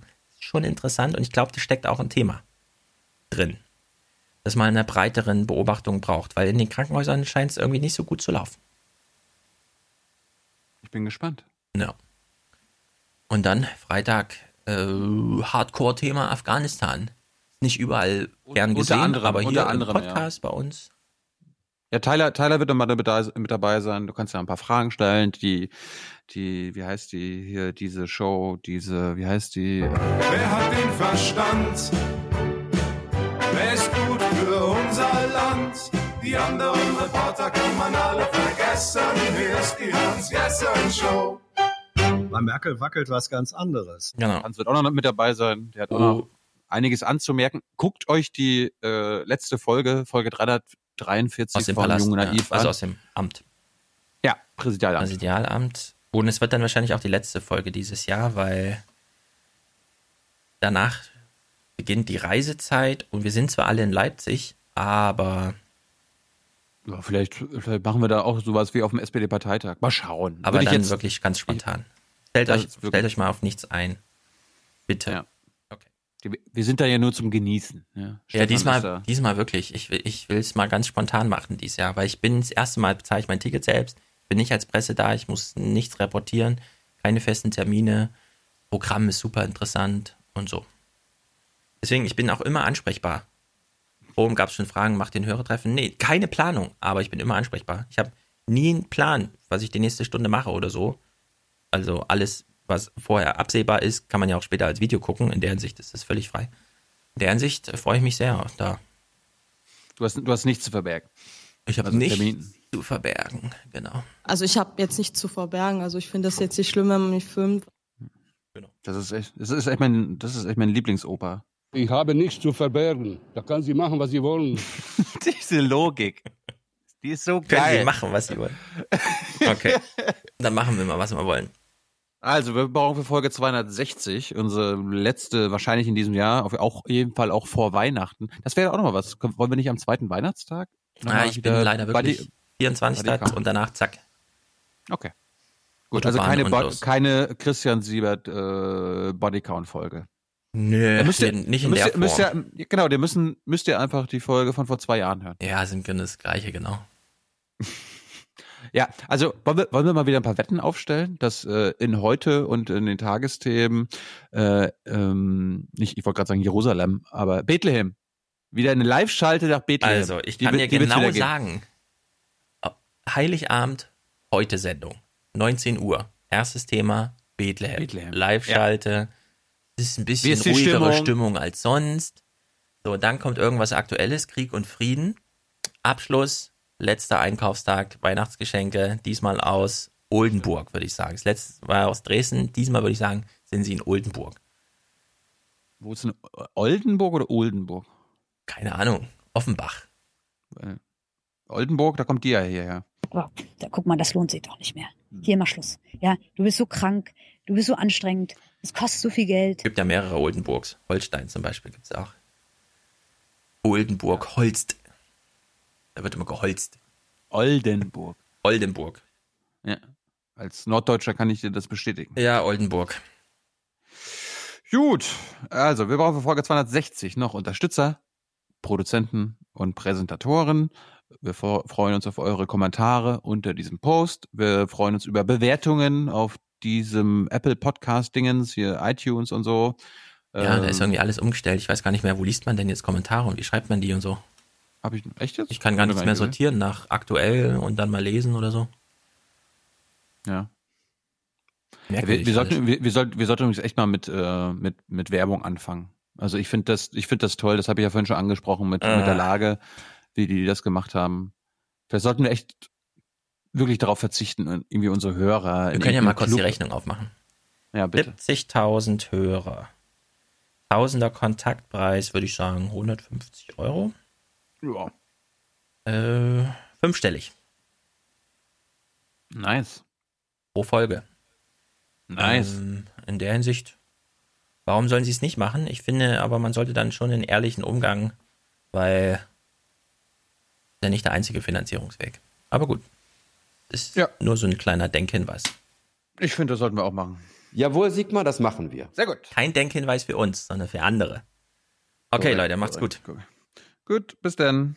Wir brauchen ein richtiges Europa. Wir brauchen Europa und ein starkes Europa. Wir müssen nur aufpassen, dass wir noch genug Zeit haben, uns um die Zukunft zu kümmern. Wir leben in stürmischen Zeiten, das wissen wir. Es geht um Deutschland und seine Zukunft. Danke, Angela Merkel. Und ab morgen kriegen sie in die Fresse. Alles gesagt. Betschi, sage ich dazu nur. Shame. Shame. Shame. Jetzt haben wir eine Situation, in der ein reformorientierter, proeuropäischer Politiker am Firmament des politischen Himmels Frankreichs erschienen ist. das, das ist eine tolle Frage. Junge, du hast nichts kapiert. Und das ist gut für Deutschland, sage ich dazu nur. Ich bin frustriert, ich bin genervt, ich bin empört. Für Deutschland! Für Deutschland. Für Deutschland. Deutschland. Diese Kompromisse dienen Deutschland und sind gut für unser Land. Good night and good luck. Good night and good luck.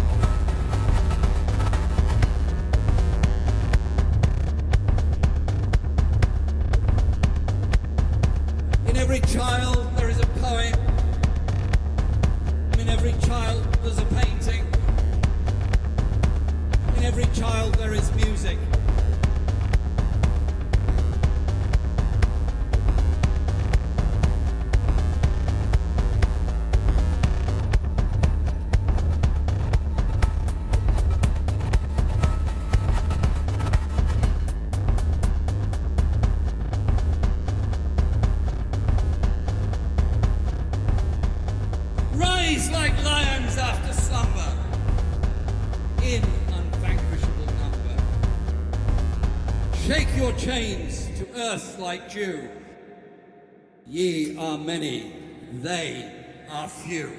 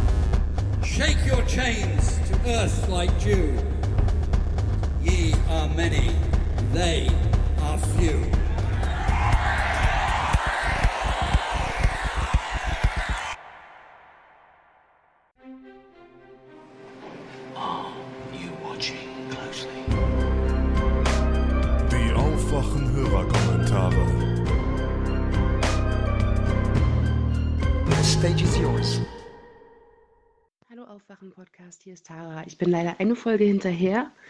Ich denke aber, das Thema Bürgerversicherung wird noch länger aktuell bleiben. Daher verkneife ich mir den Kommentar jetzt nicht.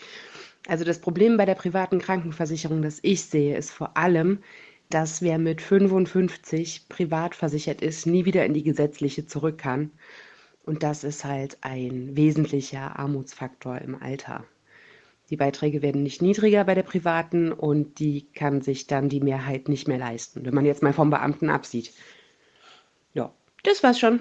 Hallo ihr beiden. Ähm, ich bin wie eine meiner Vorrednerinnen auch Hebamme, aber auch Mutter und kann gar nicht anders, als in dieser Doppelunion auch nochmal Position zu beziehen zu Stefans Fragen, beziehungsweise diese ähm, zu erläutern. Und vielleicht fangen wir mal mit dem gesetzlichen Rahmen an. Nach dem Hebammengesetz ist die Betreuung einer physiologischen Geburt ja eine vorbehaltene Tätigkeit der Hebammen. Bei jeder Geburt also muss eine Hebamme anwesend sein. Das heißt, ein Arzt darf eine Geburt alleine nicht betreuen. Umgekehrt ist die Hebamme auch verpflichtet, einen Arzt hinzuzuziehen, aber erst sobald die Geburt vom normalen Verlauf abweicht. Aber um das nochmal klar zu machen, das Fachpersonal für physiologische Geburten sind Hebammen und nicht Ärzte. Ja, und damit äh, weiter zu Stefans Plädoyer für Krankenhausgeburten beziehungsweise seinem Verweis, dass das doch die sicherere Variante sei und deshalb als andere eigentlich hinfällig. Es gibt ganz klare Evidenzen dafür, dass die außerklinische Geburtshilfe für sogenannte risikoarme Schwangere kein gesteigertes Risiko darstellt und mindestens so sicher wie eine Geburt im Krankenhaus ist. Vielmehr ist es tatsächlich so, dass es bei einer außerklinischen Geburt zu weniger Interventionen kommt. Und ähm, übrigens letztlich ist eine Geburt ja nie zu 100 Prozent sicher, also weder im Krankenhaus noch außerklinisch. Ich finde übrigens, dass außerdem in der Debatte berücksichtigt sein sollte, dass jede Frau ähm, überlassen sein sollte, sich selbst für den Ort ihrer Geburt zu entscheiden oder vielmehr für die Geburt ihres Kindes. Wäre es jetzt aber nun so, dass die außerklinische Geburtshilfe abgeschafft oder gänzlich unmöglich gestaltet würde, gäbe es einfach gar keine Wahlfreiheit mehr für Frauen und Familien. Es muss aber für Schwangere die Möglichkeit geben, frei entscheiden zu können. Und dann ist es ja auch so, dass die meisten Abweichungen vom regelgerechten Geburtsverlauf sich über einen längeren Zeitraum abzeichnen bzw. auch ankündigen. Und dass eigentlich nur in sehr seltenen Fällen die Situation von einer auf die anderen Sekunde in eine hochpathologische Situation umkippt. Um jetzt solche Entwicklungen aber rechtzeitig zu erkennen und darauf adäquat zu reagieren, braucht es eigentlich eine kontinuierliche Betreuung, das heißt eine 1 zu 1 Betreuung, also eine Hebamme, eine Frau. In deutschen Kliniken ist das nun aber nicht unbedingt Status quo. So, in der außerklinischen Geburtshilfe wiederum betreuen immer zwei Hebammen eine Frau unter der Geburt. Insofern ähm, ist dann in der außerklinischen äh, Geburtshilfe das wichtigste Merkmal für Sicherheit, nämlich äh, die 1 zu 1 Betreuung einer Frau unter der Geburt gewährleistet. In der Klinik wäre das zum Beispiel nur möglich, wenn man äh, sich noch eine Beleghebamme dazu holt. Nun geht es mir nicht darum, die Klinikgeburt schlecht zu reden. Also natürlich muss es die klinische Geburt geben, vor allem wenn Frau oder Mann oder die Familie sich das wünscht.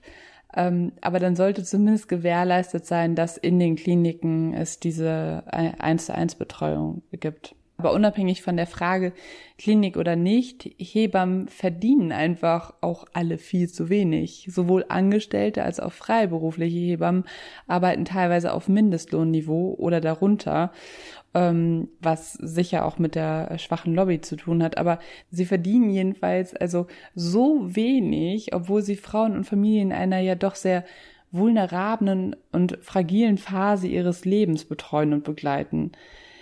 Und äh, ich glaube, das ist nicht ho zu hoch gegriffen, wenn man jetzt sagt, dass es eine Zeit ist, in der Weichen gestellt werden, die das ganze weitere Leben eines Menschen, also des Kindes zum Beispiel, aber auch der Frau oder der gesamten Familie bestimmen werden, im positiven wie im negativen. Weil nun aber der Verdienst so gering ausfällt, gibt es eine ganze Reihe Hebammen, die sich äh, dieser Tage peu à peu gegen den Beruf entscheiden. Und das wiederum hat zur Folge, dass zum Beispiel Klinikhebammen aufgrund dieses ähm, oder eines sehr hohen Personalmangels häufig drei oder vier Frauen gleichzeitig unter der Geburt betreuen müssen. Und das wiederum kann ich aus meiner persönlichen Erfahrung sagen, ist eine absolute Zumutung sowohl für das Personal als auch für die Frauen. Und es macht nebenbei gesagt eine kontinuierliche Betreuung unter der Geburt auch einfach unmöglich. Wovon wir noch gar nicht geredet haben, ist, dass äh, dieser Tage gebärende Frauen auch einfach äh, mal gerne vor den Türen zum Kreissaal abgewiesen werden und das äh, unabhängig davon, ob sie sich vorher angemeldet haben zur Geburt oder nicht, weil viele Kliniken einfach überlastet sind und gar keine Kapazitäten haben, irgendeine Frau noch aufzunehmen. Diese Frauen reisen dann also von einer Klinik zur nächsten und zwar unter der Geburt, also im Zweifel unter Wehen nehmen strapaziöse Wege auf sich und das wiederum trägt äh, jetzt auch nicht unbedingt dazu bei, dass so eine Geburt sicherer verläuft. Übrigens, äh, auch um das Vorurteil ähm, noch einmal zu widerlegen, müssen nicht nur Hebammen, die außerklinische Geburten betreuen, eine Berufshaftpflichtversicherung abschließen. Und dass die Kosten der Berufshaftpflichtversicherung für Hebammen wiederum stetig steigen, liegt übrigens auch nicht an dem besonders hohen Risikofaktor Geburt, beziehungsweise den steigenden Morbiditäts- und Mortalitätsraten, sondern weil Kinder, bei deren Geburten es zu Komplikationen gekommen ist und die darüber physisch oder psychisch beeinträchtigt wurden, einfach ob der im Vergleich viel höheren medizinischen Standards dieser Tage viel länger leben, als das früher noch üblich war. Und das wiederum kostet natürlich sehr viel Geld und diejenigen, die das primär bezahlen, das sind die Krankenversicherungen und die geben die Kosten weiter. Lieber Thilo, lieber Stefan, ich bin Mutter von drei Kindern und habe drei wundervolle Hausgeburten erlebt. Die letzte davon fand ohne Hebamme statt, war eine sogenannte Alleingeburt. Ich möchte gerne ein paar Antworten auf Stefans Frage geben, was spricht eigentlich gegen eine Geburt im Krankenhaus? Geburt ist kein technischer Vorgang. Es ist also was anderes als das Reparieren einer Hüfte oder mit einem neuen Zahn nach Hause kommen. Geburt ist ein natürlicher Prozess, für den die Frau bestens ausgestattet ist. Der Körper einer gesunden Frau macht es im Prinzip allein. Die Aufgabe der Frau ist, auf die Impulse zu hören, ihn gesund zu halten, psychisch und physisch und mitzumachen. Wenn also eine Frau eine problemlose Schwangerschaft hat, spricht eigentlich nichts dagegen, einen außerklinischen Geburtsort zu wählen. Wenn sie sich natürlich nur im Krankenhaus sicher fühlt, dann sollte sie da auch hingehen, selbstverständlich. Für mich persönlich kam das nicht in Frage. Ich fühlte mich während aller drei Schwangerschaften gesund, wollte nicht ins Krankenhaus gehen, war ja nicht krank und wollte einfach nur einen schönen Ort haben zum Gebären, an dem ich mich sicher fühlen. Und das war bei mir nicht das Krankenhaus. Ich fühle mich nicht sicher, wenn ich einen Gurt umgeschnallt bekomme, der piept und meine Frequenzen misst. Auch nicht, wenn mir jemand sagt, dass im Nachbarzimmer der Doktor wartet. Ich persönlich brauche zum Gebären wie auch zum Kindermachen dafür ein Umfeld, in dem ich mich sicher und geborgen fühle. Da kommen wir schon zu den Vorteilen von einer Hausgeburt. Zu Hause kenne ich mich aus und ich fühle mich wohl. Ich bin geborgen, ich traue mich, mich selbst gehen zu lassen, also zum Beispiel auf dem Boden rumzuwälzen oder auch zu stöhnen.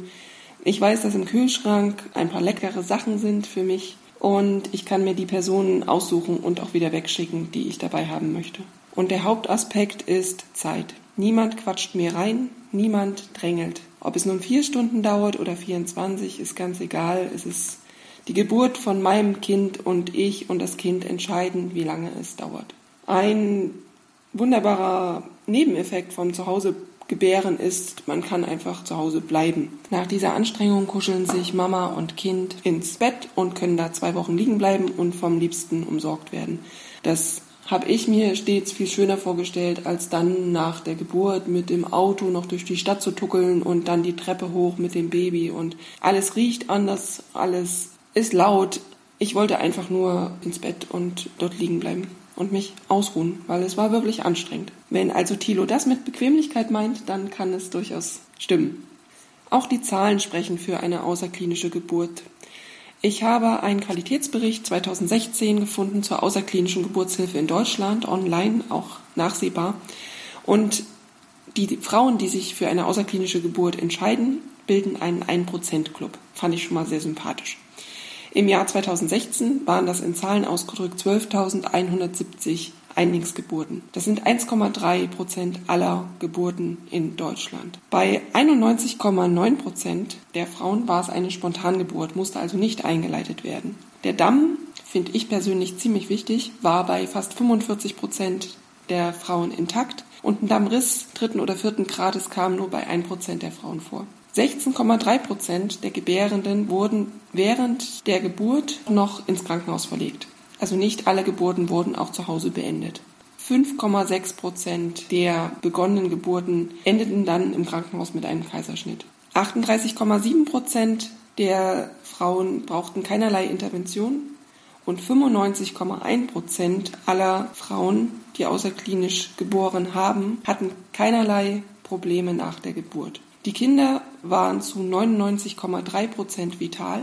Die perinatale Mortalität beträgt 0,12 Prozent oder 1,2 Promille. Ich habe dafür mal die Säuglingssterblichkeit für Deutschland gesucht. Die beträgt 3,3 Promille. Also im Krankenhaus ist die Säuglingssterblichkeit höher als zu Hause. Und keine der Frau verstarb im Zusammenhang mit der Geburt. Auch noch wichtig. Es stehen noch andere Zahlen da. Wen das interessiert, der möge einfach diesen Bericht mal googeln. Ein Abschlusssatz aus der Studie. Diese Angaben unterstreichen die Ansicht, dass die außerklinische Geburt für Mutter und Kind sicher ist. Mittlerweile wird ja jede dritte Geburt mit einem Kaiserschnitt beendet.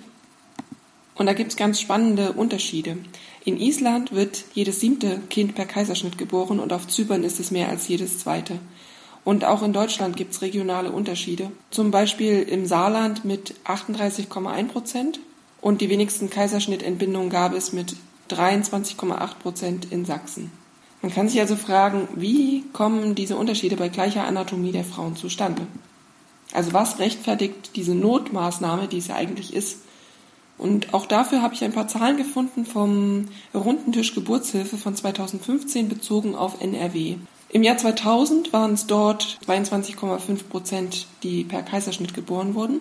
Und im Jahr 2014 waren es schon 32,8 Prozent, also fast 10 Prozent mehr. Die WHO-Empfehlung ist übrigens in diesem Zusammenhang, dass die Kaiserschnittrate maximal 10 bis 15 Prozent betragen sollte. Interessant ist in diesem Zusammenhang der Preisvergleich Kaiserschnitt natürliche Geburt im Krankenhaus. Nach Angaben des Deutschen Hebammenverbandes kostet eine vaginale Geburt zwischen 1272 und 1790 Euro, also unter 2000 Euro. Ein Kaiserschnitt kostet 2371 bis 4992 Euro, kann also bis fast 5000 Euro kosten. Auch im Personaleinsatz gibt es laut Krankenhausgesellschaft einen Unterschied.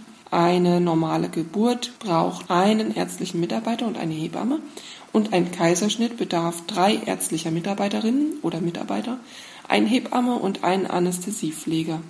Wer also einen Kaiserschnitt möchte, der sollte natürlich ins Krankenhaus gehen und bekommt den dann auch. Wer es aber nicht möchte, dem ist wirklich anzuraten, sich gut damit zu beschäftigen, schriftlich festzuhalten, was er möchte und was er nicht möchte und das klar zu kommunizieren, vor der Geburt am besten. Mir geht es beim Thema außerklinisches Gebären auch um Verantwortung. Ich wurde vor der Alleingeburt gefragt, ist das denn nicht verantwortungslos? Und dann habe ich so nachgedacht und gemerkt, nee, genau das ist es nicht. Es ist eigentlich genau das Gegenteil.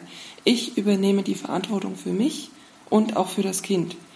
Mehr kann ich eigentlich nicht tun. Und für mich hat sich das sehr lebendig angefühlt und sehr echt.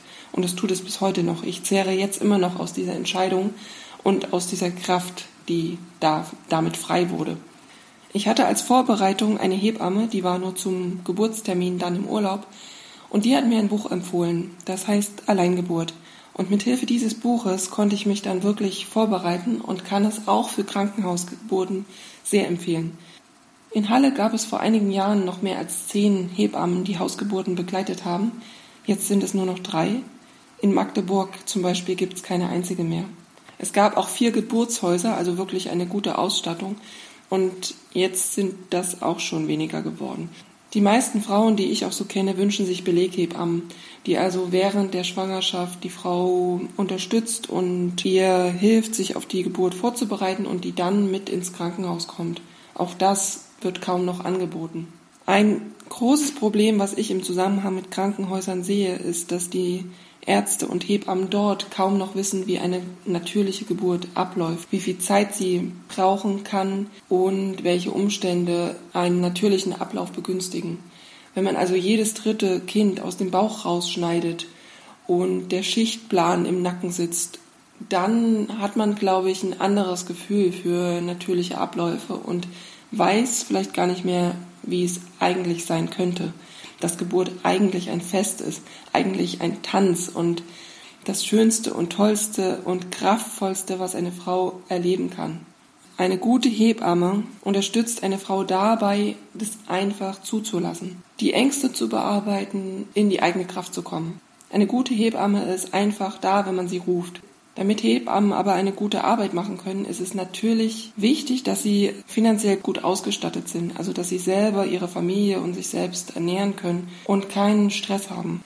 Die Zahlen für die Haftpflichtprämie der Hebammen sind derzeit bei 7.639 Euro. Das sind also fast 640 Euro pro Monat. Also ja, wir brauchen unbedingt freie Hebammen und ja, wir brauchen Geburtshäuser und ja, wir brauchen eine Öffentlichkeit, die Frauen dabei unterstützt, selbstbewusst und selbstbestimmt wieder ihre Kinder zu bekommen.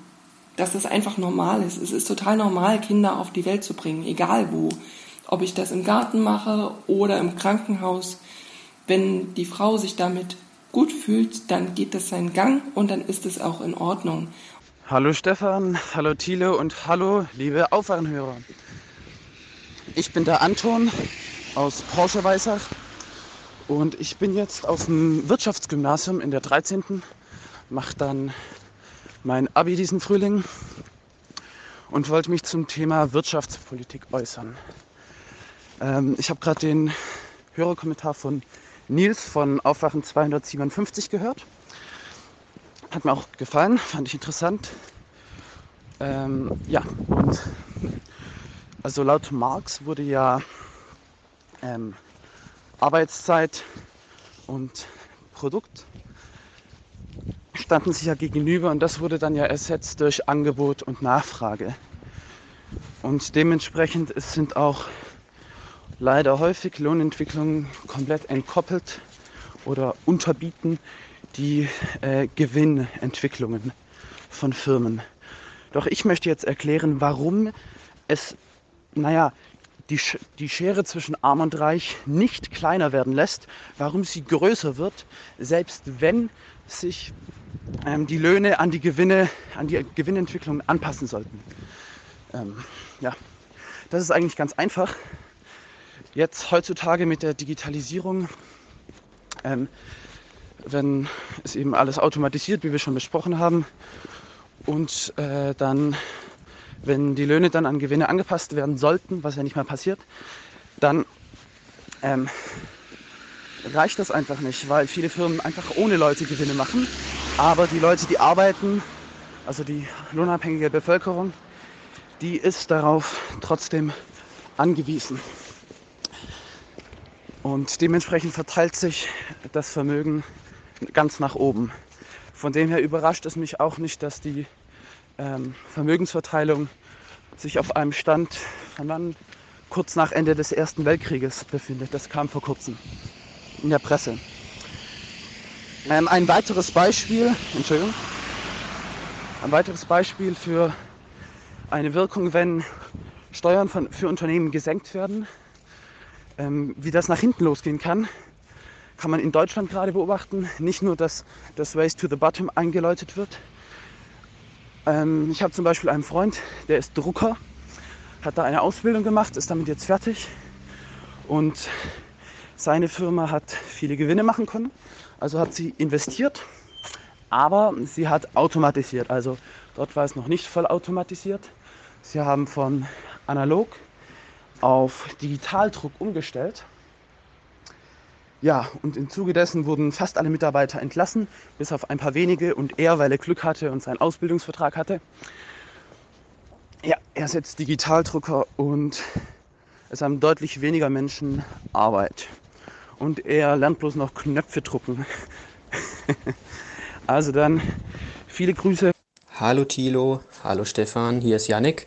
Ich habe einen kurzen Kommentar zum Kommentar und zwar von Martin nach Folge 258. Der meinte, er könnte sich die Kosten für eine professionelle Zahnreinigung nicht erstatten lassen von seiner gesetzlichen Krankenkasse. Da habe ich persönlich andere Erfahrungen gemacht. Ich bin ebenfalls gesetzlich versichert, ähm, kann aber bei meiner Krankenkasse bis zu 60 Euro mir zurückholen. wenn ich die Rechnung einreiche. Äh, ich bin selbst Student und noch mit meinen Eltern versichert, über meine Eltern versichert. Mein Bruder ist berufstätig und der hat vor ein paar Wochen Post bekommen und er kann das sogar zweimal im Jahr machen. Also zweimal 60 Euro im Jahr sich zurückholen. Äh, das war nur, ja, kurze Anmerkung dazu. Macht weiter so, bin großer Fan, äh, auch sehr zufrieden und glücklich mit den letzten Folgen. Haut rein. Bis bald. Ciao.